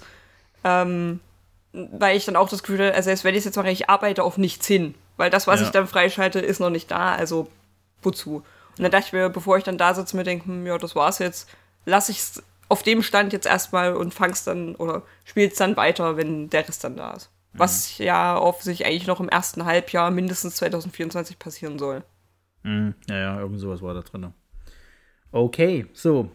Ähm, was habt ihr denn jetzt noch? Ist es noch viel oder? Na, ich habe noch ein Spiel in Gänze und zwei Erwähnungen, weil es nur Demos sind. Ähm, das in Gänze hast du fünf Minuten. da würge ich dich gleich ja, schon ab. ja, mal, mal, mal, gucken. Also, ähm, ein Spiel, auf das ich durch den äh, Game 2 Release Radar aufmerksam geworden bin, weil es sonst nirgends Erwähnung gefunden hat. Nicht mal mehr bei Game 2 selbst dann. Mhm. Ähm, äh, nicht bei unter dem Radar oder sonstigen Erwähnungen. Es hat einfach keiner drüber gesprochen, aber zum Glück war es in diesem Release Radar, den sie einmal die Woche posten. Und zwar in Stars and Time heißt das ist ein kleines, ähm, in Schwarz-Weiß gehaltenes, äh, ich glaube sogar im RPG-Maker programmiertes Spiel, also ganz minimalistisch. Ähm, man spielt auch so ein rundenbasiertes Rollenspiel im Prinzip, startet vor dem letzten Boss. Also man, man, man spielt eine Abenteurergruppe, die startet auch direkt auf Level 45 oder irgend sowas. Und man, man startet vor dem letzten Dungeon, vor, vor mhm. dem letzten Boss des Abenteuers. Und dann unterhält man sich noch ein bisschen mit den Leuten im Dorf, übernachtet kurz und dann heißt es so, heute der große Tag, wir besiegen jetzt den, den König, der irgendwie die Welt, äh, in, der, in der Welt die Zeit stillstehen lässt. So, und dann gehst du dort rein und wirst irgendwie direkt im zweiten Raum, wirst du von einem Felsen erschlagen mhm. der, der, der herunterfällt und du stirbst. Und wachst am Anfang des Spiels, äh, also nicht, nicht am Anfang der Story, sondern am Anfang des Spiels, wo du gerade eben schon angefangen hast, wieder auf und wunderst dich, hm, was ist hier los? Ich bin doch gestorben. Und dadurch entdeckst du, dass du ähm, selbst jetzt in einer Zeitschleife häng, äh, hängst. Ja. Und weißt dann quasi, okay, wenn ich nochmal in diesen Dungeon gehe, muss ich aufpassen, nicht von diesem Felsen erschlagen zu werden. Ich muss mal nach einem Schalter aus, äh, Ausschau halten, äh, der diese Falle ähm, ausschaltet. Und das ist quasi dieser ganze Gameplay-Loop, dass du mit jedem Mal, wo du stirbst, lernst du mehr über diese Welt. Dir werden neue Gesprächsoptionen freigeschalten, ähm, die dir wiederum mehr Kenntnisse über dein, dein Umfeld erschaffen und so weiter. Ähm, bis du es dann irgendwann schaffst, dich tatsächlich durch diesen Dungeon zu kämpfen und ähm, diesen Boss zu besiegen. Und denkst so, ah, okay, jetzt habe ich es geschafft, war ein nettes kleines Spiel. Und dann fängt das Ganze aber eigentlich erst richtig an, weil mhm. du den, den Boss besiegst. Die Leute äh, erwachen wieder zum Leben. Du sprichst dann mit einem bestimmten NPC, äh, auf, äh, den, den, du gesucht hast. Und dann startet dieser Time Loop wieder von vorn. Und du fragst dich halt, Moment, ich habe den Boss doch besiegt. Was habe ich denn falsch gemacht? Und dann lernst du wieder neu dazu. Ähm, äh, also du, du, du, dir, dir werden dann wieder neue Gesprächsmöglichkeiten gegeben, wie du dann, dann deine, deine Bande zwischen deinen ganzen äh, Gruppenmitgliedern äh, verbesserst, dass die dir mehr vertrauen, dass die neue Skills lernen und so weiter. Ähm, und du kämpfst dich wieder bis hoch zu dem Gegner. Dann ähm, werden äh, neue Gesprächsoptionen freigeschalten, die, ähm, die du dann mit dem, mit dem Bosskampf äh, oder die du in den Bosskampf führen kannst mit dem Gegner. Und du lernst dann so langsam kennen, okay, warum hält der denn die Welt in, äh, in so einer Zeitschleife gefangen oder warum will er die Zeit einfrieren? Du lernst also dann mehr über den Gegner, du besiegst ihn trotzdem, sprichst wieder mit dem NPC, wieder Time Loop. Mhm. Und das Spiel macht einen guten Job darin, dir das Gefühl zu geben, ah, okay, jetzt habe ich rausgefunden, warum, diese, warum ich in dieser Zeitschleife drin bin. Du kämpfst dich wieder hoch. Ah nein, doch nicht. Jetzt, äh, das war jetzt auch nicht das Rätselslösung. Und das führt stellenweise dazu, dass es ein bisschen repetitiv ist, weil du wirklich bestimmte Sachen mehrmals machen musst. Aber das Spiel gibt dir dann auch Funktionen an die Hand, wie du bestimmte Sachen einfach skippen kannst. Ne, dass, dass es nicht, nicht ganz so eintönig ist, sondern dass du dich wirklich auf die Sachen konzentrieren kannst, die jetzt neu dazukommen. Und das fand ich ein sehr cooles System. Ich fand es sehr cool umgesetzt, wie man sich selbst in dem Spiel äh, oder in der Spielfigur wiederfindet, die da wirklich zunehmend verzweifelter wird, wa warum man nicht, einfach nicht aus diesem Z äh, Time Loop rauskommt, weil dir das Spiel immer wieder zu verstehen gibt, ah, jetzt bist du dahinter gekommen. Wenn du dich jetzt noch mal, wenn du jetzt noch mal diesen Gegner besiegst, dann ähm, bist du, äh, äh, dann kannst du aus diesem Time Loop ausbrechen und dann klappt es wieder nicht und irgendwie du als Spieler wirst irgendwie immer verzweifelter und denkst dir irgendwie, es muss doch jetzt mal gehen, was habe ich denn jetzt schon wieder übersehen? Und das gleiche spiegelt sich in der Spielfigur auch wieder, die irgendwie immer weiter so ein bisschen in den Wahnsinn abdriftet. Mhm. Also sehr, sehr cool geschrieben. Die Charaktere, auch die, deine Partymitglieder, selten so eine sympathische Gruppe gesehen in, in einem Spiel. Also wirklich Top 3 der Charaktere aller Zeiten, finde ich. Also der, der, der von, von, ähm, von der Partyzusammenstellung, die du hast. So witzig, so auch natürlich irgendwie für die Rollen, die die spielen. Äh, du hast da irgendwie so ein Kind dabei, was ähm, sehr reif für sein Alter ist, äh, aber halt mit bestimmten Themen einfach noch nicht konf konfrontiert werden kann, so wie Tod und ähm, so, so Mental Health Probleme und so, was das Kind einfach noch nicht versteht und dadurch dann aber auch so eine gewisse Lockerheit auch wieder in die Gruppe reinbringt. Das ist alles so schön geschrieben, hat mir richtig, richtig viel Spaß gemacht. Ähm, Deswegen einerseits sehr dankbar dafür, dass äh, Game Tour das im Release-Radar hatte. Sehr traurig, dass es absolut nicht besprochen wurde. Und Aber, der Soundtrack war geil. Und der Soundtrack war, war, war so geil. Und das Kampfsystem war sehr minimalistisch, weil tatsächlich alles sprichwörtlich im Steinschere-Papier-Prinzip ablief. Also du hattest Attacken Steinschere-Papier. Die Gegner hatten eine Affinität zu Steinschere-Papier. Ähm, und musstest dann halt schauen, dass du nur die Attacken einsetzt, die gegen die Art von Gegner effektiv ist, weil alle anderen ähm, waren entweder komplett immun oder haben so gut wie gar keinen Schaden gemacht. Ähm, und dann konntest du aber auch so ein bisschen taktieren, Züge abgeben oder äh, jeder hat irgendwie so Buff- und Debuff-Möglichkeiten. Wenn du gerade einen Charakter hattest, der keine, der dem Gegner keinen Schaden machen konntest, dann hat er halt seinen Zug abgegeben oder so. Es hatte, obwohl es alles so simpel Steinschere Papier war, hat es doch eine gewisse Tiefe auch. Ähm, also wirklich sehr, sehr schönes Spiel und ähm, wie gesagt, selten so gelacht auch über, über die Dialoge, die da stattgefunden haben. Wirklich richtig gut. Alright, gut. Habe ich die fünf Minuten eingehalten? Ein bisschen gesprengt wahrscheinlich, ne? Wahrscheinlich. Ähm, aber weiter, schnell, ähm, schnell. Genau. Ich habe noch ähm, Backpack Battles gespielt. Hast du ja. vielleicht mitbekommen? Nee, gar nicht. Das ist so ein, so, so ein Auto-Battler, wo du immer so eine Shopping-Phase hast, wo du Sachen in dein Inventar legen kannst. Und dann hast du so eine, so eine, äh, so eine Kampfphase, wo du gegen andere Leute, die da auch gerade einen Gegner suchen, äh, wo deine Figur mit dem Inventar, was es im Rucksack hat, gegen den vom Gegner spielt. Und jeder, jedes, ähm, jeder Gegenstand in deinem Inventar hat halt einen bestimmten Wert. Zum Beispiel einen Schaden pro Sekunde, Regeneration pro Sekunde, irgendwie kannst du Statusveränderungen auf den Gegner legen, Gift und so weiter. Und musst halt quasi schauen, dass du in jedem Zug so viel wie möglich in dein Inventar packst. Manchmal äh, musst du auch erstmal einen Zug verwenden, um dein Inventar zu erweitern, weil dein, weil, weil dein Rucksack sonst voll ist. Und hat aber auch halt so eine Tiefe, weil je nachdem, wie du dein Inventar anordnest, was so miteinander benachbart ist, gibt es Synergieeffekte, manchmal verschmelzen die Gegenstände dann zu neuen Waffen und so weiter. Ähm, sehr süchtig machend, ähm, weil es eben so simpel ist und ähm, ja, es ist, ist im Moment nur als Demo, weil, weiß nicht, ich glaube, es war irgendwie Version 0.4 oder so, also noch ganz, ganz am Anfang in der Entwicklung. Ich bin gespannt, wie es wird, wenn es äh, komplett draußen ist. Äh, war, glaube ich, eine Zeit lang so auf, auf Twitch auch, haben es viele, viele Streamer für sich entdeckt. War, war eine gute Nummer. Hm. Und dann habe ich noch Death Must Die gespielt. Das ist so eine, so eine Fusion aus äh, Vampire Survivors, mhm. aber mit einem Diablo-mäßigen Loot-System. Das habe ich gesehen, ja. Das haben auch irgendwie viele Streamer für sich entdeckt, glaube ich. Ja. Ne? Äh, das, ähm, das hat mir auch richtig viel Spaß gemacht. Bin ich auch gespannt. Ähm, ist noch im Early Access, gab es irgendwie für 6 Euro oder so. Mhm. Ähm, haben auch schon eine Roadmap, was dieses Jahr alles passieren soll. Also das, da, da kommt noch richtig viel Content. Ähm, aber allein mit dem, was jetzt da ist, habe ich, glaube ich, auch schon so 20 Stunden verbracht. Mhm. Schön, schön. So. So. Ich bin dann auch durch für dieses Jahr bis auf den Final Fantasy 16 DLC. Also.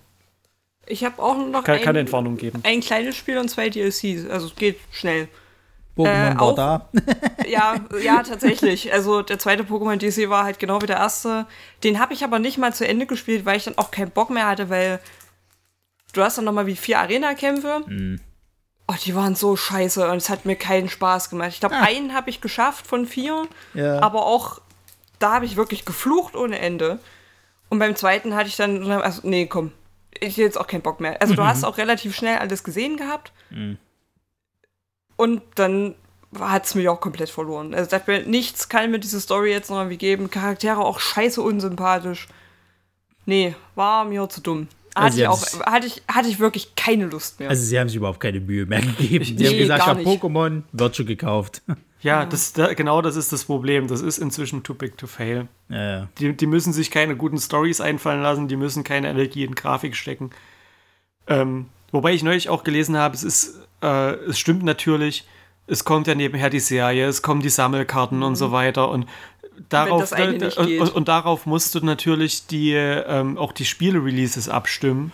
Ja. Ne, das heißt, du kannst dir nicht die Zeit nehmen, ein gutes Spiel zu entwickeln. Das muss halt alles zu Deadlines raus, weil halt alles um das, alles in dem Franchise rundherum gebaut wird. Ja, ja. Ähm, dann muss man sich halt auch nicht, nicht wundern, wenn die Qualität darunter leidet. Ja. Die sollen mal wieder ein neues Pokémon Ranger machen.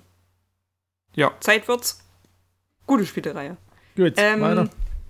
Ja, also wie gesagt, müssen wir gar nicht viel drüber reden. Ähm, den Dave the Diver Dredge DLC, das kam ja ein bisschen überraschend. Das hatten sie ja bei den Game Awards angekündigt. Mhm.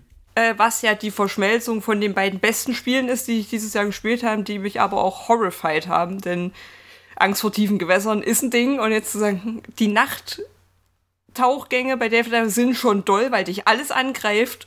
Das macht es jetzt nicht besser, weil die Viecher noch aggressiver sind. Ähm, ist halt ganz cool. Es kommt halt, ähm, hängt das so ein bisschen mit dem Wetter zusammen. Kommt Nebel, dann kommt die fahrende Händlerin aus Dredge und sagt, hier, gibt so spezielle Anomaliefische und bla. Und ist halt schon geil. Also du hast natürlich auch wieder Nachttauchen. Tauchen halt auch nur bei diesem Wetter auf. Ähm, und dann kannst du dann nochmal runtertauchen. Also du hast auch dieses kleine Boot auf dieser Oberwelt. Also du hast nochmal eine komplette Oberwelt bekommen. Mhm. Ähm, wo du so zu Tauchpunkten hin kannst. Es gibt vier verschiedene Gebiete. Also wie bei Dredge eigentlich ähm, und kannst in den verschiedenen Gebieten verschiedene von diesen Anomaliefischen fangen. ähm, die du ja dann aber trotzdem, du kommst an diese Tauchstelle, machst dort einen Tauchgang, dann ist es wie ein Nachttauchgang bei Dave Diver normal. Mhm. Ähm, das ist schon cool gemacht. Das sieht auch wieder großartig aus. Diese Fische sind richtig gut gestaltet und denkst ja auch, ey, wenn ihr nicht mehr wollt, dass ich in Gewässer gehe, sagt's mir einfach, ich lasse es. Ähm, ist die beste, also die beste, der beste Zusammenschluss an zwei Spielen, den es dieses Jahr hätte geben können. Also ich mhm. finde es auch gut, dass sie es gemacht haben. Macht äh, sehr viel Spaß. Ich muss es mal noch weiterspielen. Ich habe erst einen diesen Tauch, dieser Tauchgänge gemacht, weil ich dann keine Zeit mehr hatte. Und Angst. Und Angst, das ist vollkommen korrekt. Die Leute können sich das nicht vorstellen. Ähm, und dann habe ich noch gespielt, als ich, glaube ich, auf den Release von dem DLC gewartet habe, äh, auch durch den Game to Release Radar, aber dann hat keiner mehr darüber gesprochen. Äh, Wilder Irons Hot habe ich gespielt. Das habe ich im Game Pass gesehen, aber da hat mir die Grafik nicht so gefallen, deswegen habe ich es sein lassen. Ähm, finde ich gar nicht so. Also ja, es ist nicht nur Pixelgrafik, es ist auch wirklich sehr runtergedampfte Pixelgrafik. Ja, ja. Aber das macht so viel Spaß. Es macht so krass süchtig du spielst halt einen Schmied, der irgendwie in eine Stadt kommt, wo früher relativ viele Schmiede gewohnt haben, aber irgendwas ist schief gegangen und dann ist so da, ne, wie immer, alles ist explodiert und jetzt ist ja keiner mehr. Und du musst es wieder aufbauen und du hast ähm, eine richtig große Map, die du erkunden kannst. Ähm, du schaltest nach und nach natürlich Sachen frei, wo du mehr Gebiete erkunden kannst. Es hat eine schöne Story, es hat ein großartiges Ende. Äh, ich habe es auch wirklich acht Stunden durchgespielt wahrscheinlich, wenn man nicht ganz so rumtrödelt wie ich, kann man es auch in weniger Zeit schaffen. Ähm, macht aber doll Spaß. Im Endeffekt ist es halt nur ein Crafting-Ding mit ein bisschen Erkunden. Mhm. Ähm, du kommst halt irgendwie in die Stadt, gibt es Aufträge, hier stell mir das und das her und dann schmiedest du die Sachen, musst natürlich die Materialien dafür haben und kannst so Story-Abschnitte freischalten. Du kannst so natürlich ein bisschen Geld machen, du bekommst besondere Sachen, um deine Schmiede aufzuwerten. Aber auch die Charaktere, die du triffst, äh, sind super schön. Es gibt sehr witzige Dialoge und es gibt einen Hund, den man streicheln kann. Also eigentlich reicht das schon. Und man muss seinen Ball wiederfinden. Das habe ich natürlich gemacht. Ja, bestes ähm, Spiel. Also. Ja, klar. 10 von 10. Ja, aber war für so zwischendurch, wenn es Game Pass ist, gibt dir mal eine Chance, auch wenn dir die Grafik erstmal nicht ja, so ich zusagt. Mal, ich, ich habe ja jetzt erstmal nichts. Also ich, das nächste, was jetzt für mich kommen würde, wäre wahrscheinlich das Prince of Persia, dieses Lost Crown. Hm. Und dann geht es ja langsam los mit den Riesendingern wie hier Grand Blue Fantasy, Relink und bla und also guck's dir mal an, wirklich. Guck, guck lass mal dich mal, rein, ja. also gerade wenn es im Game Pass ist, ja, ja. es macht wirklich Spaß. Ja. Okay, das Gut. war's, oder? Dann, äh, Marco, du hattest ja noch irgendwas, was du hinten anstellen wolltest. So, so einen finalen Dialog, wo du wahrscheinlich sagst, ihr könnt mich alle mal. ich weiß gar nicht, wie du auf die Idee kommst. Nein, also im Dezember kam jetzt noch äh, der Final Fantasy 16 DLC, der erste. Der ist inhaltlich nicht so erwähnenswert. Also mhm. dauert zwei Stunden ungefähr. Du gehst einen Turm hoch, oben wartet Omega Weapon, den man aus anderen Final Fantasy Teilen kennt. Äh, den kloppt man, bekommt man nochmal eine neue Waffe. That's it. That's it. Die Musik beim Bosskampf war nochmal richtig fett. Oh ja, die war gut. Es war, war sehr, sehr geil. Ähm, war auch tatsächlich ein bisschen anspruchsvoll, weil da sehr viel passiert ist auf dem Bildschirm. ähm, und ich habe halt jetzt das ganze Jahr überlegt, weil es, wir, wir, haben ja sehr viele Spiele gespielt, sehr viele Spiele auch äh, sehr gut gefallen und was so mein, mein Game of the Year war. Und ich muss jetzt am Ende aber doch sagen, es war Final Fantasy 16 im Gesamtpaket. Ähm, einfach weil der, also allein, dass ich es zweimal durchgespielt habe äh, und ich die, die Platin-Trophäe holen wollte, ähm, zeigt schon, das Spiel muss mir einfach richtig viel Spaß gemacht haben, weil den Drang dazu hatte ich dieses Jahr bei keinem anderen Spiel, außer bei Wild Hearts. Da bin ich immer noch ein bisschen überlegen, ob ich mich da noch mal dran setze, aber da bin ich jetzt in lange, äh, inzwischen schon so lange raus, dass ähm, gibt es jetzt auch ein Game Pass. Müsste müß, müß, müsste ich noch mal anfangen. Ähm, ja, aber allein, dass ich es halt zweimal durchgespielt habe, zeigt schon, wie viel Spaß ich damit hatte. Mhm. Und ähm, ja, was mir halt jetzt die Tage nochmal richtig sauer aufgestoßen ist, da gab es nämlich einen Post von Square Enix, ähm, als sie quasi nochmal das Spiel beworben haben und hier jetzt der DLC, holt euch den, bla bla bla. Dass es halt trotzdem Leute gibt, die unter ein Final Fantasy Spiel posten. Ja, habt ihr denn inzwischen mal was am Schwierigkeitsgrad gemacht? Das Spiel war ja viel zu einfach. Äh, da spiele ich ja li lieber weiter Elden Ring. So, und ich finde halt, es gibt einfach keine Gaming-Community, die toxischer ist als diese ganzen Souls-like-Fanatiker. Und ich hasse den, den Begriff toxisch, weil das auch so ein Wort ist, was inzwischen inflationär für alles gebraucht wird, was einem nicht in den Kram passt. Ähm, aber, ey, keine Ahnung, Call of Duty-Spieler, FIFA-Spieler, League of Legends-Spieler, die gehen sich wenigstens nur gegenseitig auf den Sack und beleidigen ihre Mütter. ne? Das ist nicht falsch, ja. Ähm, aber dass dann halt irgendwie die Elden Ring Fanboys unter ein Final Fantasy Spiel kommentieren, oh, das ist mir ja viel zu leicht, ich spiele lieber weiter Elden Ring nur mit meinem Pimmel. Ähm, nee, das sind wirklich die allerschlimmsten Leute und da hat sich From Software eine ganz, ganz schlimme, schwierige Community rangezüchtet. Ich weiß nicht mal, ob da From Software so viel dran Schuld hat. Also ich ja, würde fast, äh, würde fast sagen, dass es durch die ganzen Streamer und Co. ist das halt so eskaliert, ja. weil ich, ich muss jetzt mal ganz ehrlich sagen, ein normaler Otto normaler Mensch wie wir, die arbeiten gehen, die halt irgendwie 40-Stunden-Woche haben, wahrscheinlich noch irgendwie Privatleben und tralala, die haben gar keine Zeit mehr für diesen ganzen Bums. Die brauchen für so ein Spiel ein halbes Jahr, weil die halt einfach irgendwie das nur in zwei Stunden Schritt spielen können.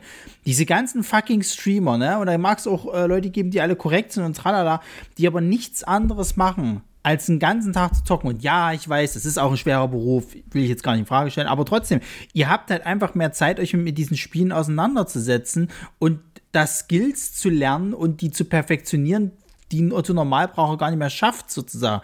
Das meine ich halt für uns auch mit dem halt, dass ich nur noch die Kapazität habe für ein, zwei von diesen Dingern sozusagen im Jahr. Ähm, weil ich komme halt nicht mehr jeden Tag zum Zocken so. Natürlich habe ich in meiner, meiner Zeit, wo ich halt damals auf Saisonarbeiten war und dann in meiner Freizeit nichts anderes gemacht habe, als Dark Souls zu spielen, natürlich war ich da auch super gut und konnte so ein Spiel äh, äh so perfektionieren, dass ich irgendwann im zweiten Run die Bosse einfach beim, beim ersten Mal gelegt habe. Aber kann ich halt nicht mehr. So.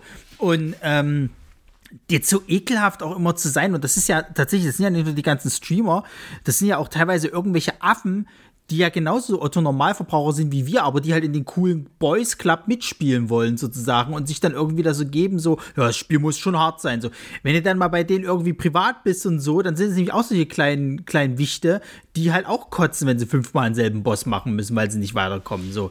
Das ist halt einfach nur so dieses, dieses Gorilla-Gehabe, irgendwie so, wir wollen mitspielen, wir sind im coolen Club und tralala, so. Und dann muss so jedes Spiel hier Anspruch sein und knallt. Ich habe da gar keine Lust mehr zu. Ich bin auch froh, wenn ich mal so einen Jusant kriege, wo ich halt vier Stunden Minuten einfach nur klettern muss. Und das maximalste härteste an der Sache ist, dass ich keinen Krampf in die Finger kriege, weil ich ständig L1 und L2 drücken muss. So. Das, ich habe da Bock drauf. So, ich will ja nicht immer so knallharte Spiele spielen. Es wäre auch schlimm, wenn jetzt jedes Spiel so wäre, weil ich glaube, dass du dann auch ganz, ganz viele Spiele halt einfach verprellen würdest. Und ich glaube tatsächlich, dass diese Community, von der du sprichst, das ist auch wieder nur so ein kleiner Teil, aber die sind halt wieder ja, laut. Natürlich. Das, das, die, die, lautesten sind halt immer die. Na, und ja. die sind halt überall. Und ja. gerade bei dem Beispiel, was du gesagt hast, das ist ja nun wirklich, also Genre fremder wäre es wahrscheinlich nur, wenn sie unter ein Tetris-Spiel schreiben, ja, das ist mir auch ein bisschen zu leicht. Wo ich mir mhm. denke, es hat überhaupt nichts damit zu tun. Wirklich überhaupt nichts mehr. Warum stirbt irgendwas in dir, wenn du das jetzt nicht sagst? Ah, oh, da sind wir aber auch wieder bei Diskussions- und Kommentarkultur im Internet und ja, da machen wir Fass auf, wirklich. Ja. ja. ja. Und ich sag mal, Final Fantasy-Spiele waren nie schwer, ne? Also das war Nö, es war, es ging ja immer nur ums Grinden halt. Also ich meine, klar, du kannst das Spiel schwer machen, indem du halt einfach unter Level zu solchen Viechern halt gehst. Du kannst mhm. es aber leicht machen und, und wahnsinnig viel Zeit ins Grinden halt stecken und aufleveln und dir die besten Waffen und, und Equipment geben und dann wird halt auch so ein Boss nicht mehr so anspruchsvoll. So, es ist ja. halt immer dein Bier, wie du es machen willst. Ja, also, also wo da jetzt plötzlich der Anspruch herkommt, zu sagen, ja, Final Fantasy 16 muss jetzt aber bitte richtig knackig schwer sein. Also, ich finde, das hat einen Schwierigkeitsgrad wie jedes andere Final Fantasy auch. Es ist gut machbar, auch auf dem höheren Schwierigkeitsgrad, der dann im New Game Plus äh, freigeschalten wird. Ist auch da immer noch gut machbar.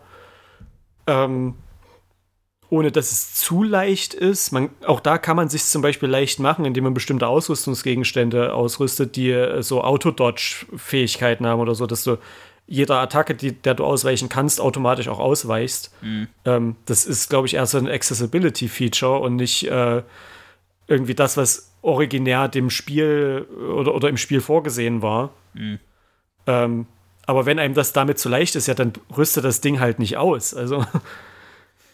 Ja, also ja. Keine, keine Ahnung, wo, wo halt jetzt dieser Anspruch herkommt, jedes Spiel müsste richtig doll schwer sein, weil ansonsten kann man sich nicht irgendeinem elitären Gaming-Club zugehörig fühlen, der ja. das und das Spiel durchgespielt hat. Vor allem, du musst ja auch mal ganz klar sagen, die Dark Souls-Spiele oder generell die ganzen Souls-Spiele, also vielleicht noch am ehesten Sekiro, äh, sind die Spiele, die du, die vielleicht wirklich schwer, schwierig sind, weil du kannst dir ja in jedem von den Dingern halt auch immer Hilfe sammeln. Wenn du nicht weiterkommst, dann holst du dir irgendwie äh, einen anderen Spieler, der halt wahrscheinlich um wesentlich weiter ist als du oder so und hilft dir halt einfach sozusagen. Also das ist halt auch so, du kannst dir die, die, diese souls kannst du dir selber schwieriger machen, wenn du das halt unbedingt möchtest, oder du machst es halt auch einfacher. Und es gibt ja auch nicht umsonst halt verschiedenste Taktiken, halt irgendwie was dort platt zu machen für die Leute, die halt einfach nicht so gut sind, sozusagen halt so. Und ich glaube auch, ich weiß noch damals, als Elden Ring rauskam, haben viele sich beschwert gehabt, oh ja, das ist ja jetzt gar nicht so schwer. So.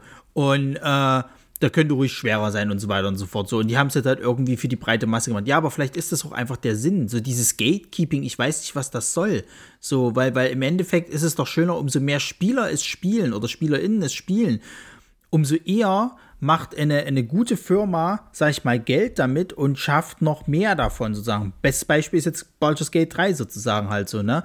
Das haben halt wahnsinnig viele Leute halt eben gespielt. Es ist super erfolgreich und das Spiel wird nach wie vor weiter geupdatet halt sozusagen. Gucke ich mir so einen Scheiß, äh, äh, weiß ich nicht, von mir aus ein FIFA jetzt einfach mal an. Will ich nicht komplett, aber FIFA ist halt so, da kommt die Version raus und dann wird das vielleicht irgendwie ein bisschen supported, aber nicht viel und dann kannst du sicher sein, nächstes Jahr kommt eh schon das Neueste raus. So, das ist doch Quatsch. So, also, ey, ich halte auch nichts davon und ich finde auch, ich hoffe, dass es jetzt langsam mal abebbt, quasi dieser Trend. Ich glaube auch, dass das halt viel, viel halt so ein so gemachtes Problem des Internets und der Kommentarfunktion halt ist, weil sich halt einfach alle cool finden. Aber ich hoffe, dass wir da jetzt auch langsam mal wieder von wegkommen, weil es ist anstrengend. Ich, ich will halt auch, auch nicht, dass halt Spiele jetzt irgendwie nur noch anstrengend und Arbeit für mich sein werden. Ich habe letztens irgend so einen Beitrag geguckt, da hat einer gesagt, warum Spielen äh, oder warum das, das, das Gaming generell schlechter wird, gerade im AAA-Bereich sozusagen halt so. Und der hatte viele valide Punkte halt angesprochen. so. Und ich, ich habe da keine Lust drauf,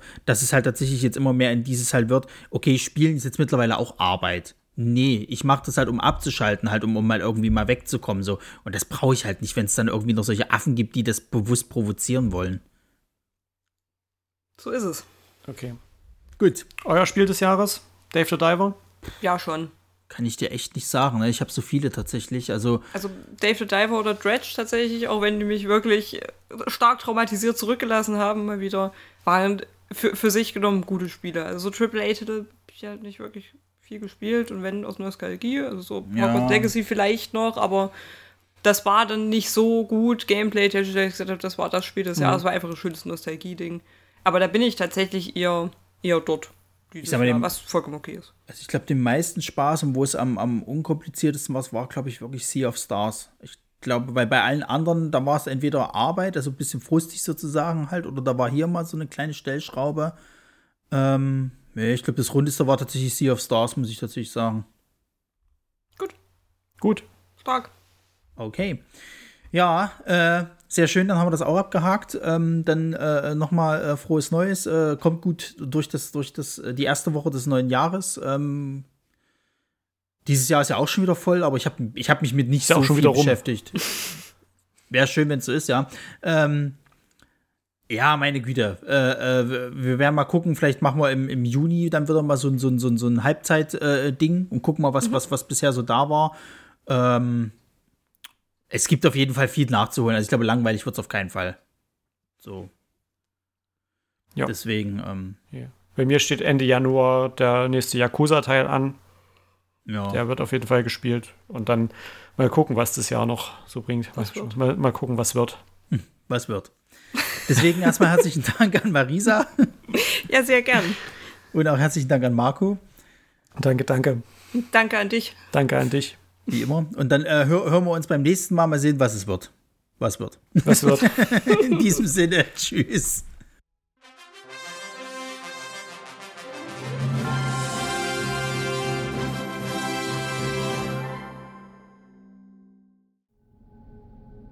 Eine Lamare Audioproduktion.